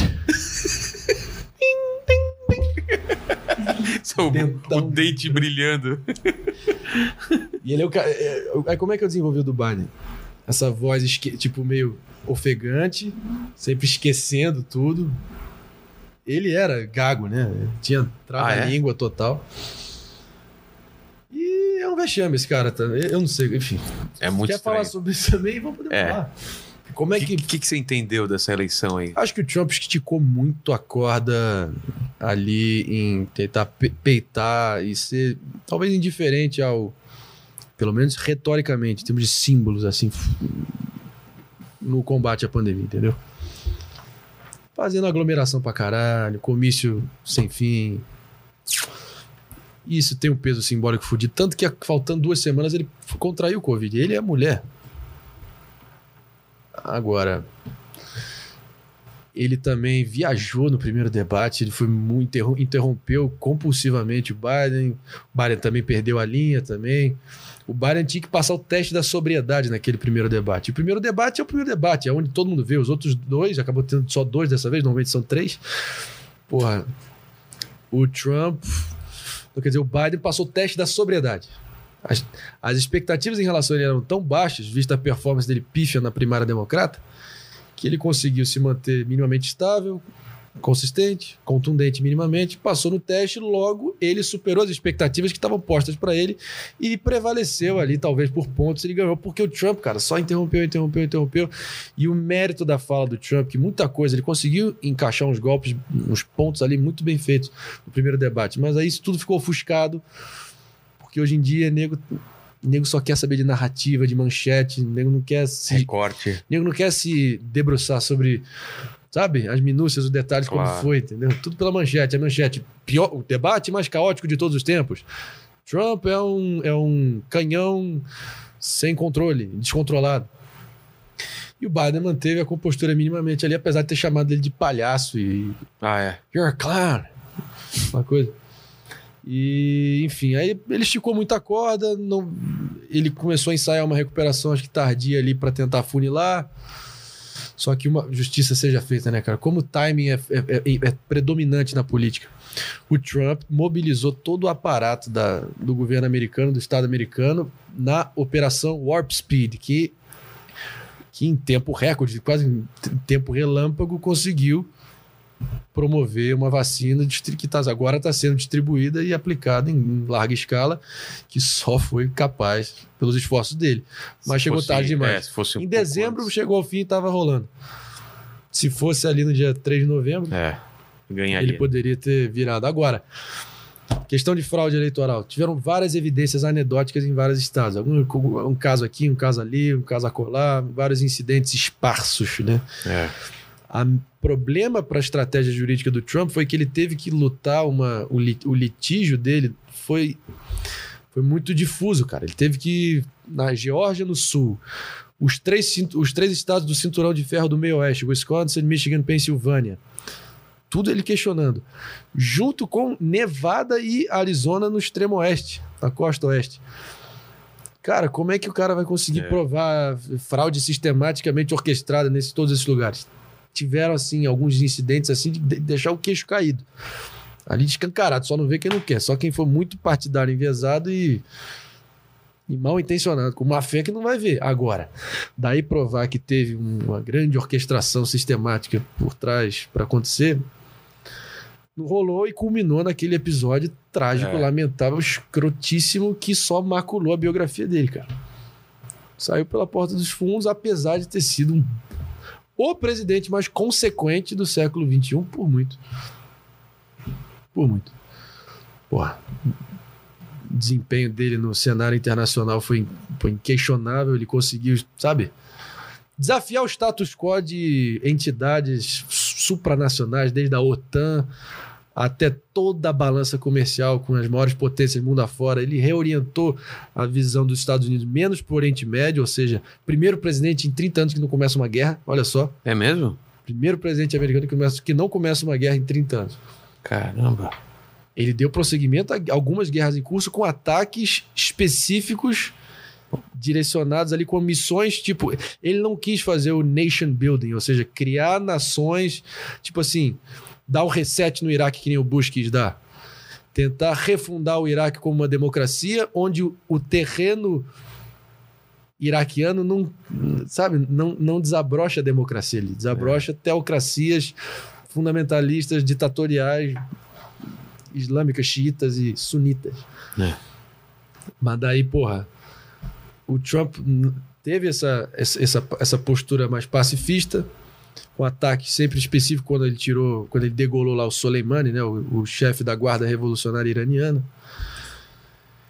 E, cara, focou todo o capital político dele no cenário internacional para reorientar a relação com o Pacífico, especialmente com a China, que foi talvez a grande virtude dele, que ele fez algo que deveria ter sido feito há 30 anos atrás e que começou a talvez tardiamente. É. Mas aí na hora que ele tinha acabado de assinar a segunda fase do acordo com a China, um acordo amplo, transversal, porra, para endereçar a questão de manipulação cambial, roubo de propriedade intelectual, o dumping de produtos ilegais nos mercados mundo afora, o projeto hegemônico da China de, também de, de querer se apropriar das linhas de transmissão, de toda, sabe, a, malha de in- infraestrutura global, ele dando, um- botando isso em xeque, e o que que acontece?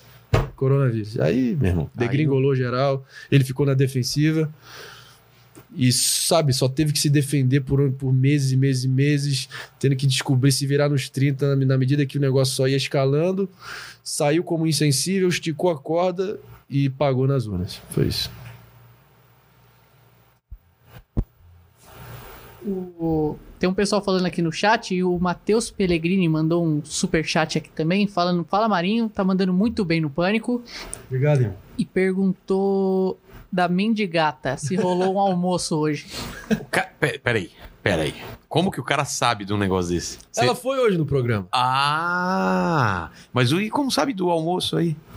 Que rolou um climinha no ar. Ah, é? Você pode falar mais sobre isso ou não? Mendigata e André Marinho. Cara, assim, somos amigos acima de tudo. Comeram juntos? Comeu, comeu o quê?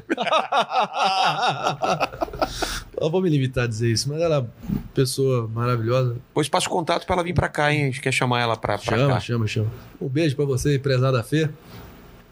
Mas vou me limitar a dizer isso. Os caras são curiosos, hein, mano?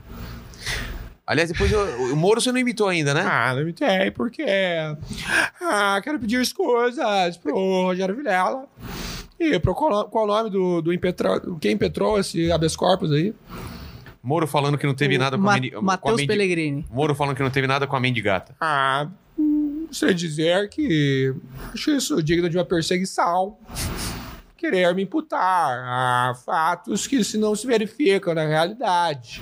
Você não tem nada de um conjunto indiciário, probatório, para poder dizer contra mim que estou tendo relações escusas com a Fernanda Lacerda. E, ah, e por isso eu gostaria de, de tomar cuidado antes de vocês ah, saírem aí aos quatro cantos me imputando fatos que de fato não se verificam na realidade. Então, ah, é importante nos atermos ah, Mas aos tá- fatos. Ô, Moro, você tá na primeira instância ou segunda instância com a, com a mendigata? Olha, na verdade, eu estou na, na 69 instância.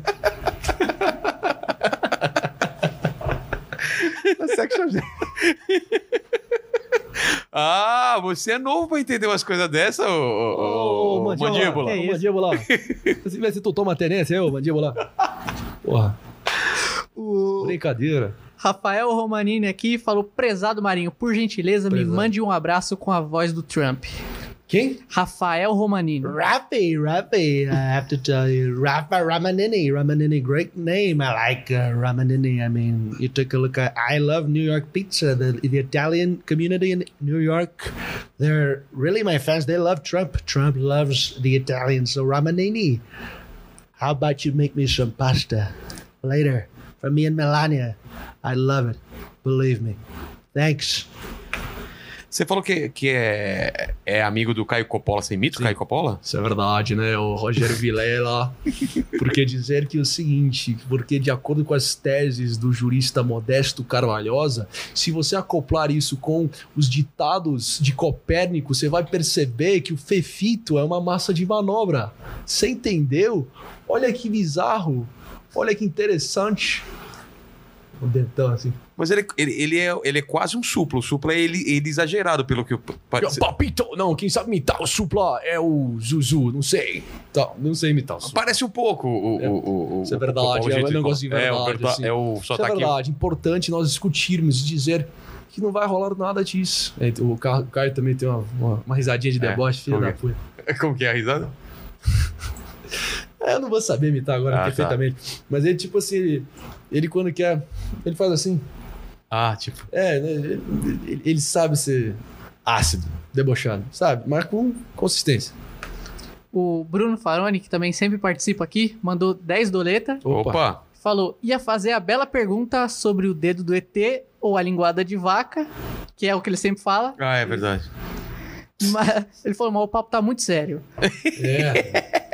Aí ele falou: André, não concordo com a sua atual posição, mas você coloca o dedo na ferida e isso é muito bom. Sou fã de vocês. Isso que é legal, né? O cara que não concordar, mas entender que cada um tem uma opinião, né? Por Qual é o nome dele? Bruno Faroni. Por mais Brunos. Por mais Brunos. É. Não precisa concordar comigo, não. Toda unanimidade é burra, tem que questionar mesmo. E eu sou um cara que vou ter toda a humildade de dar um passo atrás, retroceder quando eu achar que eu tô. Eu posso estar viajando. Temos mais alguns aí? Ou... Agora vamos então para as perguntas finais, André. Opa! André, a gente acabou não falando do parlamentarismo, vamos ficar para outra conversa aí. Mas é, estamos celebrando aqui sua carreira e sua vida aqui. Eu queria que você olhasse para trás, André, e, e tentasse lembrar se teve algum momento mais difícil, algum momento de dúvida, algum momento da sua carreira ou de, da vida que você possa dizer como foi uma fase difícil e que hoje você tem orgulho de ter passado por aquilo. Porra, você tinha me mandado essa pergunta É. de antemão, cara. Você tinha, você tinha, qual era o ponto mais baixo da sua vida? É, pode ser, pode ser. Eu, vim eu com falei de uma. trocadilho aqui pra você. Então eu vou falar, então eu vou eu falar. É porque, porque eu, eu, eu tentei usar palavras bonitas porque você é um cara de vasto. di- Não, o dicionário dele é absurdo. Eu aprendi várias palavras novas. Então, qual foi o ponto mais baixo da sua vida? O ponto mais baixo da minha vida foi a 327 quilômetros abaixo da superfície, na mina de sal da Wieliczka, na Cracóvia, né, na região metropolitana da Cracóvia, na Polônia, Caramba. que é uma mina de sal do século XIII, cara, que eu fui quando eu visitei. E, cara, tem 200, 300, 372 quilômetros, 378 quilômetros para baixo, 272 quilômetros horizontalmente Extensão? de cavernas, de lagos internos e labirintos absurdos e e, tá- e era uma mina de sal, patrimônio da Unesco e eu lembro como talvez, de fato, O ponto mais baixo. literalmente o ponto mais baixo. Agora, o ponto mais baixo, assim, porra.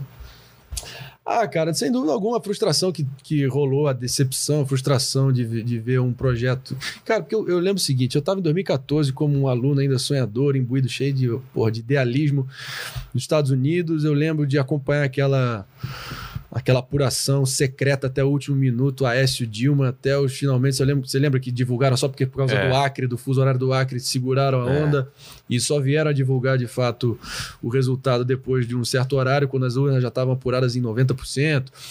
É, Luciano Huck mandando mensagem pro Aécio, parabéns, meu presidente, FHC ligando pro Aécio. E deu no que deu.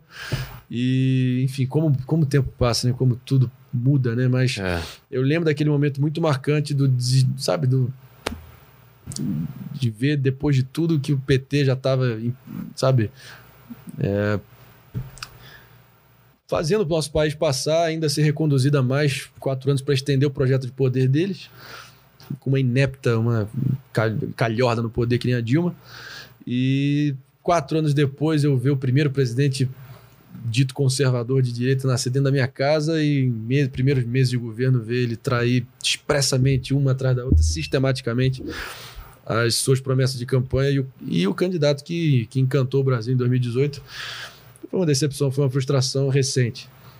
E é isso, cara. Acho que passa por aí. Tá. A segunda é o seguinte: você, apesar de jovem, quantos anos você tem? 26. 26. Novo, né? Mais, mais novo do que você, só o, o mandíbula com 14 anos, olha só. É, vamos morrer um dia, André, e aqui você tem a, oportunidade de deixar o seu epitáfio, as últimas palavras aqui, para quem voltar nesse vídeo em 3462, olhar e ver quais foram as suas últimas palavras. Em nome da precisão aqui. Você anotou? A frase do Jean-Jacques Danton, que foi um dos precursores da, da Revolução Francesa. Em 1792, na Assembleia Legislativa da França, ali onde estava começando a- o caldo a engrossar, Virar aqui um pouquinho. o caldo, o caldo a engrossar, ele disse: De l'audace, encore de l'audace et toujours de l'audace. Audacidade, mais audacidade, para sempre audacidade. Seja audaz, seja corajoso, porque a sorte favorece os audazes. Muito bom, né? Porra. Mas também quando eu não tiver, quando eu for, quando eu for A frase em. Quando eu for deitar em berço esplêndido, É. eu quero que esteja tocando My Way, que pra mim é uma das músicas da minha vida, do Frank Sinatra. Ah, é? And now the end is near, and so I face the final curtain. My friend, I'll say it clear, I'll state my case of which I'm certain. I've lived a life that's full, I traveled each and every highway and more, much more than this. I did it my way. Olha só. Ah, Podia eu- terminar assim, mas ainda tem a Regrets. terceira pergunta. Pô, Continua, terceira. continua. Não, não vou Ah, Não vai contar, mas vai Mas é cantar por aí. inteira. Mas é por aí. Eu amo essa música e é realmente isso. Faça do seu jeito, sempre com muita responsabilidade, mas, mas tenha personalidade e. e- Fale, fale, mandíbula, você, você me chamou a. Porque. E o que que algum personagem que o André Marinho imita colocaria na lápide dele? Quais seriam as últimas palavras de um imitado por você pra você? Pera- Peraí. É, a É, última palavra. é, é é- é difícil essa pergunta, hein? a- a- o que, que um personagem meu botaria na lápide dele? Na sua. Na minha? Na sua. O Bolsonaro, por exemplo? O, o que você mais gosta, o que você achar mais adequado pra situação. Porra, complicadíssimo. né? É, não faz nunca- muito sentido, não fez o menor sentido pra Ah, mim. o Bolsonaro falando, traidor, comunista aí, pô. tá. O João Dória fala assim: é, André Marinho, pessoa respeitável, pessoa importante, tá? pessoa com a, com a retórica política. É estagiário, cara. Estagiário é assim. É. Ele interrompe na pior hora com a, com a pior pergunta. Tamo na cara do gol aqui, tamo na É, cara cara, do na gol. finalização. E, a- e a terceira pergunta é pra mim, André Marinho. O que você. Uma dúvida sua, uma, dúvida que você tenha, pequena ou grande. As grandes dúvidas já foram todas aqui eliminadas. Por exemplo, quem veio primeiro, o, o- o ovo, a galinha, essas coisas já foram. Pode ser pequenas questões. Antes de fazer só um preâmbulo aqui rapidinho. Cara, eu percebi, e, e isso eu conectei hoje. Hoje. Eu vi o Morgado no intervalo do pânico falando uma. uma ele iniciando um comentário dele com isso que eu vou, eu vou dizer agora, sendo que eu ouvi tipo, outro amigo meu dizendo isso outro dia e outro amigo meu dizendo isso numa semana passada e tenho ouvido isso com muita frequência, tipo assim, ah, eu não sou afeto a teorias da conspiração, mas e eu não quero também usar isso, que eu tô achando isso tipo, já tá, tá virando batido, eu já saquei É. essa porra, então. Mas, cara, é, eu acho que, assim, um, um assunto que sempre me despertou muito, me intrigou demais é realmente a, a, a vida para além do nosso universo. É, aí tem um, um campo infindável aí pra gente ficar especulando, mas. É, eu, eu, eu, eu, eu não sei se você ficou sabendo, mas teve. o- o- acho que o Departamento de Estado dos Estados Unidos divulgou umas imagens de uma. De, uma, de, um, Charuto. de um elemento ali, se- sabe, se movimentando em velocidade supersônica, algo que jamais foi atingido pela capacidade, pela engenhosidade Ah, não, achei que era humana. aquela rocha que. que pare... Não, Charles, não. E eles divulgaram isso como se fosse tipo uma. Deram a entender, pelo menos criaram um ambiente ali pra tipo. Tanto que teve uma pressão por talvez o Trump no apagar das luzes Revelar alguma revelar. coisa. né? E se tem algum presidente, um iconoclasta como o Trump, se tinha alguém que teria peito ou, ou, ou falta de, de, de miolos pra isso, seria ele. né? Seria ele. Fiquei torcendo pra ele Também, revelar. total. E, e também ele ficou, deixou de, de. Porque o presidente americano tem a competência, tem a prerrogativa de também você anistiar alguém que esteja apenado, né? E aí tava uma mega expectativa se ele ia dar o perdão da, da pena pro Julian Assange, né? Do Wikileaks e o Edward Snowden do. Do, vaza, da- do vazamento da, do aparato de monitoramento da, da NSA, né? National Security Agency americana. Mas enfim, eu, porra, entrei numa digressão absurda aqui. Mas, cara, só pra finalizar, eu queria realmente saber se a Xuxa fez um pacto com o demônio, se o Brasil vendeu a Copa de 98. Não, é uma pergunta só. São várias perguntas. Qual pergunta dessa escola? Então é literalmente se estamos sozinhos nesse universo ou não. Claro que não, cara. Só não tem gente tá aqui, abafando. mas fora desse universo aqui tem pra caralho. Estamos, tem muita gente visitando a gente e a gente não sabe, cara. eu aqui mesmo, acho, o, o Mandíbula, de repente, é um, é um visitante de outro planeta, a gente não Pô, sabe. foi mal, eu sei que eu tô, porra, tô atropelando o script aqui, mas, cara, eu, eu, eu, eu, eu tenho também um mega interesse pra saber mais sobre o oculto, o, super, o eu, eu supernatural. que você não, você não fica torcendo pra, pra Fantasmas. alguma coisa acontecer, né? Sim, Alguma, queria. alguma prova de alguma coisa. Exato, cara. Eu É, eu queria, queria uma também. experiência pa- palpável, sabe? Também. poder. Que, que pra mim, cara, eu sou um cara que. Se, eu, se eu vejo essa porra, se eu, se eu se eu- se eu tenho essa experiência, pra mim, eu, eu ia ficar noiado e ia, ia mudar minha, minha forma de enxergar o mundo. Então não chama, Mas- não, não chama o Spook então lá pra, pra, pra Jovem Pan, porque ele veio aqui, viu um monte de espírito obsessor, viu atrás de Caralho, mim. eu tô ligado nesse cara, não É, vi ainda. Não, Apagou a luz duas vezes aqui, cara. Nunca acabou a força aqui. Não, peraí. Juro por Deus. Vai acabar agora. É, acabou a luz do. Quem é esse cara Tava mesmo? chovendo. Quem É é esse um, cara mesmo? ele é um. uh, caça-fantasma, ele nem gosta de falar que é caça-fantasma. Como que seria definir? Ele é um, um cara que, que tô- ele. ele tá fazendo todos os podcasts que eu É. vi, mas eu não parei pra ver ainda. Presas espirituais. assim. É. Ele tem uma. Ele, ele é meio médium. Médium. É, exatamente, seria isso. A religião dele, mas... É, eu tenho medo dessas coisas. Eu tenho receio, na verdade. E eu. eu Ia, ia fuder minha cabeça. é. Mas eu não tive nenhuma prova Cabal. cabal. E nem quero ter em espíritos. Eu não quero hoje à noite, eu não quero nada. Ele, você quer. Hoje não. É, Tá hoje ligado? não. Três horas fala, não fala, tá ca- cagando a regra três horas aqui. Pô, me, me Obrigado, alivia André. hoje. Obrigado, André, Rogério, pela obrigado, presença. Obrigado Vilela, vocês que estiveram até aqui. Obrigado, Mandíbula. Mano, e fiquem aí, se inscrevam no canal dele, que ele vai estrear várias coisas Em novas. breve, em né? breve, em breve. E se inscrevam nesse canal, dá, dá like, aquela porra toda. Valeu, gente.